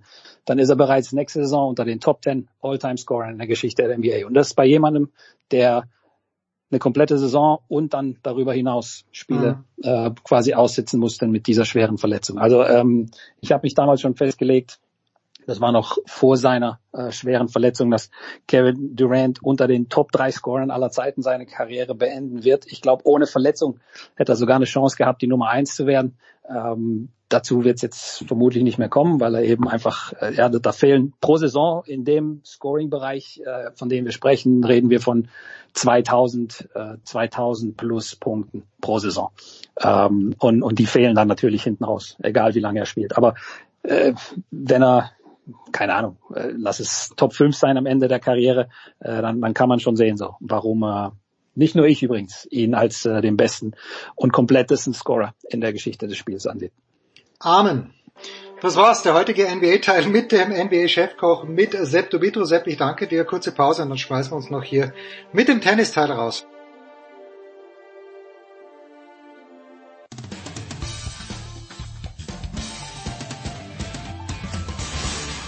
Hallo, ich bin Julia Görges und ihr hört Sportradio 360.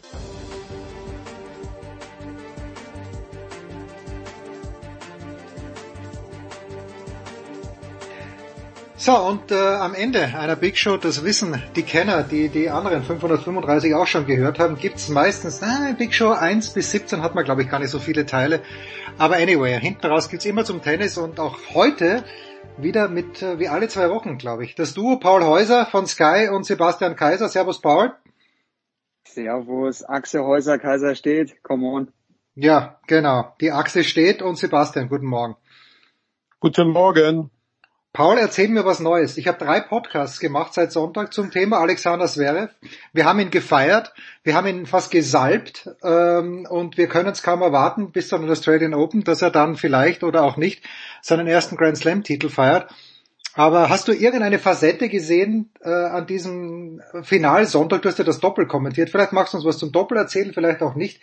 Aber Paul, äh, irgendwas, was vielleicht noch nicht, was nur dir aufgefallen ist als Tennisexperte, am, ja, am Triumph von Alexander Zverev oder an den Finals in Turin ganz generell? Also völlig neu. Das Rad erfinden werden wir nicht, werden wir nicht können. Das ist schwierig. Also, aber es ist schon auch erstaunlich, finde ich. Ich glaube, Moritz hat es auch ähm, festgestellt bei uns, unser Reporter vor Ort, dass er jetzt nicht so überschwänglich gejubelt hat. Er hat es, er hat sich riesig gefreut, aber im Team auch, Misha fand ich, fand ich sehr, sehr ruhig, sehr entspannt, gefasst. Und naja, es war halt auch der zweite Weltmeistertitel schon. Und ich glaube, das ist aber auch so ein Indiz dafür, die sind alle schon mit dem Blick jetzt Richtung 2022 unterwegs. Da soll noch mehr kommen. Da gibt's das ganz große Ziel. Und das, du hast es gesagt, das ist der Grand Slam-Titel, der fehlt noch in der Sammlung. Und Boris Becker hat die Woche dann auch interessant in seinem Podcast, das Gelbe vom Ball mit Matthias Stach, im Stachi gesagt, ja, die Nummer eins, die ist dann durchaus auch realistisch. Und dazu hat ihn Moritz auch gefragt on, on Court. Und ich hatte ihn nach, nach Wien, glaube ich, ja, was, habe ich ihn zur äh, Nummer eins gefragt. Und da hat er gemeint, ja, das haben Sie jetzt gesagt. Äh, da wollte er nicht näher drauf eingehen. Bei Moritz hat er gesagt, klar, das muss das Ziel sein.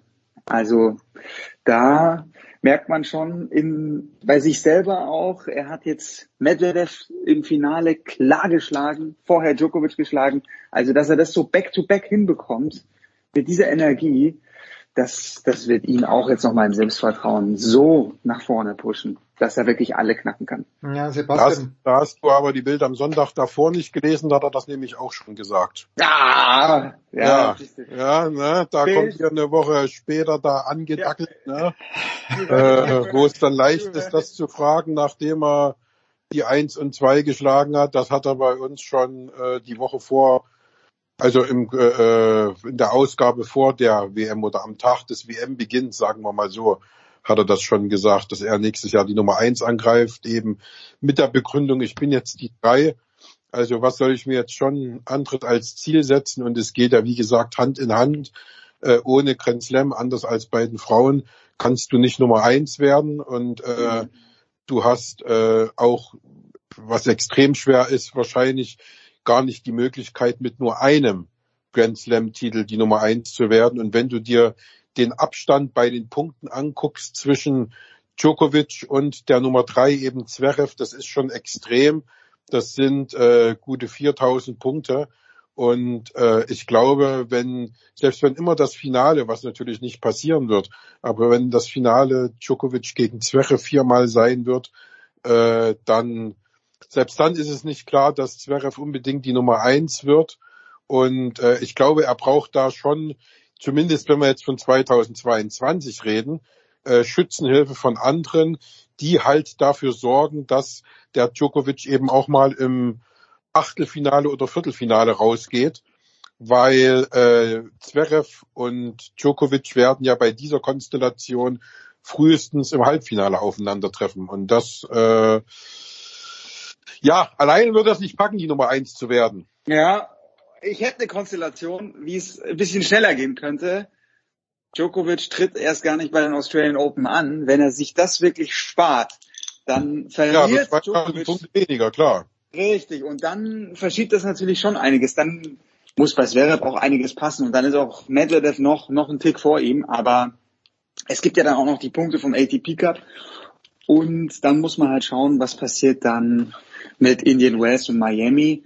Da hätte jetzt Zverev auch nicht so viel zu verteidigen, aber wenn Djokovic dann wieder eingreift, dann hast du das Problem, dass Djokovic die beiden Turniere letztes Jahr gar nicht gespielt hat und dann dort wieder Punkte dazu bekommt. Also mit der ja, Zverev ja auch, weil er eben da nicht gut, also zumindest in Miami ist er erst so, also in, in der zweiten Ja, Runde früh, raus. genau, da gegen er, Russovori, ja, genau, glaube ich, ja. nur zehn, zehn Punkte Mhm. bekommen, so, also, äh, da hat er natürlich die riesige Chance, also das ist ja das, was auch äh, äh, ähm, äh, Micha Zverev äh, gesagt hat. Mhm. Äh, es geht schlicht und einfach darum, dass er die Turniere, die er super gespielt hat, und das war nun mal die Mehrzahl, dass er die weiter super spielen muss. Und die drei, vier Dinger, Monte Carlo, äh, Miami, ähm, Achtelfinale Wimbledon, äh, vielleicht auch Viertelfinale Australian Open, dass er da doch noch mal eine Runde weiterkommt. Die muss er halt besser spielen als letztes Jahr.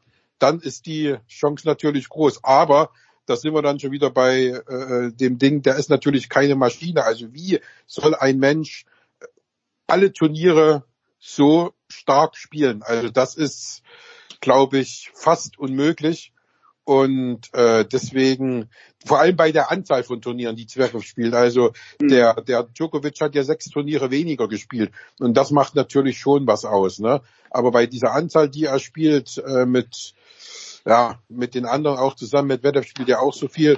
Da ist das schon eine Leistung und da bin ich gespannt, ob das überhaupt vom Körper her möglich ist. Aber weil du vorhin gesagt hast, der jubelt nicht so, nicht so ausgelassen. Also Zverev war, glaube ich, noch nie derjenige, der sich praktisch den Pokal äh, schnappt und dann äh, im, im, im, im, Dauergalopp da um die äh, Piste fegt und hier aufs Herz klopft und den Bundesadler küsst und was weiß ich nicht alles oder in dem Fall das Adidas-Zeichen. Aber äh, der ist da generell, glaube ich, ist nicht der große. Ja, aber Sebastian, Fahrer, was das äh, angeht. also äh, vergleichsweise fand ich das schon auch. Also dass er ein bisschen mehr, auch, auch während des Spiels fand ich, dass er extrem konzentriert war, dass er kaum einen Punkt gefeiert aber, hat. Das stimmt, das stimmt, aber das ist letztendlich äh, schon im ganzen Jahr so gewesen. Mhm. Also er hat kaum mehr als maximal vier Ausbrüche pro Match. Ja. Das war früher ganz anders, aber Mhm. da war auch natürlich die negative Seite da, dass er auch die negativen Ausbrüche im Match hatte. So, Das stimmt, das, das hat stimmt, er ja. jetzt, das hat er jetzt beides nicht mehr.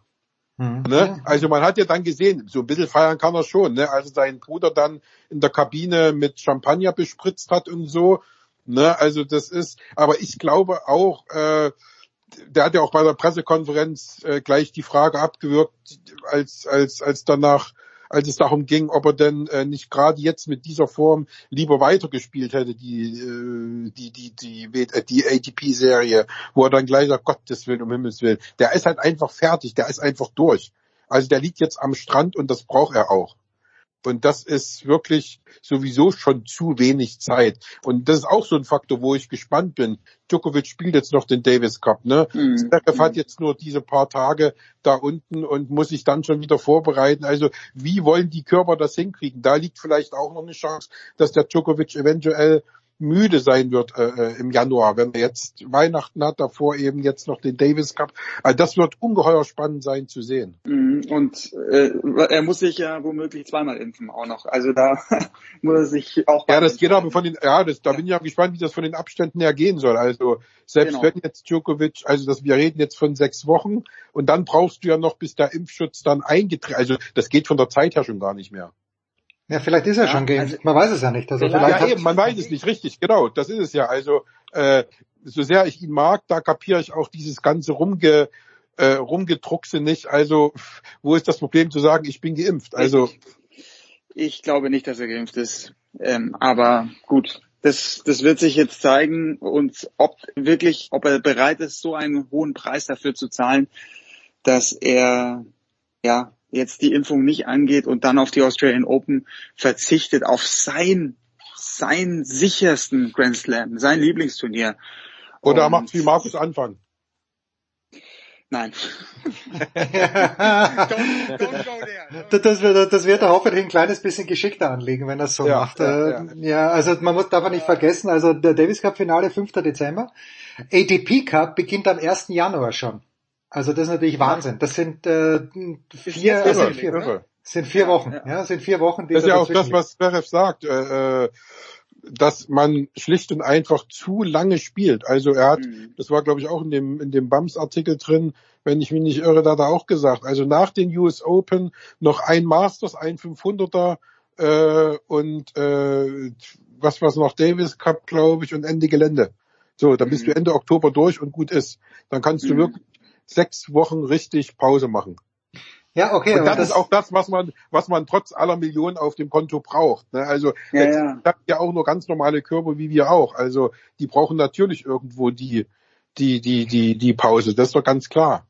Genau, und vielleicht nur ganz kurz zu der Pause, weil er wird jetzt natürlich auch reflektieren nochmal. Und jetzt beendet er die Saison so stark, so schön mit diesem herrlichen Sieg und vor allem mit diesem überzeugenden Sieg Djokovic geschlagen, Medvedev geschlagen. Aber ich bin mir sicher, er wird die Grand Slam Turniere auch nochmal Revue passieren lassen.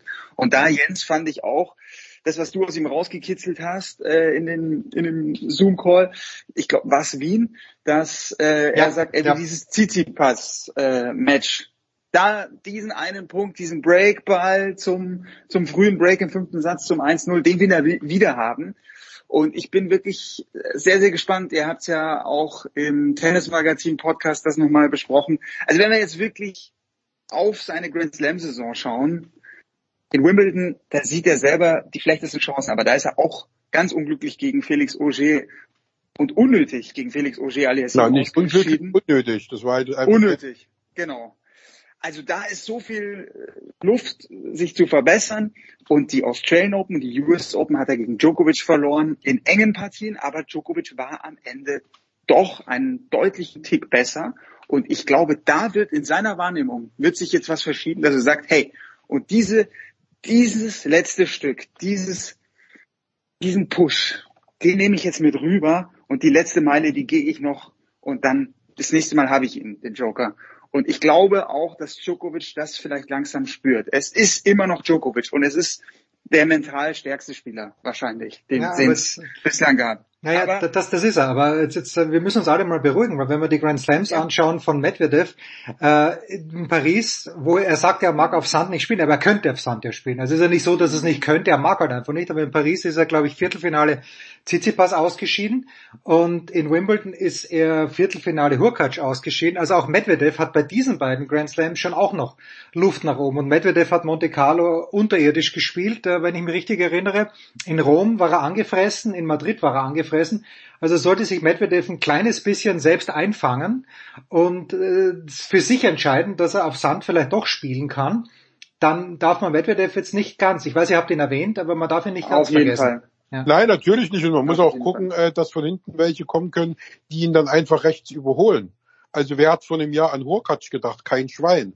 Wenn ja. der jetzt auch vom Alter ja schon ein bisschen äh, äh fortgeschrittener ist, aber guck, was dahinter kommt, hinter dieser äh, Mitte 20er Generation, zu der inzwischen auch der Sportkamera Zverev zählt. Ne? Der wird jetzt 25 im April. Also ähm, da darf man nicht vergessen, dass da hinten schon wieder ein Alcaraz kommt, dass da ein Sinner kommt. Und was wissen wir denn, was die jetzt im nächsten Jahr nochmal für einen Schub machen? Es kann ja auch sein, dass einer mal einen ganz großen Schub auf einmal hat und nicht so kontinuierlich äh, gleichmäßig wie jetzt Zverev zum Beispiel. Ne? Also ist, das halte ich schon ähm, für nicht ausgeschlossen, dass da einer wie Sinner durchaus mal einen Rausreißer hat und einen gucken lässt und auf einmal steht der als Grand Slam-Sieger da. Also das darf man, glaube ich, nicht ganz außer Acht lassen. Aber prinzipiell hat Jens recht, natürlich. Ähm, Medvedev, ganz klar. Also das ist jetzt ein Spiel nach fünf Niederlagen, das er gewonnen hat gegen ihn. Aber das heißt natürlich nicht, dass er jetzt auch noch mal die nächsten vier gewinnt. Und ich glaube nicht, dass es nochmal drei große drei geben wird, vor allem nicht von den Erfolgen her und über so einen langen Zeitraum. Aber ich glaube, dass Medvedev und äh, Zverev zu einer ähm, Ära im kleinen Sinne gehören werden, wo eben wirklich sechs, sieben Leute drin sind. Mit Tsitsipas, wenn er dann in einem halben Jahr wieder spielen kann, dann nach seinem Ellbogen, nach seiner Ellbogen-OP und eben Rublev und, und, und, und wie sie alle heißen, äh, Dominik Thiem, Alcaraz, die da, was, die da was reisen können. Ja, also Ja, da, bei, bei, bei, Domi. ja, bei Domi bin ich ein kleines bisschen im Moment Nee, vor. Domi raus. Domi ist weg vom Fenster. Ja, ja, also das nächste halbe Jahr ganz sicher und jetzt schauen wir mal, also ich habe ja gehört, oder man sieht ja die Bilder, man hat noch kein Bild von ihm gesehen, wo er auch tatsächlich Vorhand spielt. Da mit der Rückhand, da ist das Handgelenk ja geschützt gewissermaßen, aber mit der Vorhand, wo er das Handgelenk aufmacht, da geht's wohl noch nicht so sehr. Also Paul mit, mit Dominik, da, also mich, mich würde es überraschen, wenn er überhaupt nach Australien fährt. Ich glaube, er ist noch nicht so weit für ein Grand Slam Turnier. Und ich habe mir vorhin wirklich, äh, das ist nur zum Abschluss, aber Sebastian ist ja, hat ja Sen und Alcaraz genannt. Ich habe mir gedacht, wer könnte jetzt realistischerweise, weil du gesagt hast, Paul, man müsste Djokovic mal im Achtelfinale eines Grand Slam Turniers rausnehmen, aber wenn ich jetzt realistischerweise nachdenke, gibt es welche Spieler sind im Moment in der Lage, gegen, auf Hartplatz gegen Medvedev, Zverev oder Djokovic Best of Five zu gewinnen? Da glaube ich nicht, dass Rublev da in Frage kommt. Der Tsitsipas ist sowieso raus. Berrettini, meinetwegen, aber der ist ja auch ständig verletzt. Da fallen mir eigentlich auch nur an einem ganz, ganz großen Sterntag Yannick Sinner und Carlos Alcaraz ein, Paul. Sonst fällt mir da niemand ein. Ja, vielleicht macht der, Aslan, der gute Aslan Karacev auch noch mal einen Schub, der sich, also das Spiel dazu hätte er, finde ich. Ja, das ist Wunschdenken, Aber da Paul. auch- ich bin ganz bei das dir. ist Ich würde es mir Wunschdenken, wünschen, aber. Ja, One Day Wonder. Der hat einen super Anfang gehabt, 2021, aber das, da haben wir wohl alle Aber mehr. Hubert Hurkacz finde ich schon auch eine gute nein, Wendung nein, nein. Sebastian. Ist, nein, ist nicht gut genug. Also der muss sich, ja, es fehlt auch, äh, glaube ich, mental fehlt da auch noch ein bisschen dieses letzte Zutrauen. Aber sein Spiel wäre mächtig. Sein Spiel wäre Der hat schon mit so, dass er im auch Aufschlag und kann. das muss er halt durchziehen, aber dass der jetzt äh, die nächsten Jahre da irgendwie glaube ich auch nicht. Also Horkatsch ist da für mich auch eher einer, der mal an einem guten, äh, in einer guten Woche tatsächlich was reißen kann, aber äh, dass der jetzt irgendwie in diesen elitären Kreis aufsteigt, glaube ich auch nicht. Ja, also man hat auch gesehen, gerade in Paris, auch wir gegen Djokovic gespielt hat, war ein ganz knappes Match, aber da hat er teilweise mit der Vorhand die Bälle ja äh, rausgesemmelt, wo ich mir gedacht habe, äh, wie, wie, wie kannst du unter die besten zehn kommen? Klar, wenn der Aufschlag läuft, dann ist es gut. Und, und, und, und der Rüd ist natürlich, ja, und der Rüd ist natürlich jemand, der körperlich super ist, also der, der ganz konstant ist und der auch, auch schießen konnte, wie man gesehen hat gegen Djokovic und auch gegen Rublev, aber na, da sind wir mal gespannt. Auf Asche vielleicht in Paris, also Best of Five gegen Rüd möchte man nicht zwingend früh drankommen. Oh ja.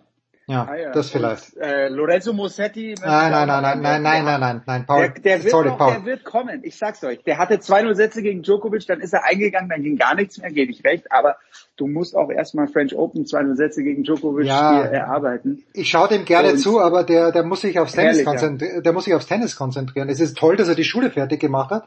Äh, good for him. Aber der ist im zweiten Halbjahr hat er nicht viel gezeigt. Da gefällt mir der Rühne fast noch mehr, aber der Rühne, der ist noch ein bisschen, bisschen zu jung. Sebastian, worum kümmerst dich? Worum kümmerst du dich an diesem Wochenende? Wir haben gar nicht über den Davis Cup gesprochen, das machen wir dann nächste Woche. Aber Mhm. äh, Sebastian, an diesem Wochenende, was wird dein Hauptaugenmerk be- beanspruchen? Ja, ich werde schon ein bisschen Davis Cup gucken, klar. Und ähm, dann sitzen wir natürlich weiterhin über Peng Shuai. Ah ja. Ähm, da werde ich jetzt auch noch für die Welt am Sonntag in eine Geschichte machen. Ähm, und da muss man halt mal schauen, wie das weitergeht. Und dann, ja, gucken, ob äh, Zverev auf den Malediven nicht ertrinkt. das, äh, solange Marcelo Melo dabei ist, um ihn zu retten, wird das schon passen.